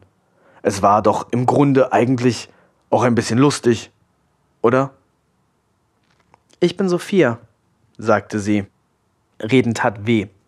Ihr Hals war rau und ihre Stimme war nur ein nasses Wispern, wie Schmirgelpapier auf Fleisch. Maya reichte ihr eine dampfende Tasse. Heiße Schokolade, erklärte sie. Sophia trank einen Schluck. Half nicht. Tat weh. War aber lecker. Also warum die Henkersmahlzeit verschmähen? Sie trank weiter. Du siehst ja ganz schön wild aus, sagte Maya und setzte sich vorsichtig neben Sophia. Ich konnte jetzt keine direkten Verletzungen bei dir feststellen, sagte sie. Geht es dir okay? Sophia starrte sie an und beschloss dann, das offensichtlich perverse Spiel einfach mitzuspielen. Es geht langsam wieder, sagte sie. Weißt du, was dir passiert ist? fragte Maya. Ja, sagte Sophia, die erschaudernd an die Szenen in der abscheulichen Höhle zurückdachte. Willst du drüber reden? fragte Maya. Nein, sagte Sophia. Sie wusste gar nicht wie. Maya nickte verständnisvoll. Sollen wir die Polizei rufen? fragte sie dann. Das passte nicht zu einem Serienmörderpärchen. Es war doch absolut nicht in deren Sinne, wenn die Polizei eingeweiht wurde. Das hier war vermutlich einfach Teil des sadistischen Spiels. Tja, Sophia würde ihnen keinerlei Befriedigung gönnen. Sie schüttelte den Kopf. Maya seufzte und sah immer noch so verständnisvoll freundlich aus. Willst du die anderen beiden kennenlernen? fragte sie Sophia. Die anderen beiden? Also ein Killer-Trio. Na gut. Warum sollte sie ihre Mörder nicht jetzt alle kennenlernen? Warum warten? Sie nickte und stellte die halb ausgetrunkene heiße Schokolade beiseite. Maya stand auf und half Sophia auf ihre wackeligen Beine. Sie verließen den Raum und kamen ins Wohnzimmer eines kleinen Bungalows mitten im Wald. Zwei der vier Wände des quadratischen Raumes bestanden fast komplett aus Glas, hinter dem man den abstoßenden Horrorwald sehen konnte. Der kleine, knubbelige Dicke, er sah für Sophia jetzt aus wie ein freundlicher Zwerg aus einem Grimmsmärchen, saß an einem Couchtisch. Ihm gegenüber saß ein riesengroßer, breiter Bauerntölpel mit langen, straßenköterblonden Haaren und einer abgewetzten Jeansjacke voller Patches von Mittelalterbands. Zwischen den beiden lagen Tarotkarten. Als Maya und Sophia den Raum betraten, stand das freundliche kleine Männlein auf, wie höfliche Gentlemen in 50er-Jahre-Filmen. Du bist wach, freute er sich. Einen kurzen Augenblick standen sie einfach nur so im Raum und waren einander peinlich. Dann sagte der kleine Dicke in seiner freundlich-fröhlichen Art zu Sophia: Ich bin der Michel. Er streckte ihr die Hand entgegen, die, als Sophia sie zum ersten Mal gesehen hatte, seinen Penis gehalten hatte. Sophia schüttelte die warme, weiche, leicht feucht geschwitzte Hand des sehr netten Michel. Ich bin Bertram, sagte der Riese mit tiefer Stimme und Blick auf den Boden, ohne seine Hand auszustrecken. Ich bin Sophia, sagte Sophia, weil es offenbar Zeit für die Vorstellungsrunde war. Dann wurde es wieder still. Wir machen hier Urlaub, erklärte Maya und fragte dann, wohnst du hier in der Nähe? Nein, entgegnete Sophia leise. Die drei schienen etwas ratlos zu sein. Machten die so etwas nicht oft? Gab es keine abgesprochene Routine? Fesseln, verprügeln, vergewaltigen, foltern, töten, zerstückeln, verteilen. So war der Ablauf doch normalerweise. Hast du schon gefragt, ob wir die Polizei rufen sollen? fragte Bertram Maya. Maya nickte. Möchte sie nicht, sagte sie. Was ist denn nun eigentlich passiert? Fragte Michel, viel zu laut für den kleinen Raum. Bertram und Maya sahen ihn strafend an. Offenbar fanden sie die Frage unsensibel. Ganz ehrlich? fragte Sophia. Warum sollte sie dem unerfahrenen, schüchternen Mördertrio nicht noch eine gute Geschichte geben vor ihrem Ableben? Ich habe meinen Freund hier in der Nähe besucht. Er wollte mir zeigen, wie man hier Weihnachten feiert. Es war ein absolut absurdes Sektenritual. Es war wirklich, wirklich schrecklich. Ich bin gerade so mit meinem Leben davongekommen. Maja, Michel und Bertram wirkten wie elektrisiert. Du musst uns alles erzählen, rief Michel, vollkommen begeistert und wieder viel zu laut. Nein, muss sie nicht, schimpfte Maja mit ihm, auch wenn ihr diese Zurückhaltung ganz offensichtlich nicht leicht fiel. Setz dich doch erstmal, sagte Bertram und bot Sophia einen Platz auf dem Sofa an. Langsam, ganz langsam begann in Sophias Kopf die Möglichkeit zu existieren, dass diese drei Weirdos doch kein Serienkiller-Trio waren, das sie foltern und töten würde.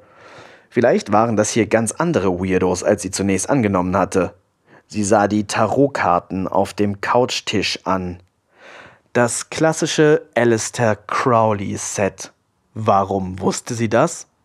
Weil Wilma sehr stolz darauf war, dasselbe zu besitzen. Ihr seid keine Serienkiller, oder? fragte Sophia die Runde ungeniert. Maya lachte hoch auf, Michel starrte sie erschrocken an und Bertram schaute nur peinlich berührt auf den Boden. Sehen wir so aus? fragte er traurig. Sophia tat direkt ein bisschen das Herz weh, ob des verletzten Tonfalls des sanften Riesen. Nein, Quatsch, beeilte sie sich zu versichern. Es ist nur, dieser Wald ist weird. Ihr seid an Weihnachten mitten in der Nacht alleine, mitten in diesem wirklich, wirklich gruseligen und auch gefährlichen Wald. Ich weiß, dass diese Gegend hier komische Leute anzieht. Ich. Es tut mir leid, ich wollte euch nicht beleidigen. Danke fürs Retten und so. Sophia war die ganze Situation jetzt unglaublich peinlich. Da waren Leute nett zu ihr. Wirklich, wirklich nett. Ohne Grund. Retteten sie aus dem Wald, kümmerten sich um sie, nahmen Rücksicht auf sie, und sie konnte nichts anderes tun, als diese Leute zu beleidigen. Sie war voller Blut. Anstatt ihr zu helfen und vorsichtig mit ihr zu sein, hätten die drei auch jeden Grund, sie unheimlich zu finden. Sophia musste wieder an ihre Drogenpsychose-Theorie denken. Vielleicht war sie eine vollkommen wahnsinnige Person, die in rauschinduziertem Halluzinationswahn unschuldige Männer, Frauen und Kinder attackiert, ja, bestialisch totgebissen hatte und dann in den Wald geflohen war, um weitere Halluzinationen von merkwürdigen Tieren zu haben. Sophia war hier nicht alleine mit drei potenziellen Psychos. Drei sehr nette Menschen hatten eine wahrscheinlich sehr gefährliche junge Frau in ihre merkwürdige Hütte mitten im Wald mitgenommen. Was, wenn sie dafür sterben würden? Sophia konnte sich selbst keinesfalls vertrauen. Die Hand ging mittlerweile fast von alleine ganz unwillkürlich zur Muttergöttin in der Manteltasche. Sofort war ihr Kopf wieder klar. Die Realität war zurück. Wir finden die Gegend hier super faszinierend, sagte Maya mit breitem Grinsen. Wir waren zur Walpurgisnacht hier am Brocken und es war irre, sagte Michel, den Sophia in den kurzen Momenten, die sie ihn kannte, regelrecht ein bisschen lieb gewonnen hatte. Er sprach immer zu laut, viel zu engagiert und hörte nie auf zu grinsen. Das mag erstmal vor allem nervig klingen, aber irgendetwas daran war so grundehrlich, so durch und durch gut, dass es einfach angenehm war, Michels Gegenwart zu genießen. Wir haben Vincent Groß live gesehen und Nino De Angelo. Es war der Wahnsinn. Kennst du die Walpurgisnacht am Brocken? fragte Maya. Sophia hatte davon gehört. Schlagerfans verkleideten sich als Hexen und besuchten ein All-Star-Konzert. Absurde Mischung. Hexenkram und Schlager. Naja, wir waren nicht nur wegen der Musik da erklärte Bertram in seinen vorsichtig gewählten Worten, die durch seinen tiefen Bariton immer den ganzen Raum füllten. Aber auch wegen der Musik. Tu nicht so, als hätte es dir nicht gefallen, rief Michel grinsend. Bei Andy Borg hast sogar du mitgesungen. Und es war so lustig. Der Andy hat immer so getan, als würde er stolpern, die ganze Zeit, immer wieder. Die Erinnerung allein brachte Michel zum Lachen. Maya lächelte ihren Kumpel an. Es war ganz lustig, gab Bertram lächelnd zu, obwohl ihm das Ganze offenbar nicht wirklich angenehm war. Wir waren aber natürlich nicht nur für Schlager hier, sondern weil die Walpurgisnacht auf dem Brocken magisch sein soll, sagte Maya. Wir haben uns hier ein bisschen die Ortschaften angeguckt und in einem ganz niedlichen Gasthof in der Nähe ein bisschen was getrunken nach dem Konzert. Dabei haben wir natürlich eine Ouija-Board-Session gemacht. Man ist ja nicht am magischsten Ort Europas in der magischsten Nacht des Jahres, ohne sein Ouija-Board zu befragen. Sie sagte das tatsächlich vollkommen ohne Ironie. als sei es eine langläufig als merkwürdig wahrgenommene Idee, die magischste Nacht des Jahres am magischsten Ort Europas ohne Ouija-Board zu verbringen. Das Ouija-Board hat in der Nacht wenig gebracht, gab Bertram zu, wieder scheinbar ein bisschen beschämt über seine eigenen Worte. Aber dafür haben wir einen Zauberer kennengelernt, rief Michel mit großen Augen. Ihm war das Ouija-Board aufgefallen und er hat uns gefragt, ob wir uns grundsätzlich für solches Zeug interessieren, bestätigte Maya. Natürlich haben wir Ja gesagt und da hat er uns empfohlen, zur Wintersonnenwende, also Weihnachten, wieder herzukommen und in den Wald zu gehen. Er war ein sehr alter Mann und hat erzählt, dass er schon sein ganzes Leben lang hier wohnt. Er hat gesagt, an Weihnachten gehen hier im Wald magische Dinge vor sich. Wir würden es nicht glauben können, wenn wir es nicht mit eigenen Augen sähen. Viel mehr hat er da noch nicht gesagt, setzte Bertram die Geschichte fort. War schon ziemlich betrunken, der Gute, und wurde von dem Wirt schnell rausgeschmissen. Er hat sich bei uns für den Alten entschuldigt und gesagt, dass natürlich nichts Magisches in den Wäldern hier passiert zur Wintersonnenwende und dieser ganze Hokuspokus sowieso Unsinn sei. Ob wir Spaß gehabt hätten beim Schlagerkonzert, dass Dorian Neuhaus und Roland Kaiser fürs nächste Jahr schon bestätigt wären, wollte uns direkt Tickets verkaufen, haben dankend abgelehnt und sind gegangen. Dabei ist Dorian Neuhaus der Beste rief Michel und erreichte damit, dass Sophias Herz kurz ein bisschen weh tat. Ihren Vater hätte sie jetzt wirklich gerne bei sich gehabt. Wo war eigentlich ihr Handy?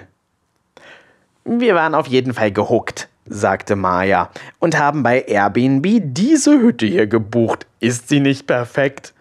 Maya war sichtlich stolz auf ihre Bookingkünste und das absolut berechtigt, wenn man gerne Weihnachten in einem gruseligen Wald verbringen und dabei übernatürliche Vorgänge beobachten wollte, war diese Hütte so perfekt, es war beinahe lächerlich. Es hat sich so gelohnt, rief Michel. Hier sind die stärksten Energien aktiv, die ich je gespürt habe. Das Tarot hat noch nie so intensiv mit mir geredet wie hier und heute. Ich habe Sachen rausgefunden in wenigen Stunden, über die ich vorher Jahre meditiert habe. Und die Tiere, die Tiere sind irre. Die waren schon den ganzen Tag hier direkt vor unserem Fenster unterwegs. Wölfe mit Rehen. Ein Bär ist vorbeigekommen. Ich habe sowas noch nie irgendwo gesehen. Das Forum wird meine Erzählungen von heute lieben. Ich krieg endlich den nächsten Rang. Großmeister kommt für dich als nächstes, oder? fragte Bertram Michel. Ja, rief Michel. Cool, sagte Bertram unbeeindruckt. Lass dich bloß nicht irritieren, rief Michel an Sophia gerichtet. Das ist eine große Sache. Bertram tut nur so cool, seit er Moderator ist, weil das natürlich für Moderatoren nicht relevant ist. Aber ich will gar kein Moderator sein. Ich will Großmeister sein. Sophia war schon lange aus dem Gespräch ausgestiegen, aber sie lächelte freundlich. Es klopfte dreimal an der Tür. Harte Schläge gegen Pressholz. Wer kann das sein? fragte Maya irritiert. Sophia sah sie an, in Panik. Der Kult, wisperte sie. Alle drei wurden mit einem Mal sehr angespannt. Maya legte den Zeigefinger auf ihre Lippen und schlich sich zur Tür. Hallo? fragte sie. Aufmachen, Polizei. Maya schaute zurück in den Raum aber zu Sophias Horror nicht in Sophias Gesicht, sondern nur zu ihren beiden Freunden, die unglücklich dreinschauten. Was wollen Sie denn? fragte Maya die Polizei durch die Tür. Wir sind auf der Suche nach einer Person, die heute Abend Teilnehmer eines Gottesdienstes hier in der Nähe brutal attackiert hat. Sie ist eine Gefahr für sich und andere. Wieder schaute Maya ihre beiden Freunde an. Etwas in der Stimme des Polizisten war falsch. Sophia konnte noch nicht ausmachen, was es war, aber irgendetwas stimmte da überhaupt nicht. Bertram sah nachdenklich und unsicher aus, aber Michel schüttelte vehement seinen Kopf. Er hatte eine fertige Meinung über Sophia, woher auch immer, und die passte nicht zu dem, was die Polizisten sagten. Maya formte stumme Worte in Richtung Michel, der auf seine Tarotkarten zeigte. Das schien für Maya ein starkes Argument zu sein. So jemand ist hier nicht, rief sie durch die Tür. Machen Sie jetzt die Tür auf, rief der Polizist. Bevor irgendjemand im Raum die Gelegenheit hatte, aktiv zu werden, splitterte das Holz der Tür. Sie wurde mit einer solchen Wucht eingetreten, dass Maya, die von der Tür direkt ins Gesicht getroffen wurde, durch den halben Raum flog und auf dem Boden landete. Vor der Tür standen zwei Polizisten in Uniform. Groß, breit, mit Mützen, die Schatten in ihre Gesichter warfen. Da bist du ja, sagten die Polizisten. Jetzt wusste Sophia, was mit der Stimme falsch war. Es waren zwei Stimmen. Die Polizisten sprachen in perfekter Synchronität gleichzeitig. Sie gingen strammen Schrittes geradewegs durch den Raum, ignorierten Bertram und Michel, die ohnehin rein körperlich nicht in der Lage gewesen wären, etwas gegen die beiden auszurichten, griffen sich Sophia und schleppten sie am Kragen ins Schlafzimmer, wo sie die Tür hinter sich schlossen und sich auf zwei Stühle setzten, während sie Sophia dazu anhielten, auf dem Bett Platz zu nehmen. Sophias drei merkwürdige neue Freunde waren absolut still im Wohnzimmer. Die Polizisten schmolzen zu einer Masse und bildeten nun die Form von Hennings Mutter Miriam. Natürlich taten sie das, keine große Sache. Sophia spürte genervt, dass eine einzelne Träne ihre Wange herunterlief. Das kitzelte. Warum macht ihr das? fragte sie wispernd. Du hast uns in ganz schöne Schwierigkeiten gebracht, seufzte Miriam. Was soll das hier? fragte Sophia. Wir haben ein unvollendetes Ritual in der Höhle, das fertig gemacht werden muss, erklärte Miriam nüchtern. Ich habe keine Ahnung wie, aber du hast es geschafft, das Heiligtum der Höhle ganz schön in Aufruhr zu versetzen. Das geht natürlich nicht. Du kommst jetzt bitte wieder mit. Warum sollte ich das machen? fragte Sophia. Weil es auch für dich die angenehmste Option ist, sagte Miriam. Ich habe keine Zeit für viel Geplänkel. Also, deine Flucht bereitet uns echte Probleme. Es ist absolut nicht im Rahmen des Möglichen, dich gehen zu lassen, das sollte dir klar sein. Wir können dich mit Gewalt zur Höhle zurückzwingen und mit Gewalt herausfinden, was dich vor den tausend Armen geschützt hat, und wenn es die ganze Nacht dauert, das wird dann potenziell schmerzhaft für dich und nervig für uns. Wir werden alles ausprobieren. Oder du kooperierst. Das geht schneller. Viel weniger Schmerzen, alles super. Können wir uns auf Option B einigen? Sophia war fassungslos. Sie hatte so viele Fragen an die merkwürdige Frau.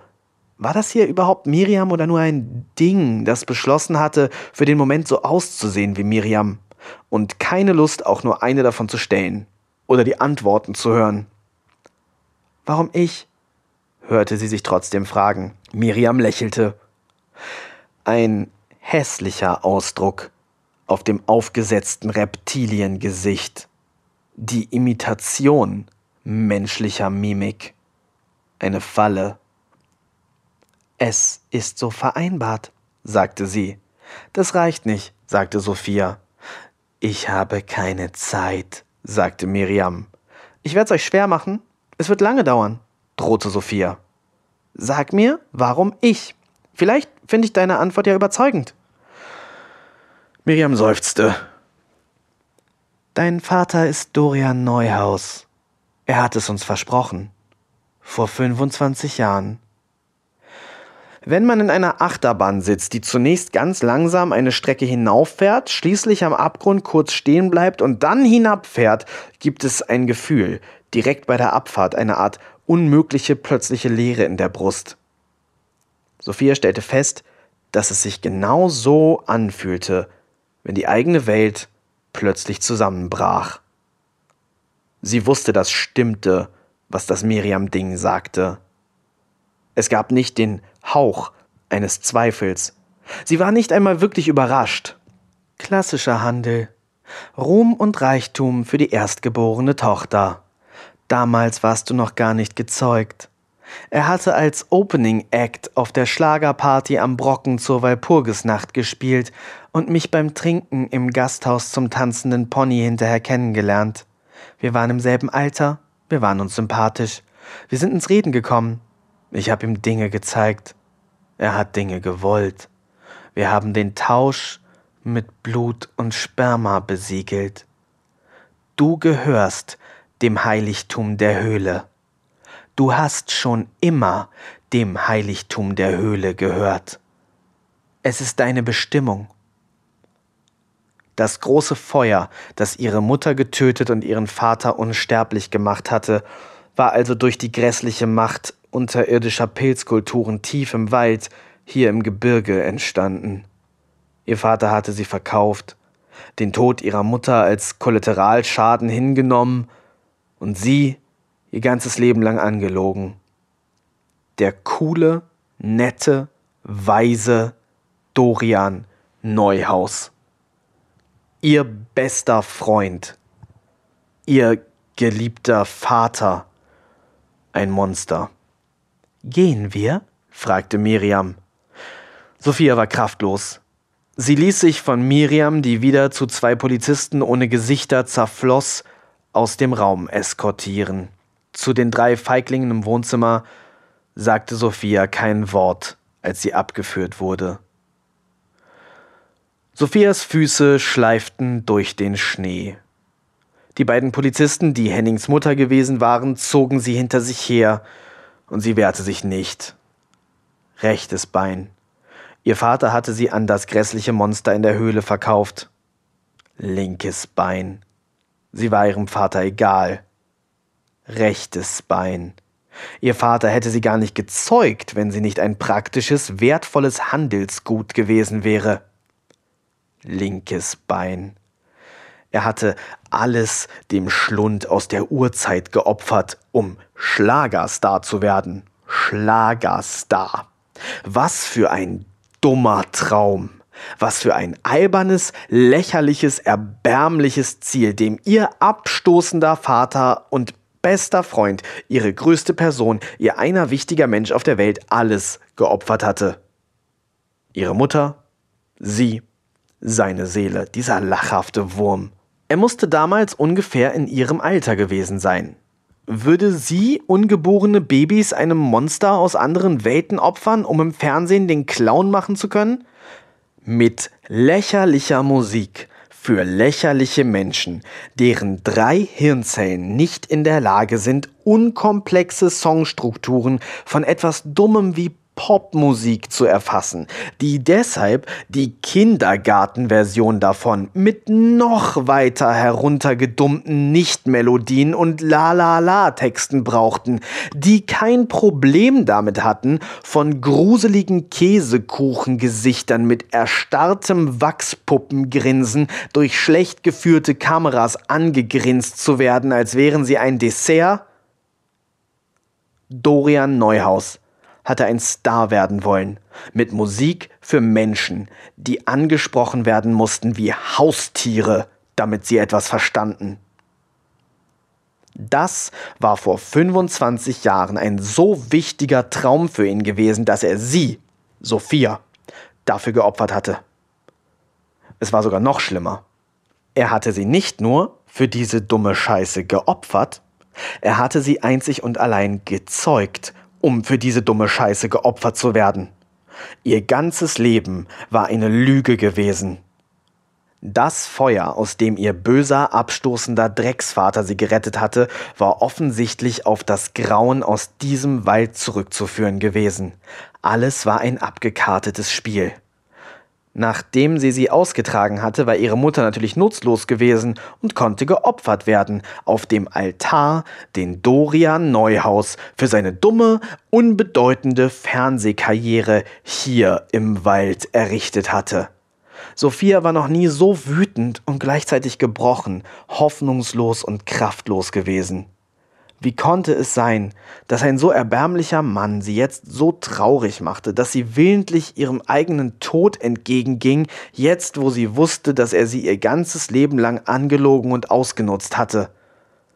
Ein dumpfes Geräusch neben ihr. Sie drehte sich um. Einer der beiden Pilzpolizisten war von etwas Schwerem getroffen worden. Die Mütze war vom gesichtslosen Kopf gefallen, und die wabernde Fleischmasse, die anstelle eines Kopfes zutage trat, hatte eine blutige Delle. Was war das? fragten die Pilzpolizisten scheinbar an Sophia gerichtet. Sophia wusste es nicht. Sie hatte keine schweren Gegenstände aus dem Unterholz geworfen. Sie war beschäftigt mit ihren eigenen traurigen, hasserfüllten Gedanken. Warum störte man sie? Sie wollte in Ruhe sterben gehen, so wie ihr Vater das immer für sie geplant hatte. Ein weiterer Pflasterstein traf den rechten Polizisten an seinem nutzlosen Kopf. Diesmal wurde der gesamte Fleischball abgetrennt.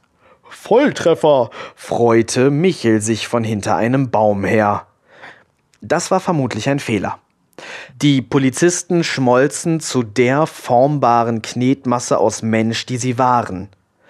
Eine hautfarbene Schlange entstand und zischte in Richtung des kleinen, dicken Knubbelmannes. Michel duckte sich weg und rannte davon. Weitere Pflastersteine flogen aus einer anderen Richtung auf die Polizistenschlange, die mal Hennings Mutter gewesen war. Der schüchterne Bertram hatte offensichtlich Angst, aber er warf wie ein Profi und nervte das Pilzgebilde offenbar genug, um die Richtung zu wechseln und sich jetzt auf ihn zu stürzen. Mayas Stichwort Pflastersteine. Unzufriedenes Brüllen von der Pilzschlange, die jetzt in alle drei Richtungen gleichzeitig wuchs. Ein Wust aus Tentakeln, die durch das Unterholz schossen und die jungen Steinewerfer festhielten. Alles ging viel zu schnell für Sophia, um irgendetwas zu verstehen. In einer Welt, in der ihr Vater ein Monster war, sollte es Gutes geben? Unmöglich. Die Welt war böse und schlecht durch und durch. Der Tentakelpilz begann, ihre drei Helfer zu würgen und an den Hälsen in die Luft zu heben. Sie strampelten und röchelten. Sophia sah sie nur an. Sie hatten es wahrscheinlich verdient. Sie hatten sie wahrscheinlich zurück in die Höhle holen wollen, um jetzt ebenfalls mit ihrem eigenen Ritual zu starten. Sophia war als Opfer gezeugt und aufgezogen worden. All diese Wald-Weirdos konkurrierten wahrscheinlich einfach nur um die perfekte Opfergabe für ihre uralten Götter, von denen sie sich ähnlich lächerlichen Bullshit wünschen konnten wie eine Schlagerkarriere. Eine Schlagerkarriere, für die sie nicht nur hatte geopfert werden sollen, sondern für die sie in die Welt gebracht worden war. Was für eine abgefuckte Scheiße. Sophia war wertlos und dumm und diese drei röchelnden, lächerlichen Weirdos hatten gerade ihr Leben für sie riskiert und waren jetzt dabei, es zu verlieren. Was hatten die auch gedacht, was passieren würde? als könnten die es mit dem Grauen in der Höhle oder mit dem Pilzkult aufnehmen. Albern! Sie strampelten und hatten aufgehört, Geräusche zu machen. Sie starben. Für Sophia. Sophias Hand umklammerte die Muttergöttin. Sie konnte das nicht hinnehmen. Sie zog die Muttergöttin aus ihrer Manteltasche. Das winzige, tönerne Objekt, die dicke Frau ohne Beine, der unattraktive Steinzeit-Torso. Sie hielt die Figur hoch über ihren Kopf und die Tiere kamen aus dem Wald. Sophia wusste nicht, was sie tat und verstand nicht, was geschah, aber sie hatte aufgehört, Antworten auf Fragen zu suchen. Sie sah nur zu die Tonfigur fest umklammert, soweit sie konnte, über ihren hoch erhobenen Kopf gestreckt, sah sie die Szene surreal klar, von gnadenlos kaltem Mondlicht ihrer schneidenden Wahrnehmung ausgesetzt, so hoffnungslos real, so über jeden Zweifel erhaben echt, obwohl es nicht echt sein konnte, dass sie später keine Möglichkeit fand, die Geschehnisse vor sich selbst zu leugnen. Sie hielt die Figur hoch über ihrem Kopf, und die Tiere kamen aus dem Wald. Aus allen Richtungen, zwischen den Ästen hervor, aus dem Gebüsch, aus dem Unterholz, aus den Baumkronen. Der Wald erwachte zum Leben, jeder Winkel bewegte sich, und von überall starrten Augen Sophia an. Sie hielt die Figur hoch über ihren Kopf, und die Tiere kamen aus dem Wald. Ein Wolf biss in das Tentakelknäuel und es knackte vom Brechen der Knochen. Es blutete. Der Wolf riss das Tentakelknäuel weiter auf und entfernte Gedärme, die er fraß. Das Tentakelknäuel schlang sich um den hungrigen Wolf und die drei Weirdos waren frei und schnappten nach Luft. Ein Bär half dem umschlungenen Wolf. Weitere Gestalten kamen aus dem Wald gerannt. Pilzmenschen, die schmolzen und sich dem agilen, grässlichen Knäuel anschlossen. Weitere Tiere kamen aus dem Wald. Vögel, Rehe, Schlangen, Luchse, Wildkatzen, Otter, Eichhörnchen, Zähne und Klauen gruben sich in das Fleisch des tobenden Grauen aus Mensch. Im Namen der Muttergöttin, die Sophia noch immer hoch über ihrem Kopf hielt. Tiere wurden zerbrochen und erwürgt von blitzschnellen Tentakeln, aber es kamen immer neue. Ratten, Mäuse, Bienen. Der Wald hatte eine Artenvielfalt zu bieten, die Sophia nicht erwartet hätte. Ihre drei freundlichen Weirdos standen hinter ihr und betrachteten das Spektakel mit offenen Mündern. Ein tobender Kampf. Die Horden der Waldtiere gegen einen sterbenden Oktopus aus Dorfbewohnern. Langsam aber sicher erkämpften sich Sophias Armeen die Oberhand. Sophia stand einfach da, mit starrem Blick und eisernem Willen, die Muttergöttin hoch über ihrem Kopf. Stücke des Monsters wurden abgerissen, Därme im Wald verteilt, Blut spritzte, das Ding machte erbärmliche Geräusche. Immer mal wieder blitzte hier und da ein Gesicht auf in der Fleischmasse. Henning starrte sie flehend an, doch eine Schlange biss sein Auge. Georgs Blick schien zu sagen, ich wollte das nicht. Ich fand das komisch mit dem Menschenopfer. Ich war dagegen. Aber er hatte trotzdem keine Anstalten gemacht, sie zu retten. Er hatte sie in die Falle laufen und am Ritual teilnehmen lassen. Jetzt rammte ein Hirsch sein Horn in Georgs Mund und er verschwand. Fabian, Lea, Jan, alle sahen sie Sophia noch einmal flehend an, doch Sophias Heer kannte kein Mitleid mit dem menschlichen Abschaum. Kinder schrien, Mütter bettelten, Väter wimmerten, aber die Tiere trieben das sterbende Knäuel unbarmherzig immer in dieselbe Richtung, zum Schlund im Boden, zur grässlichen Höhle. Sophia und ihre Freunde gingen sicheren Schrittes mit. Niemand sagte ein Wort. Das geschundene Häuflein Mensch, das noch übrig war, als die Versammlung die Höhle erreicht hatte, war fast mitleiderregend. Aber Sophia hatte kein Mitleid. Sophia hatte alle ihre Emotionen verbraucht. Alles war weg. Sie war tump und stumpf und leer und sie fühlte nichts, als die kleine Versammlung mittlerweile wieder normal und zerschunden aussehender Menschen, die von dem gigantischen Grauen am Ende noch übrig war, von den Wölfen und Füchsen und Wildkatzen in die Höhle getrieben wurde. Niemand kam davon. Niemand wurde verschont. In der Höhle wartete das Grauen, ihr Heiligtum und es war hungrig.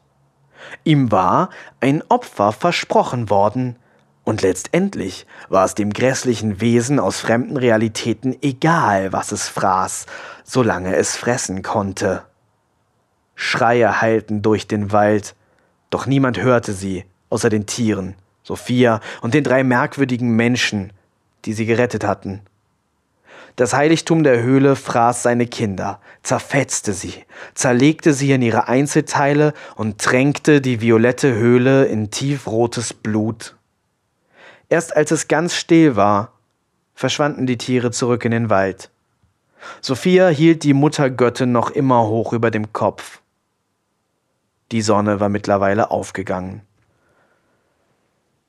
Sophia schaute in den blutroten Morgenhimmel und es war ihr, als stünden dort gigantische metallene Räder weit über der Erde am Horizont, die sich umeinander drehten und an deren Seiten zahlreiche Augen befestigt waren, die alles sahen und alles war real.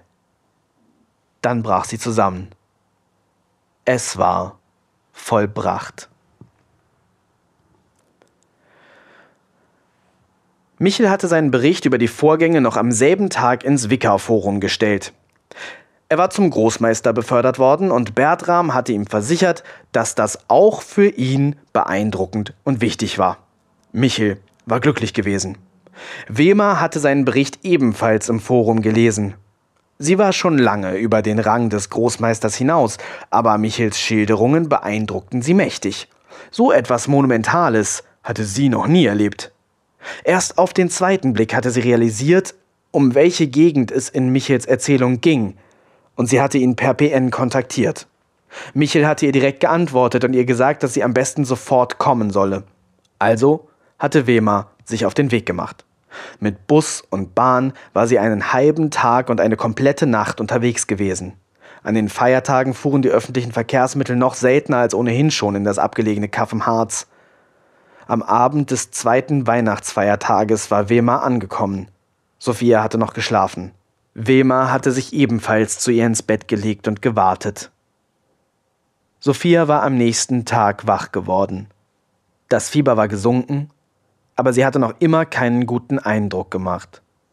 Blass, traurig und apathisch hatte sie Wemers Ankunft nicht einmal so richtig registriert. Wemer hatte sich bei Michel Meyer und Bertram bedankt und mit den dreien ein Treffen so früh wie möglich im neuen Jahr vereinbart. Dann war Bertram mit Sophia und Wemer in sein Auto gestiegen, um sie zum nächsten größeren Bahnhof zu bringen. Hier saßen sie nun. Auf der Rückbank von Bertrams auseinanderfallendem gebrauchten Opel Corsa in einer undefinierbaren Farbe, wo es nach Zigaretten roch und Bierflaschen durch die Gegend rollten. Sophia schaute aus dem Fenster und bewunderte das eingeschneite Winterwunderland, das so viel Schrecken und Gewalt in sich verbarg. Bäume. Nichts als Bäume. Wema sah sie an, mit diesem unerträglichen Mitleidsblick. Arme, arme Sophia. Sophia war nicht einmal ganz klar, wie viel Wema eigentlich wusste. Hatte Wema schon gehört, dass Sophia weniger wert war als eine Schlagerkarriere? Im Radio liefen die Nachrichten. In der Live-Sendung Weihnachtsfest mit Dorian Neuhaus ist gestern Nacht Unfassbares passiert. Moderator Dorian Neuhaus laut aktuellen Umfragen der beliebteste Fernsehprominente Deutschlands ist plötzlich und ohne erkennbaren Grund in Flammen aufgegangen und binnen weniger Minuten live im Fernsehen verbrannt. Obwohl Sanitäter herbeigerufen worden sind und er sofort behandelt wurde, war er nicht zu retten und verstarb noch auf der Bühne. Ein Auslöser für den unglaublichen Vorfall, der das Land an diesen sonst so beschaulichen Feiertagen erschüttert, ist noch nicht gefunden worden. Ein Sprecher des ZDF drückte sein Bedauern und seine Bestürzung aus. Dorian Neuhaus war 48 Jahre alt und hinterlässt eine Tochter. Seine Tochter war bislang für ein Statement noch nicht zu erreichen. Der Nachrichtensprecher redete weiter über irgendwelche Bombenanschläge im Nahen Osten. Aber für Sophia war die Welt ganz still geworden. Der Schnee ertränkte alle Eindrücke von der Welt. Es war weiß und es war leise. Alles war weich wie Watte. Und in Sophia war ein riesiges Loch. Ihr Innerstes war schwer geworden. Erst als sie ganz und gar verschwunden war, wurde Sophia klar, wie unglaublich hilfreich Wut sein konnte. Unfassbares fühlte sich leicht an mit Wut. Energie pumpte durch den Körper. Die Welt war klar und eindeutig.